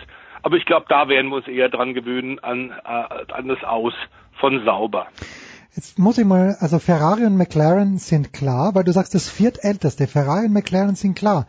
Aber wer ist dann, wer, wer kommt Nummer drei? Mercedes gibt's kürzer, find, meine ich, als sauber, bin ich mir ganz sicher eigentlich. Ja. Ähm, mein Tipp wäre äh, Renault. Äh, Williams. Ah, oh, das schmerzt. Wie konnte ich Williams übersehen? Frank also Williams. Williams, ähm, ja gut, die waren in den letzten Jahren, sagen wir mal so, nur dabei. Äh, Naja gut, aber es war sauber äh, ja auch, also es war auch nur dabei. Also das bei denen auch ähnlich wie bei McLaren mal dringend aufgeräumt gehört, äh, steht völlig außer Frage. Ähm, das sind ja die zwei großen Traditionsteams, die äh, gerade Traditionalisten, wie wir sie sind, äh, schmerzen, dass die so schlecht momentan dastehen. Ähm, bei McLaren gibt's größere Veränderungen, nicht nur was Fahrerkader angeht, sondern offenbar auch äh, auf der technischen Ebene äh, neue Leute. Äh, bei Williams hören wir auch momentan in der Zeit, in der es so langsam hingeht in Richtung der Präsentation der neuen Formel 1 Autos für die Saison 2019 gibt's wohl auch Änderungen, aber die sind beide McLaren und Williams so weit zurück, Jens, dass die so schnell in den nächsten ein, zwei Jahren den Anschluss ans Mittelfeld nicht finden werden. Im Übrigen heute gerade, wo wir deine Sendung aufnehmen, für Sportradio die Präsentation des ersten Formel 1 Autos. Ähm, das war das Haas-Auto von Gene Haas, das, das US-amerikanische Rennstall, der sehr eng mit Ferrari zusammenarbeitet. Und so wird es in den nächsten Tagen weitergehen. Toro Rosso am 11. Februar, Renault dann mit äh, Hülkenberg am 12. Februar, die ihr Auto, neues Auto vorstellen. Dann äh, in Toronto der Vorstellung des Racing Point Autos am 13. Februar und Mercedes-Benz am gleichen Tag dann auch in Silverstone. Red Bull Racing nur einen Tag später und so geht's dann einfach Schlag auf Schlag. Entweder mit tatsächlich äh, gestreamten äh, Online-Präsentationen oder tatsächlich auf der Rennstrecke. Also Mercedes wird zum Beispiel in Silverstone das Auto dann auch schon in voller Form zeigen, Renault im Übrigen auch. Und Ferrari lässt sich relativ lange Zeit. Die werden tatsächlich den neuen äh, Renner äh, von Charles Leclerc und von Sebastian Vettel äh, am 15. Februar dann zeigen. Und dann wissen wir auch tatsächlich, äh, ob es bei den Roten weitergeht, die enorm unter Druck sind in diesem Jahr. Mhm. Äh, der neue äh, Generaldirektor hat gesagt, also in diesem Jahr 2019 müssen wir Weltmeister werden. Das macht es dann für den Heppenheimer, für Sebastian nicht unbedingt einfacher. Tja, bis Hockenheim waren sie Weltmeister. Und dann hat er sein Auto im Kies abgestellt, der Sebastian Vettel. Jetzt ist das Tolle an Stefan Heinrich, dass er natürlich die absolute Übersicht über den Motorsport hat und bevor wir miteinander plaudern, das, das sage ich auch gerne, mir immer so kleine Denkhilfen gibt, worüber könnten wir sprechen und das ist ein trauriger Anlass. Äh, Dr. Äh, Robert Hubbard würde ich ihn aussprechen, vielleicht war es auch Robert Hubbard, äh, der ist, ist gestorben und du hast mir dann geschrieben, Hans Erfinder ist tot und Hans groß geschrieben. Ich meine, ich hätte schon irgendwo mal gehört, aber natürlich habe ich mich nicht ausreichend vorbereitet. Äh, erstens, wer war Robert Hubbard? Zweitens, was ist Hans? Ja, der hat mit irgendeiner äh, wilden äh, Gesinnung nichts zu tun. Äh, also keine Sekte. Ah, ja, ja. ähm, Das, das wäre ja auch Ron L. Hubbard, nicht Robert Ganz Hubbard. genau. Das L lassen wir damit lieber, lieber weg. Und das ist statt Ron Robert. Ähm, das war tatsächlich ein Ingenieur, äh, der für Biomechanik und für Materialforschung, der auch für die NASA äh, viel gearbeitet hat und der tatsächlich mit einigen äh, Leuten im Motorsport, klar, Ingenieure interessieren sich immer für Technik und natürlich damit auch für den Motorsport, mit einigen Rennfahrern befreundet war, vor allem mit dem Jim Downing, der in den äh, 80er, 90er Jahren ähm, oder sagen wir sogar 70er Jahren fing er an als Rennfahrer, relativ viel in Amerika gefahren ist, bei den großen Klassikern Daytona, in Sebring eigene Rennautos, kleine Sportwagen auch gebaut hat. Und äh, die waren offenbar privat befreundet und dann hat er den mal mitgenommen, der Jim Downing, diesen äh, Dr. Robert Hubbard und der hat gesagt, das kann ja wohl alles nicht wahr sein. Äh, da müssen wir einfach ein paar neue Ideen einfließen lassen, gemeinsam gemeinsamer Freund, nämlich Patrick Jacquemart, ist dann tödlich verunglückt und da hat dann äh, Hubert gesagt, da kann man doch deutlich mehr tun. Wir kennen es auch aus dem normalen Straßenverkehr. Wenn wir die Unfallzahlen immer wieder hören, hören wir öfter mal das Fach, den Fachbegriff Peitschenschlag-Syndrom Mhm, ähm, als Verletzung der Wirbelsäule oder des Nackenbereichs, auch im Normal-Pkw bei einem Aufprall, federt der Oberkörper im Sitz ähm, nach vorne, selbst mit den im Pkw üblichen Anstaltgurten kann das sein. Und beim Zurückfedern schlägt es dann hinten in den Nacken ein und da kann man dann Verstauchungen haben. Wenn man Glück hat, bleibt es dabei. Ähm, kann man aber natürlich Brüche auch in der Wirbelsäule haben und das war tatsächlich äh, lange Zeit ein, ein äh, äh, Hauptpunkt, ein Schwachpunkt des menschlichen Körpers bei äh, Unfällen im Automobilrennsport. Das hat der Ingenieur tatsächlich dann auch rausbekommen und hat äh, äh, später dann ist er sogar Professor geworden, sich darum gekümmert und hat dieses Hans-System, du hast es gerade zitiert, Hans groß geschrieben Mhm. und das bedeutet das Hals- und Nackenschutzsystem. Ah, okay, gut. Das ist dieses hufeisenförmige, äh, aus schwarzem Kevlar gefertigte Teil, was du, wenn Rennfahrer aussteigen aus dem Auto, Unter dem Helm ob dann, nach ja. Unfall, Ausfall oder nach dem Rennen immer siehst, das schnallen die sich quasi ab. Das ist auf den Schultern aufgelegt Mhm. und dem Nacken.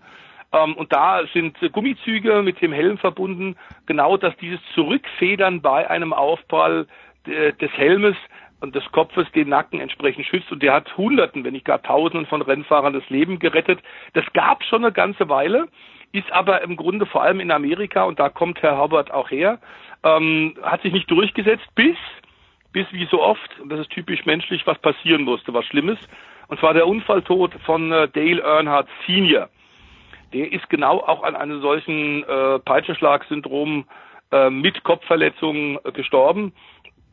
Und als diese Nesca-Legende Earnhardt Senior in Daytona 2001, ich war leider vor Ort und musste das auch live kommentieren, in der Schlussphase des Daytona 500 tödlich verunglückt ist, da gab es dann so viel Nachdenken und so viel Umdenken, vergleichbar so ein bisschen äh, wie als die äh, Formel 1 Sonne vom Himmel gefallen ist, das Mit schwarze Senna, Wochenende in Imola. 94. Ja.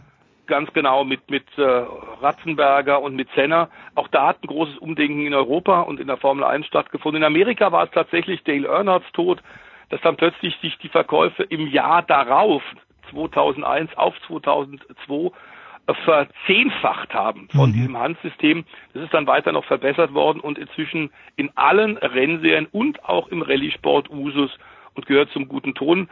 Wenn du tatsächlich dich ein bisschen schützen willst, im immer noch ziemlich gefährlichen Sport, dann nimm das und ohne das geht's gar nicht, ist inzwischen Vorschrift. Also man soll sich solche Unfälle ja nicht anschauen. Ich habe es doch getan und wenn man dann sieht diesen Unfall von Dale Earnhardt äh, Senior, dann fragt man sich, warum? Warum Mhm. ist der? Warum ist der da wirklich? Weil der hat komplett unspektakulär ausgesehen und ähm, ja einfach Ja, das war immer diese Kombination der Umstände, was auch wohl tatsächlich der Fall ist, dass äh, äh, ein Mechaniker, und das ist natürlich besonders tragisch, ähm, versehentlich einen kleinen Fehler gemacht hat beim Schweißpunkt. Äh, das war ja das, oder das Daytona 500 ist immer das erste Rennen der Saison. Mhm. Ähm, besonderer Fokus drauf, weil er quasi das, der Super Bowl des NASCAR-Sports, das wichtigste Rennen des Jahres gleich zu Beginn. Und da hat er in einem neuen Auto sich nicht richtig kommod und komfortabel gefühlt, der äh, Earnhardt Senior, und hat darum gebeten, dass ähm, von Freitag auf Samstag tatsächlich noch ein Anlenkpunkt des Sicherheitsgurtes neu fixiert worden ist. Geschweißt wurde da und eine Schweißnaht hat wohl auch nicht gehalten. Das kam dann noch dazu. Dazu, damals üblich, Earnhardt Senior ist als echter Kerl, als Macho ähm, mit ähm, einem offenen Jethelm gefahren, noch kein Vollvisierhelm und ist dann tatsächlich nach vorne ge gepäppelt, ist mit der, mit der Stirn und dem offenen Helm aufs Armaturenbrett aufs Lenkrad geknallt, weil der Sitzgurt, der, der Gurt gerissen ist und beim Zurückfallen hat es ihm dann hinten tatsächlich auch den Nacken zerhauen. Das heißt, er war auf der Stelle tot. Aber du hast völlig recht, es sah eigentlich wie ein Allerwelts-Nesca-Unfall aus, wie du ihn oft siehst, nur eben mit leider tragischen Auswirkungen. Hm. Die Nesca wird natürlich auch wieder ein Thema sein, die Formel 1 wird ein Thema sein, die DTM, dann werden wir schauen, was mit 680 PS starken E-Motoren vielleicht schon 2019 passiert. Immer eine Freude, mit Stefan de Voice Heinrich zu sprechen. De Voice, ganz kurz noch an diesem Wochenende, wo werden wir dich hören? Ich werde an diesem Wochenende tatsächlich äh, eigentlich kein, kein, keine besonders große Sache machen. Ich werde mich äh, ums äh, Archiv kümmern ähm, und äh, keinen aktuellen Motorsport machen, mal um die Familie. Ähm, wir wollen ein bisschen Skifahren gehen, aber ich werde sicherlich auch äh, zumindest bis Samstagmittag noch im Studio sein und ein paar Highlights aufbereiten, ein paar Highlights-Filme, unter anderem von den zwölf Stunden von Bathurst, spannendes Rennen am vergangenen Wochenende am legendären Mount Panorama in äh, Australien und da hat am Ende zum allerersten Mal ein Porsche gewonnen. Ähm, mhm. Das war sehr erfreulich, auch aus deutscher Sicht. Und äh, das werden wir in einen Ein-Stunden-Film zusammenschneiden und das werde ich kommentieren. Dann darf ich ein bisschen Skifahren. Und äh, wer es schon vergessen hat, Stefan de Vois Heinrich ist sehr wohl im Skifahren auch absolut beschlagen hat, wenn ich mich richtig erinnere, für Eurosport, der einst auch Rennen kommentiert. Großartig. Ja, die Damen, der Damenweltcup zwei Jahre, als der Motorsport uns noch ein bisschen Luft zum Atmen gelassen hat. Das ist jetzt nicht mehr der Fall und zwar in vielerlei Hinsicht. Das war ein schöner Schluss jetzt. Kurze Pause in der Big Show 392.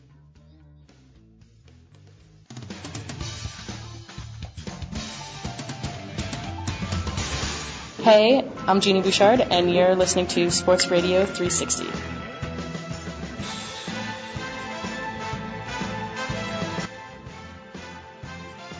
So, und in der Big Show 392 wollen wir natürlich auch mit jemandem reden, der tatsächlich in Atlanta vor Ort war. Letzte Woche haben wir noch mit Heiko Olderb und mit Jürgen Schmieder drüber gesprochen. Und Heiko war am Start. Heiko, grüß dich erstmal. Die Frage, ah. Wer war noch dabei? Ich weiß von einem Kollegen, der mit dir gesprochen hat, aber wie viel, welche deutschen Kollegen hast du denn getroffen in Atlanta? Also da sind äh, Sky hat immer zwei, schon seit sechs oder sieben Jahren.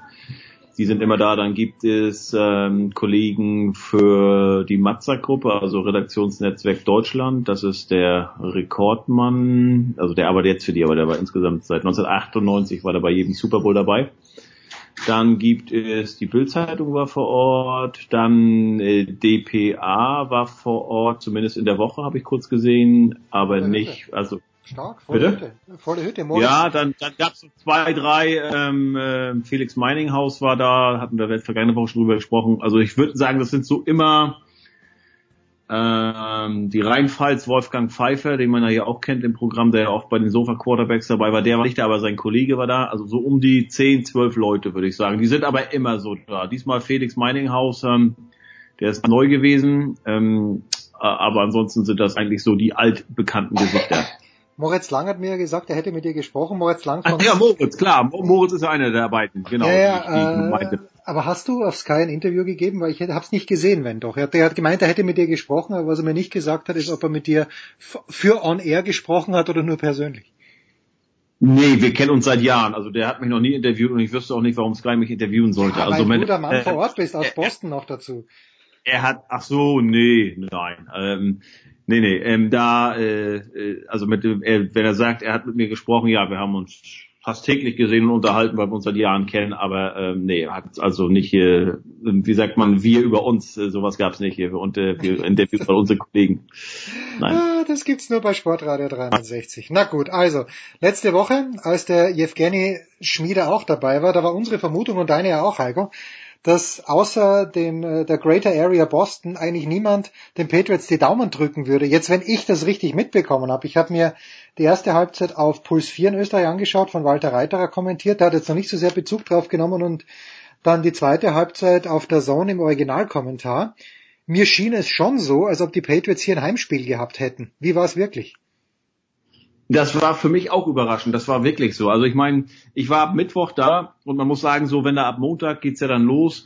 Da hat man die Opening Night. Ähm, das sind eher so lokale Fans noch, sage ich mal, ähm, die das einfach mal interessiert. Da geht's weniger um die Mannschaften, die da sind, sondern einfach ähm, die NFL ist in der Stadt. Da machen wir ein bisschen hier Super Bowl. Ähm, und dann geht das halt jeden Tag so die Pressekonferenz. Aber so richtig voll wird's halt erst am Freitagabend ähm, weil dann fliegen die Leute halt ein fürs Wochenende. Und wir haben uns am Freitag schon gesagt, sag mal, wo, wo, wo sind die Rams-Fans? Dann haben wir am Sonnabend mit Moritz auch nochmal gesprochen, unter anderem. Und ist aber, die sind immer noch wenig Rams-Fans hier. Und dann fangen, fingen wir mal so an zu überlegen, ja, wo sollen sie eigentlich herkommen? Jürgen hat ja St. Louis, aus St. Louis. Na, na ja, aber das, das ist ja die Frage. Jürgen hat ja letzte Woche gesagt, also in LA äh, sind sie alle heiß auf die Rams, das mag ja sein, aber ich weiß nicht, also das muss ja auch wachsen, sowas. Und die waren ja halt lange, lange weg und bloß weil die jetzt mal ähm, ihre zweite Saison zu Hause spielen, ist das ja nicht, äh, wenn du ein 40-jähriger oder ein 30-jähriger Sportfan aus LA bist, dass du da sofort Die Hard Rams Fan wirst und sagst ja okay, egal was die von der NFL da für Ticket wollen und für Hotelpreise, äh, mit mindestens Übernachtungen von genau, dann bin ich dabei, mindestens drei Übernachtungen oder so. Und ähm, ich weiß nicht, ob die in St. Louis noch sagen, oh geil, unsere Rams sind mal wieder im Super Bowl, da fliegen wir hin, weil ich glaube, die haben sich ja, die haben ja vor drei Jahren einen richtig schönen Arschtritt gekriegt und ich weiß nicht, ob die das denen jemals verziehen haben. Also wirklich, die Frage ist, wo jetzt äh, zwei Jahre oder in der äh, drei Jahre nach dem Umzug und in der zweiten Saison mit Heimat in LA, wo sollen die Rams-Fans eigentlich herkommen? Ja, also aber ich, es war überrascht. Ich habe auch von Leuten gehört hier aus Boston, dass diesmal die für die Patriots Tickets, die waren so günstig wie schon lange nicht mehr. Ich habe keine Preise gehört, habe nur gehört, es war ordentlich, was günstiger, wohl nur ein Drittel oder ein Viertel wie sonst, weil einige schon gesagt haben, naja, also diesmal müssen wir da nicht runter, wir waren ja die letzten Male da oder so. Ähm, aber ja, ich war selbst überrascht auch, also nicht nur das, ähm, sag ich mal, Auge, das halt mir am Freitag und Sonntag schon sagte, okay, gefühltes Patriots Heimspiel, ähm, sondern wirklich auch von der Lautstärke. Das hat man dann beim, als die Mannschaften reinkamen zum Warmmachen schon gemerkt. Also das war wirklich, ich kann es prozentual nicht ausdrücken, aber es war auf jeden Fall ein, auf jeden Fall ein, ein Patriots Heimspiel. Wir waren die letzten acht Ist natürlich an, anreisemäßig muss man natürlich auch so sagen, ähm, klar. Von LA hier rüber jetten, das sind äh, sind das sechs Stunden oder so. Von Boston sind ich bin gestern also am Montagabend zurückgeflogen. Das war glaube ich zwei äh, eine Stunde 54. Sehr angenehm. So, Julian Edelman war die ersten vier Spiele gesperrt, äh, weil er für, für Substance Abuse ist das überhaupt ein Thema? Weil in der MLB wäre es schon ein Thema und ich finde, find, Football verschließt da immer seine Augen. Ich weiß schon, das ist schlecht fürs Geschäft und who cares und anders als mit Medikamenten ist das wahrscheinlich gar nicht auszuhalten. Aber irgendwie ist es schon Wahnsinn, oder? Ich meine, du bist mit, äh, du bist ja mit Marlies Gör konfrontiert gewesen und auch mit Marita Koch. Wir haben oft darüber gesprochen. Diese äh, Hypocrisy der Amerikaner, das ist Wahnsinn, ja. finde ich. Ja, man muss ganz ehrlich sagen, wenn es hier eine olympische Sportart gewesen wäre, dann wäre der vier Jahre gesperrt. Ja, eben, eben. Und das ist, äh, aber das können wir jetzt natürlich zwei Tage später keiner. Dann, dann wäre seine Karriere beendet gewesen. Ähm, es ist ja auch generell diese diese Policy ist ja, also ich sag mal, egal ob du jetzt äh, dopst, was auch immer er genommen hat, steht er nach wie vor nicht fest, ob du Marihuana rauchst hm.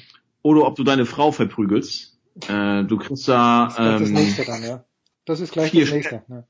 Ja, also das ist schon, ne, also Sperr, äh, in Sachen Sperre ist das so, so ziemlich dasselbe.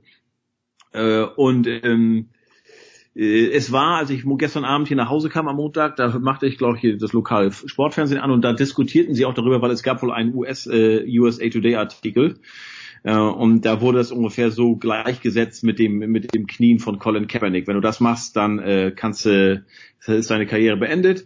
Äh, wenn du aber äh, dopst, äh, und das hat jetzt nichts mit der sportlichen Leistung zu tun, also Julian Edelman war absolut verdient der MVP, ja. nur äh, der, der hätte halt in anderen Sportarten gar nicht da sein sein dürfen. Und wenn du dann halt dopst, dann kannst du hast du die Chance MVP zu sein. Ähm, es ist leider so, wir hatten es hier auch schon öfter mal erzählt, ähm, so wie es damals in den 90ern, als die Frage war, okay, wer knackt den Hank Aaron Rekord, Sammy Sosa oder ähm, wie hieß er, Mark, Mark, Mark McGuire. Äh, damals war den Leuten das in der Major League Baseball total egal. Ähm, wie diese Rekorde zustande kamen, weil die Fans sagten, wir waren selber auf Drogen quasi. Also diese jeden Abend so die Frage, okay, wer schlägt heute mehr Home Runs, wer kommt näher an Hank Aaron? Das war, das war die, die tägliche Dosierung für uns. Und dann kam aber nachher der, wie hieß der Mitchell Report, ne? Genau, der Mitchell Report, der dann äh, 98 genau. oder waren es über 100 jedenfalls äh, und lustigerweise ja. kein einziger Red Sox dabei. Ähm, ja, angeblich nicht. Ähm. Und, äh, und ähm, dann, äh, also das war eine große Aufregung. Ich weiß nicht, ob die heute wirklich clean sind in der MLB, aber ich habe immer das Gefühl gehabt, auch in der Vergangenheit hier, war damals mit Rodney Harrison auch, das war glaube ich mein erstes oder zweites Jahr hier, wurde der mal ja zusammen für vier Spiele und so. Das gehört hier, das ist einfach, entweder sagen die Leute, ja, uns ist doch klar, dass die was nehmen, weil sonst kannst du ja gar nicht so ein Freak werden da. Äh, beziehungsweise es ist so, ach ja, äh, der fällt aus. Wieso vier Spiele? Äh, ist er eigentlich verletzt? Ach, Drogen. Also es ist so, oder Doping. Das ist einfach part of the game. Da, da, da das juckt gar keinen mehr richtig. Und äh, wie gesagt, das wird, glaube ich, einfach angenommen, dass die Leute sagen, na klar sind die alle äh, aufgepumpt oder die Mehrzahl. Und gut, und die MLB ist natürlich auch, äh, nicht die MLB, die, die NFL. Also wie gesagt, man kann jetzt Julian Edelman, und das sag ich, jetzt können wir sagen, ja, Old ist klar, dass so, so redet, das sage ich eigentlich gar nicht durch die Patriots-Brille. aber das ist nicht Julian Edelmans Fehler, dass der erst da spielen darf, sondern das ist einfach so sind die Gesetzmäßigkeiten der Major League Base, äh, der, der, der National Football League. Und wenn die halt so lasch und so lax sind, dann ist das halt so. Schön ist es auf keinen Fall. Und wie gesagt, eingangs gesagt, in jeder anderen olympischen Sportart hätten wir da mindestens vier Jahre weg. Eventuell, wenn er kooperiert hätte, wäre seine Sperre auf zwei Jahre reduziert worden. Justin Gatlin lässt grüßen, der auch schon öfter mal gesperrt war. Ich meine mich zu erinnern zu können, Heike, aber korrigiere mich bitte, dass du ein bisschen früher runtergeflogen bist, um Hast du nicht einen Basketballspieler auch getroffen, was, Dennis Schröder? Oder äh, ich, bringe ich da was komplett durcheinander?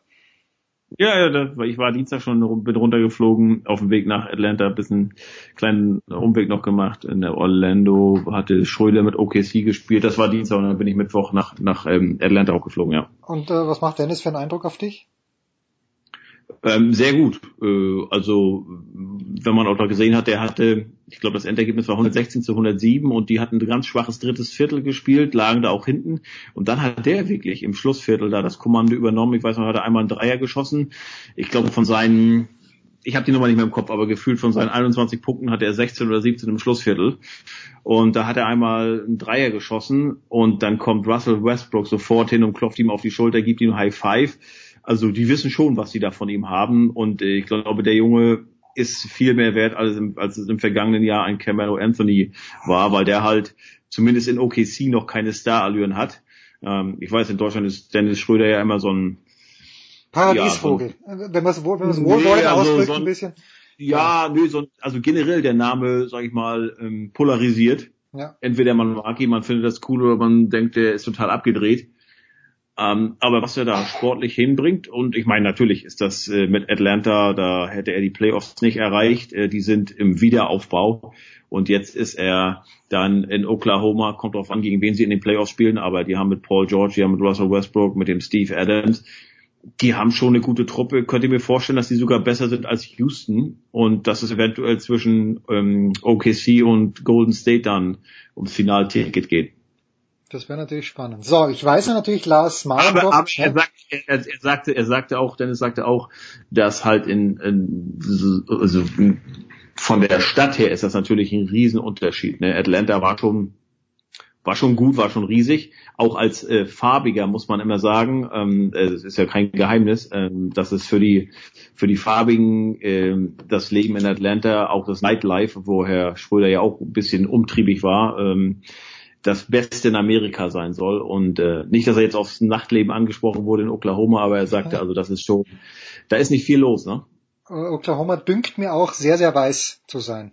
Sehr, sehr kaukasisch, wie es richtig heißt. Das, das mag wohl sein, ähm, aber so generell, das ist halt alles sehr übersichtlich da. Äh, gibt Basketball halt und ein bisschen College-Sport und und das war's. Also da ist Atlanta, ich glaube, die der Großraum Atlanta hatte ich gestern gerade eine Zahl gehört, sechs Millionen Einwohner. Das ist ein das ist ein anderer Schnack, ne? Ja, ich dachte viertgrößte Stadt in den USA, aber ich kann mir natürlich auch ganz, ganz kapital täuschen. So eine Frage noch zu den Patriots. Äh, Habe ich es richtig gesehen? Die Parade war heute schon und wenn ja, hast du, wo bist du gestanden, wenn du überhaupt was gesehen hast?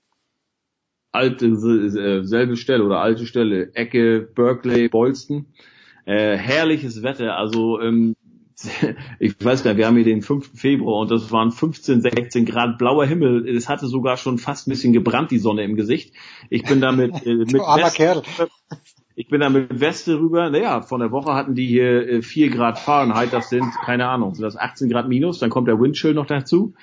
Ähm, das war eine ganz andere Sache. Aber wir sind da rüber, ähm, ich nur mit, mit Weste und mit Hemd und äh, Ärmel hochgekrempelt, war wunderschön. Äh, standen so dritte, vierte Reihe, eine Stunde ungefähr hat's gedauert, ganze Familie auch da diesmal gewesen. Und äh, für die Kinder ist natürlich immer gerade Caroline äh, halt Konfetti, ne, so einsammeln. Sie kennt's nicht anders. Das, das Kind kennt's nicht anders und auch Ryan kennt's ja, nicht anders. Ja, das ist ja wirklich Wahnsinn. Ich meine, wir haben uns, meine Katie und ich, wir haben uns auch so, als wir beim Frühstück saßen und da begann um 10 die Übertragung, um 11 war die Parade und für uns sind nur 600, 700 Meter, dann sind wir direkt da an der Bolson Street. Also haben uns die paar, erste Übertragung angeguckt und haben gesagt, das ist, das ist ein Wahnsinn. Also Caroline ist jetzt vier und die haben hier vier Titel gewonnen, also die Red Sox ein und, und die Patriots drei und, und, und einfach so, dass du, die haben jetzt 15 gewonnen, 17 und 19, die Patriots, das, das, das ist einfach unglaublich. Ich habe gerade eine Statistik gesehen vorhin, in den in 17 Jahren, jetzt in, in den letzten, nee, in den letzten 18 Jahren 17 Meisterschaften hier, Finalteilnahmen von den, von den, von den Teams hier.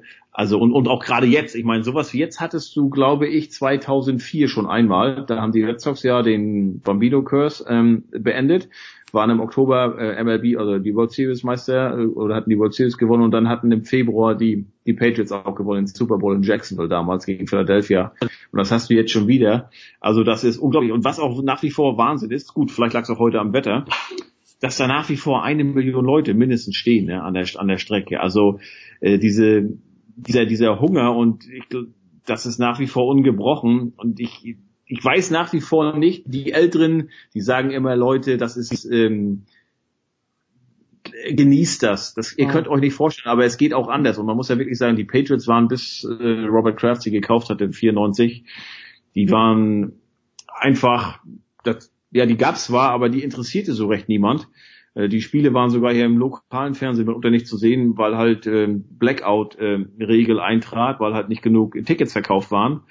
Und äh, auch wenn man mal das ganze System haben wir auch schon öfter hier besprochen, wenn das, das, das, das ist, das geht ja eigentlich gar nicht, dass du in 18 Jahren neunmal in den Super Bowl gehst, weil und sechsmal gewinnt, weil mit jeder Meisterschaft, äh, so sieht's die NFL ja vor, wird der Meister ja, soll der ja eigentlich schwächer werden.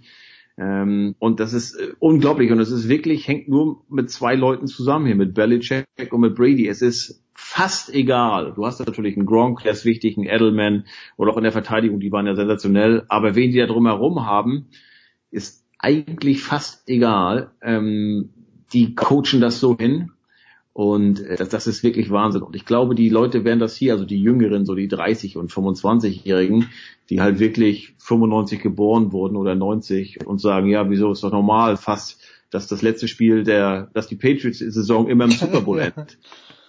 Ne? Ja. Ähm, ähm, wer das so richtig erst zu schätzen wissen und vielleicht sich irgendwann an diese Tage zurücksehnen, wenn äh, wenn das halt einfach nicht mehr, wenn Brady weg ist, wenn Belichick weg ist und und wenn es einfach nicht mehr eine Selbstverständlichkeit ist, dass du mindestens das Halbfinale erreichst.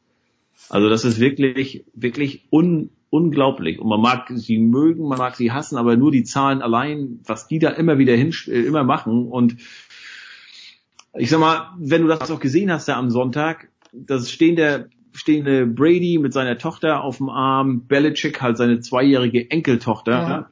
Und die beiden sind gerade zum sechsten Mal seit 2002 Meister geworden. Da ist Konfetti, da ist alles. Da sagst du, wenn dies ein Hollywood-Film ist, kommt jetzt der Abspann und das Ding ist zu Ende. Wenn, jetzt, wenn das ein Hollywood-Film wäre, dann würde man sagen, komm, übertreibt's mal nicht.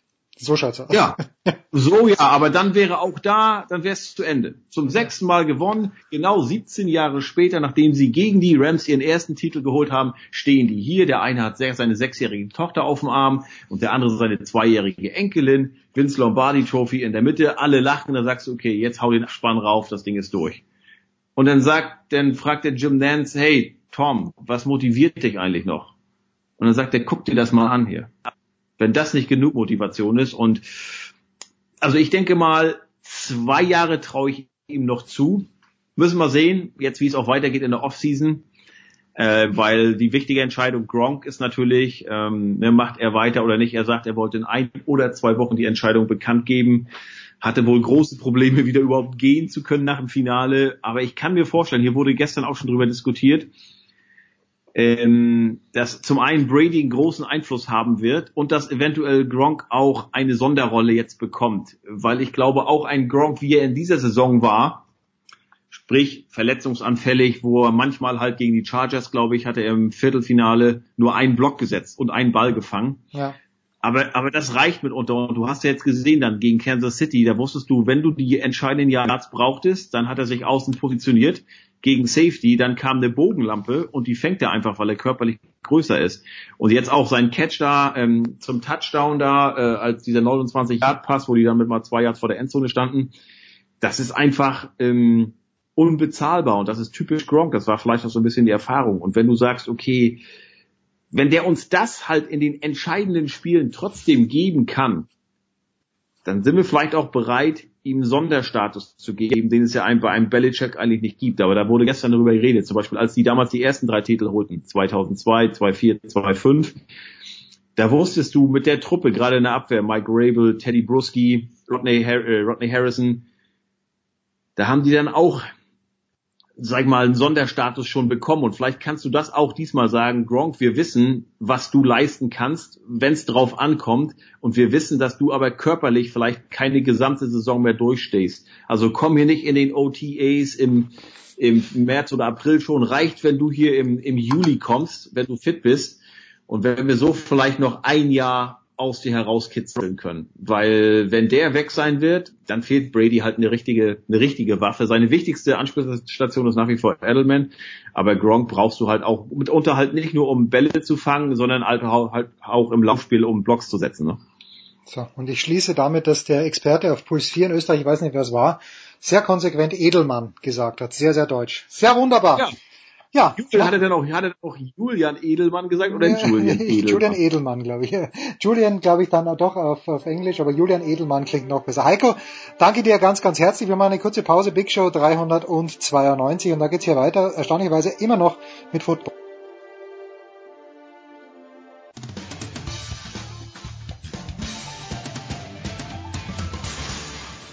Einen wunderschönen guten Tag, hier ist der Dieter Baumann und ich grüße alle Hörer von Sportradio 360. Ich wünsche einen schönen Tag und Dauerlaufen nicht vergessen. Ja, und hinten raus äh, spielen wir natürlich noch eine kleine Runde Tennis und ich freue mich sehr, dass äh, one of our favorites wie immer Zeit für uns hat, wenn er gerufen wird. Das ist der Davis Cup Kapitän, der deutsche Teamchef Michael Kohlmann, Finalteilnehmer, möchte ich sagen. Servus Michael. Hallo Jens, grüß dich. Michael, wir haben ja im letzten Jahr auch viel darüber gesprochen und äh, ich, ich konnte leider nicht nach Frankfurt kommen, habe aber doch gesehen, äh, viel gesehen, was du auch gesagt hast. Du bist ein Romantiker, aber du bist ein pragmatischer Romantiker. Und wenn ich dich richtig zitiere, hast du gemeint, okay, es ist nicht die erste Wahl des DTB gewesen, aber jetzt ist es halt so, jetzt müssen wir uns damit abfinden. Wie hat dir denn an diesem Wochenende dieses neue Format nur an zwei Tagen, nur Best of Three, am Samstag drei Spiele gefallen? Also drei Spiele, die notwendig gewesen wären. Bei euch wären sie nicht notwendig gewesen, aber wie hat dir das Format gefallen? Also ich habe ja schon ein wenig in den Nord-Süd-Gipfel reingehört, ah. deswegen weiß ich ja, wie du stehst. Und äh, ich muss mich ja vorbereiten, auch wenn du mich hier äh, einlädst. Das habe ich natürlich gemacht. Ähm, ich bin ein Romantiker, gebe ich dir absolut äh, recht. Äh, ich bin jetzt nicht so positiv dazu, äh, also, also über das gesamte Format, weil ich zum einen sage, dass die Ansetzung äh, nicht optimal ist. Also ich sage jetzt mal, die Zuschauer, die für viel Geld Tickets bezahlen wollen, ja, äh, kaufen sich im Vorfeld einer Begegnung ähm, die Tickets, um die besten Spieler gegeneinander zu sehen. In dem Format, so wie wir es jetzt gespielt haben, mhm, mhm äh, ist es halt, ist das Doppel als drittes. Das heißt, es war nach dem Doppel entschieden, aber äh, man darf ja auch nicht vergessen, dass die Zuschauer in Frankfurt eigentlich gekommen, also mit Sicherheit auch gekommen sind, nicht nur, aber mit Sicherheit auch gekommen sind, um den Sascha am Samstag zu sehen. Ja. Äh, und da sage ich, dass man da einfach äh, von der Regel halt einfach einen, äh, einen schlechten Kompromiss gefunden hat, das Doppel als drittes zu lassen. Ich glaube, äh, das Doppel muss, so wie beim Fed Cup, nach hinten gerutscht werden ähm, damit auf jeden Fall man an beiden Tagen äh, äh, den besten oder die besten Spieler von beiden Teams sehen kann. Na, und das ist, äh, das ist brillant, das ist mir noch gar nicht aufgefallen, weil in Österreich war es ja so. Guck mal, deswegen bin ich ja da. ja, genau. Nein, weil in Österreich war es ja dann so, dass die Nummer eins gegen die Nummer eins gespielt hat, aber wenn, wenn ihr jetzt gegen Spanien gespielt hättet und nach dem Doppel wäre es 3 zu 0 für irgendeine Mannschaft gestanden, dann hätte es ein völlig sinnloses Spiel Alexander Zverev gegen Rafael Nadal gegeben. Und wo es nicht gegeben. Ja, eben, weil, weil beide wahrscheinlich oder einer nicht gespielt hätte. Aber im Grunde genommen ist eine völlig richtige, natürlich richtige Einschätzung von dir. Der Herwig Stracker hat positiv angemerkt, ähm, dass es immerhin jetzt so ist, dass der Zuschauer die Garantie hat, dass es noch um was geht. Am Schlusstag. Gut, das war früher auch so am das Samstag. Stimmt, ja. Absolut. Also das ist ja auch so, aber ich glaube, dass jetzt gerade jetzt mal gucken, also ich meine, Österreich gegen Chile war mit Sicherheit äh, die genau die andere oder die andere Partie, die halt spannend bis zum Schluss war und äh, wo jedes Match wirklich äh, bis auf das letzte jetzt aber sehr, sehr eng zugegangen ist und man das 2-2 hatte und das Entscheidungsmatch. Jetzt war aber unsere Partie relativ deutlich, ohne jetzt arrogant zu klingen, aber das Doppel hat eine Stunde zehn oder eine Stunde fünf gedauert und dann wäre eigentlich Schluss gewesen. Also sprich, äh, man ist von der ITF verpflichtet, noch ein Einzel zu spielen, nur eins. Okay, hätte man dann das von Sascha genommen, wären es nochmal 55 Minuten gewesen, dann hätten die Zuschauer für den Samstag äh, äh, für zwei Stunden Tennis 60 Euro gezahlt. Glaube ich, hätten wir sehr viele äh, unzufriedene Zuschauer gehabt. Also insofern äh, glaube ich, haben wir das Beste noch rausgemacht, haben ähm, sowohl Philipp als auch äh, ähm, Sascha nochmal ähm, rausgeschickt, um den Zuschauern auch irgendwo was zu bieten. Und ich glaube, das ist auch gut angekommen. Aber da müsste die ITF sich äh, dringend was überlegen, weil ich glaube, das ist nicht der Normalfall. Und man muss sagen, Philipp Kohlschreiber hat sein Engel ausgespielt, sowohl am Freitag als auch am Samstag. Philipp hat auf jeden Fall äh, was für seine Kondition getan, weil er hat sich Freitag und Samstag gesagt, ich möchte das bis zum ja, bis zum Schluss auch wirklich ausnutzen. Äh, Sascha Zverev hat jetzt abgesagt für Rotterdam, Knöchelverletzung. Äh, hat man da schon was gemerkt in Frankfurt? Ähm, ich habe es jetzt auch gelesen. Ähm, ja, in Frankfurt war es jetzt, äh, ich meine, ja, das zweite Match war jetzt nicht so, dass man das Gefühl hatte, okay, er, er läuft jetzt in jede Ecke rein, aber es mhm. war jetzt nicht so, dass er gesagt hat, ich kann auf keinen Fall spielen. Ähm, ja, äh, ist schade äh, für, für Rotterdam, für ihn auch. Ist ein 500er, war mit Sicherheit auch ein, oder ist ein wichtiges Turnier, wenn man auch sich die, die letzten Jahre immer wieder anguckt, wer da gewonnen hat und wer da mitgespielt hat. Ähm, ja, so muss er jetzt glaube ich, äh, warten bis Acapulco. Das wird dann, glaube ich, sein nächster Auftritt sein. Mhm. Ist für ihn jetzt eine, eine, etwas längere Pause. Und wenn er da Probleme äh, äh, mit dem Fuß wirklich hat, dann, dann ist es für ihn mit Sicherheit gut, das jetzt so auszukurieren. Was muss passieren? Welches Szenario muss eintreten, dass äh, Sascha Zverev, der jetzt zum wiederholten Male gesagt hat, dass er ums Verrecken nicht in Madrid spielen wird, äh, kannst du dir irgendein Szenario vorstellen, wo er dann sagt, ach komm, äh, ich, ich, möchte doch auch in dieser Art und Weise, bevor er wieder abgeschafft wird, den Davis Cup gewinnen. Also aktuell kann ich mir kein Szenario vorstellen, weil so ähm, so konsequent und so ähm, ja in der Häufigkeit hat er es immer wieder betont, dass er da sicher nicht dabei ist, äh, dass ich jetzt gerade keinen keinen Weg finde, wie er dabei sein könnte. Ich meine, natürlich wäre ein Szenario erstmal, dass er vielleicht nicht sich für London qualifizieren würde, mhm. äh, was mit Sicherheit äh, einer der Hauptgründe ist, wenn man London spielt, danach direkt nach äh, Madrid äh, zu gehen und weiter zu spielen und die, die Pause dann bis zum, bis zum neuen Jahr halt noch zu verkürzen. Das, das wäre vielleicht eines der Szenarien, wo man ja ein bisschen höher als ein bis zwei Prozent bekommt. Okay, gut, aber viel mehr wird's nicht werden und wer weiß, äh, was viel mit nicht werden. Ne? Ja, wer weiß, was mit diesem Termin ähm, in, äh, im September dann ist, wenn Roger Federer irgendwann mal tatsächlich aufhören sollte mit dem Labour Cup. Vielleicht wird es dann ein kleines bisschen einfacher. Die Woche hat nicht gut angefangen. Philipp Kohlschreiber gegen Rado Albert verloren, Maximilian Materer gegen Aya Spedene verloren. Wirst du den Maxi in Südaf äh, Südamerika, wirst du zu ihm stoßen oder wer ist da mit dabei mit Maxi? Aktuell ist ein, ähm, ein neuer Physio dabei, das ist der Jürgen Dess, der auch lange Jahre auf der ATP-Tour gearbeitet hat, ähm, mittlerweile in, in Neumarkt eine, ja, eine Praxis hat. Ich werde, und wisst ihr, jetzt kannst du mal sehen, heute Abend noch fliegen, um dann für Buenos Aires ähm, äh, dann vor Ort zu sein und ihm da zu unterstützen habe äh, ja dann halt auch drei Tage Vorbereitung für das Turnier und und dann geht's weiter nach Rio und Sao Paulo. Also ich werde jetzt diesen Südamerika-Trip bis zum Ende betreuen und gucken, wie wie ich ihm da noch helfen kann ähm, bei den restlichen Turnieren. Da sitzt du vielleicht im gleichen Flugzeug wie Günter Bresnik und ähm, Dominik Thiem, die auch heute fliegen. Ich weiß nicht, wie viel, ich weiß nicht, wie sie fliegen, aber ich habe nur gehört, dass die heute auch nach Buenos Aires aufbrechen. Da schau her. Wahrscheinlich wird es dann so sein, dass sie mich aber nicht sehen, weil wenn man sich nicht umdreht in der Maschine, dann, Ach ähm, komm. in den vorderen Klassen, dann sieht man die, die äh, auf den normalen Plätzen mitfliegen nicht. Äh, das würde mich, würd mich wundern, wenn der Günther, der alte Sparmeister, nicht vielleicht auch hinten sitzen würde. Ähm, gerade aktuell, als wir sprechen, Daniel Brandt spielt in Sofia gegen Martin Klischer und wird das wahrscheinlich verlieren, hat aber sich qualifiziert und eine Runde gewonnen. Wo kommt Brandy jetzt plötzlich wieder her? Wo hat er sich so gut vorbereitet? Naja, kommt, also Daniel ist ja immer einer, der mit seinem Aufschlag und seiner Vorhand unglaubliche Waffen hat und ähm, gerade äh, ähm, auf schnelleren Belegen da immer äh, extrem gefährlich ist. Er hat äh, Ende letzten Jahres, Anfang dieses Jahres einen, sehr schwierigen Beginn gehabt, hat glaube ich dann nicht so viel gewonnen, wenn ich das äh, richtig verfolgt habe. Aber Daniel ist immer einer, der einen, ja, so ein bisschen Selbstvertrauen braucht, ein, zwei Matches mal hier oder da gewinnen muss. Und dann ist er in, in, in, bei jedem Turnier eigentlich gefährlich mit seinen Waffen. Und ähm, ja, in, in, in Sofia hat das jetzt ganz gut geklappt, hat in der Quali ein, zwei gute Siege eingefahren und äh, dann mit dem Basila-Spiel wirklich einen sehr gefährlichen Spieler geschlagen. Aber der Daniel ist halt immer äh, in der Lage dazu, äh, wirklich auch nach oben sehr, sehr gut und gefährlich zu spielen.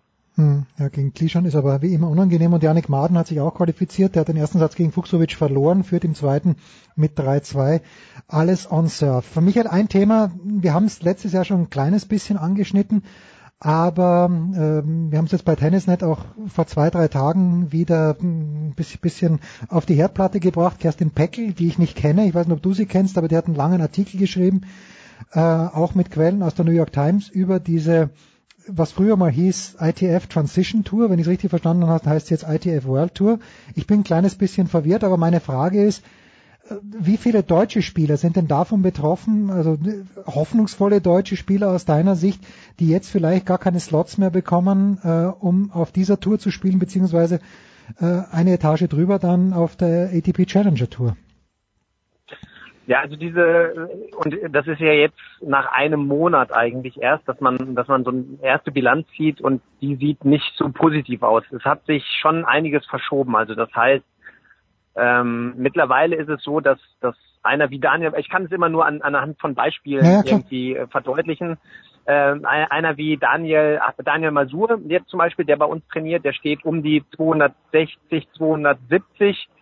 Der ist eigentlich ganz gut dabei mittlerweile, will er, weil er in die, in die Challenger mit der Ranking fast jede Woche reinkommt, dadurch, mhm. dass die Felder größer geworden sind. Ja, es sind jetzt 48er das heißt, Felder, wenn ich es richtig am, entschuldige. Das genau, es, es war ja. vorher, genau, es war vorher 32er Felder, es ist jetzt auf 48er Felder angewachsen. Äh, natürlich gehen dann auch ein paar Spots an die ITF Transition World Tour. Ähm, aber mit dem Ranking ist er eigentlich so weit gesichert, dass er fast jede Woche Hauptfeld spielen kann. Und also wenn man Hauptfeld spielen kann, ist immer ein Riesenvorteil, bevor man in die Quali muss. Dadurch, dass die Qualis sowieso auch in den Challengern abgeschafft wurden, ähm, bist du, also ändert sich für ihn jetzt eigentlich nichts Großartiges. Jetzt haben wir aber einen mit Kai Lemstra oder mhm. aus Aschheim, der hatte sich ja ein paar Punkte erspielt, der stand auf der alten Rangliste so um die, ich glaube 1200 oder sowas. Der hat das Riesenproblem dadurch, dass äh, bei den bei der Transition Tour ähm, die Qualis halt dermaßen äh, drastisch reduziert wurden und jeder irgendwo jetzt spielen will und jetzt die Leute, die zwischen ATP 260 oder 300 und 500 sind, die können ja keine Qualis mehr bei den äh, Challengern spielen. Das heißt, die gehen dann die Stufe runter und müssen Future spielen, weil die sonst auch nicht spielen können. Und das verschiebt alles unglaublich nach unten. Mhm. Und der Kai Lemstra sozusagen äh, ist jetzt in zwei Wochen, hat er ein Future gemeldet oder wollte ein Future äh, äh spielen und ist da 70. auf der Warteliste. Also der hat gar keine Chance mehr überhaupt irgendwo zu spielen. Und das ist, also das kann es nicht sein, weil das betrifft ja jetzt nicht nur ihn, sondern es betrifft generell junge Spieler, die äh, vielleicht aktuell noch nicht die Ranglistenposition haben, aber dadurch auch gar keine Chance haben, irgendwo teilzunehmen. Und ähm, da äh, muss die muss die ITF ganz schnell, schnell sich Gedanken machen, ob, ob das der Weg ist und ob, ob man das wirklich will. Äh, Habe ich das richtig verstanden? Der Hintergrund ist, dass die ITF nicht möchte, also dass sie die Spiele reduzieren möchte, damit nicht so viel gewettet wird, oder habe ich da habe ich da einen falschen Zugang dazu? ich glaube, das war einer der Gründe. Aber wenn ich jetzt die Artikel, ich verfolge das auch, also was was in den sozialen äh, Medien da äh, immer gepostet wird, wenn ich das richtig verfolgt habe, verkauft die ITF aber trotzdem diese Live-Daten, weil Mhm. darum Mhm. geht es ja, dass man dass man äh, an diese Wettfirmen diese Live-Daten verkauft, dafür sehr viel Geld verdient. Und äh, daraufhin hat die ATP, so wie ich das verstanden habe, der ITF gesagt, okay, dann gibt's keine Punkte mehr dafür, für diese Tour. Weil sie, die ATP halt dieses drastisch reduzieren wollte, diese Vergehen. Weil wenn man sich das anguckt äh, und wenn man die Spieler sich anguckt, die da jetzt bestraft wurden, sind es ja wirklich äh, sehr, sehr häufig Leute in diesen Bereichen, die auf der Future Tour unterwegs waren, äh, die sich da versucht haben, irgendwie noch äh, ja, Euros zu verdienen, natürlich auf illegalem Wege. Okay, gut. Dann, weil du es ansprichst, äh, fast die abschließende Frage schon an dich. Aber ich habe gerade ein soziales Medium. Ich habe gesehen, Novak Djokovic, wie er in Skikleidung äh, sich auf so eine Schaukel legt. Also man weiß nicht oder ich weiß nicht, ob er auch davor die schwarze Piste runtergefahren ist. Aber wenn du der Coach eines Weltklasse, eines, na gut, der Djokovic wird sich nicht reinreden lassen, aber würdest du, mich hat das schon ein kleines bisschen überrascht, nicht jeder ist so ungeschickt wie ich, aber jeder kann sich irgendwie wehtun. Hat dich überrascht dich sowas, dass jemand wie Djokovic mutmaßlich Skifahren geht? Ja, also hat mich schon überrascht. Ich glaube aber, dass, ja, dass man dann auch immer individuell gucken muss, wie gut fahren die Jungs. Also wenn jetzt einer, es gibt ja auch Spieler, die wirklich von klein auf auf den Skiern waren. Und wenn die äh, auf leerer Piste dann mal äh, fahren, ja. ich glaube, da ist das Risiko genauso groß, als wenn man über die Straße geht. Also ich glaube, dass man das wirklich individuell sehen muss. Jetzt bei Djokovic würde es mich auch wundern, weil wenn dem was passiert, dann hätte das ja auch relativ große Folgen. Also insofern ja, muss man das von Fall zu Fall sehen. Ich würde meinem Spieler auch immer raten, das äh, zu, zu lassen, solange er professionell spielt, weil wenn irgendwas passiert, ärgert man sich schwarz. Ähm, natürlich ist die Wahrscheinlichkeit oder die, die, die Wahrscheinlichkeit auch bei allen anderen Sachen, Autofahren kann ja auch immer, also es, es gibt so viele Sachen, die, wo irgendwas passieren kann, aber äh, ja, ich würde meinen Spielern generell auch raten, das sein zu lassen. Ja, und ich glaube aber, dass Vater Djokovic, der meine ich, er hat ja sogar einen Skilift betrieben, also es kann durchaus sein, dass Nole das von Kindesbeinen auf angelernt hat. Die abschließende Frage an Michael Kohlmann muss sich natürlich um den Beispielverein Borussia drehen im Fußballteil. Ich werde immer pessimistischer, dass der BVB doch Meister wird. Ich weiß nicht warum. Es ist Altersstarrsinn, hat Andreas Renner zu mir gesagt. Mein Altersstarrsinn oder einfach meine schlimmen Erfahrungen der letzten sechs Jahre, dass ich sage, okay, die Bayern werden es irgendwie schon wieder rumwürgen. Mich hat der BVB in der Rückrunde, gut, sie haben in Leipzig gewonnen, meinetwegen, aber so richtig überzeugt haben sie mich noch nicht. Michael, wie, wie, wie ist die Überzeugung bei dir? Ja, aber das, das würde ja dann bedeuten, dass die Bayern dich bisher überzeugt hätten. Nein, das hat genau dieses Argument haben dann die Experten auch gebracht. Wann haben denn die Bayern überzeugt? Aber die Bayern. Das, okay, das, das, ja, ja. das ehrt mich. Aber dann würde ich sagen, dann wird Borussia Mönchengladbach Meister, weil über die spricht nämlich gar keiner. Das hat Alexi Menüsch auch äh, gesagt, ja. Alexi hat auch gesagt, Borussia Mönchengladbach. Die haben auch keine, wie es so schön heißt, keine Doppelbelastung. Die haben keine Doppelbelastung, die hat gar keiner auf dem Schirm und irgendwie gewinnen die aber trotzdem ihre Spiele. Ähm, ja, nee, also ich, ich bin auch mit Sicherheit äh, jetzt nicht unglaublich optimistisch. Ich habe aber das Gefühl, äh, dass es vielleicht sogar am Ende der Saison, dass man sagen könnte, okay, vielleicht war es ganz oder hatte es was Gutes, dass man im Pokal rausgeflogen ist. Mhm. Äh, auch wenn jetzt gerade noch äh, ja, so ein bisschen der Ärger da ist, dass, dass man dass man da so viele Chancen hat liegen lassen. Aber ähm, ja, ich bin äh, gespannt, wie man jetzt gegen Hoffenheim direkt damit umgeht. Hoffenheim mit Sicherheit eine unangenehme Mannschaft am Wochenende. Ähm, und, und Bayern spielt gegen Schalke. Schalke, äh, ja, tragisch, dass äh, Rudi Assauer ja. verstorben ist, aber ich glaube, dass, dass das vielleicht irgendwo, äh, ja, vielleicht nochmal irgendwo ein bisschen was freisetzt auch bei denen, dass sie, wobei die Spieler natürlich sich nicht so mit Rudi Assauer identifizieren, aber es gibt schon einige im Verein, die das mit Sicherheit machen. Ähm, mal abwarten, wie es läuft. Ich hoffe, also die Hoffnung stirbt ja zuletzt. Ich hoffe immer noch, dass der BVB am Ende. Ich hoffe es auch. Ja, ich, ich hoffe, ich bin ganz bei dir. Nur das bessere Torverhältnis ist, Schale hochhält. Es ist wurscht. Ähm, und jetzt äh, die, die letzte Viertelfrage. Ja oder nein? Hast du gewusst, dass Rudi Assauer mal beim BVB gekickt hat? Absolut, das wusste ich. Ja, ich nicht. Ähm, nicht. Ja, du wusstest es nicht. Nee, nee, nee, für mich. Bisschen, jetzt bin ich ein bisschen verwirrt. Nein, ich bin ja erst ganz spät nach Deutschland gekommen und für mich war Rudi Assauer der Manager von Schalke. Und äh, dachte ich, das wäre sein Leben lang gewesen. Ich hatte keine Ahnung, dass ja. er, dass der mal beim BVB gespielt hat. Ja, ja, das wusste ich doch. doch. Aber ja. das Problem ist ja, wenn du einmal beim BVB spielst und dann zu Schalke weg oder auf Schalke wechselst, ist halt immer schlecht. Ja. Die Kombination ist halt immer schlecht. Das ist äh, in die falsche Richtung, möchte man sagen. Die, in die andere, genau, in die genau. andere ist was, okay, ich habe, ich bin, wurde jetzt eines Besseren belehrt. Die Richtung von Dortmund nach Schalke, die müssen wir erst ergründen. Michael Kohlmann ist das auf dem Weg nach Buenos Aires. Äh, wenn ihr in der Economy fliegt, dann Gebt dem guten Mann bitte ein Zeichen und äh, vorne werden dann Dominik Thiem und Günter Bresnik sitzen. Ich bin mir nicht ganz sicher. Fantastisch. Lieber Michael, vielen, vielen Dank. Das war die Big Show 392. Es gibt noch einiges auf Sportradio 360 in dieser Woche. Einfach reinhören. Die Big Show gibt's nächsten Donnerstag wieder um 17 Uhr. Das war die Big Show auf sportradio360.de. Folgen Sie uns auf Twitter, klicken Sie den Gefällt mir-Button auf unserer Facebook-Seite und abonnieren Sie uns via RSS-Feed oder auf iTunes. Die nächste Ausgabe der Big Show gibt es am kommenden Donnerstag. Bis dahin sollten Sie die Zeit nutzen und die weiteren Angebote auf sportradio360.de wahrnehmen. Play Ball! Da ist gar nichts toll!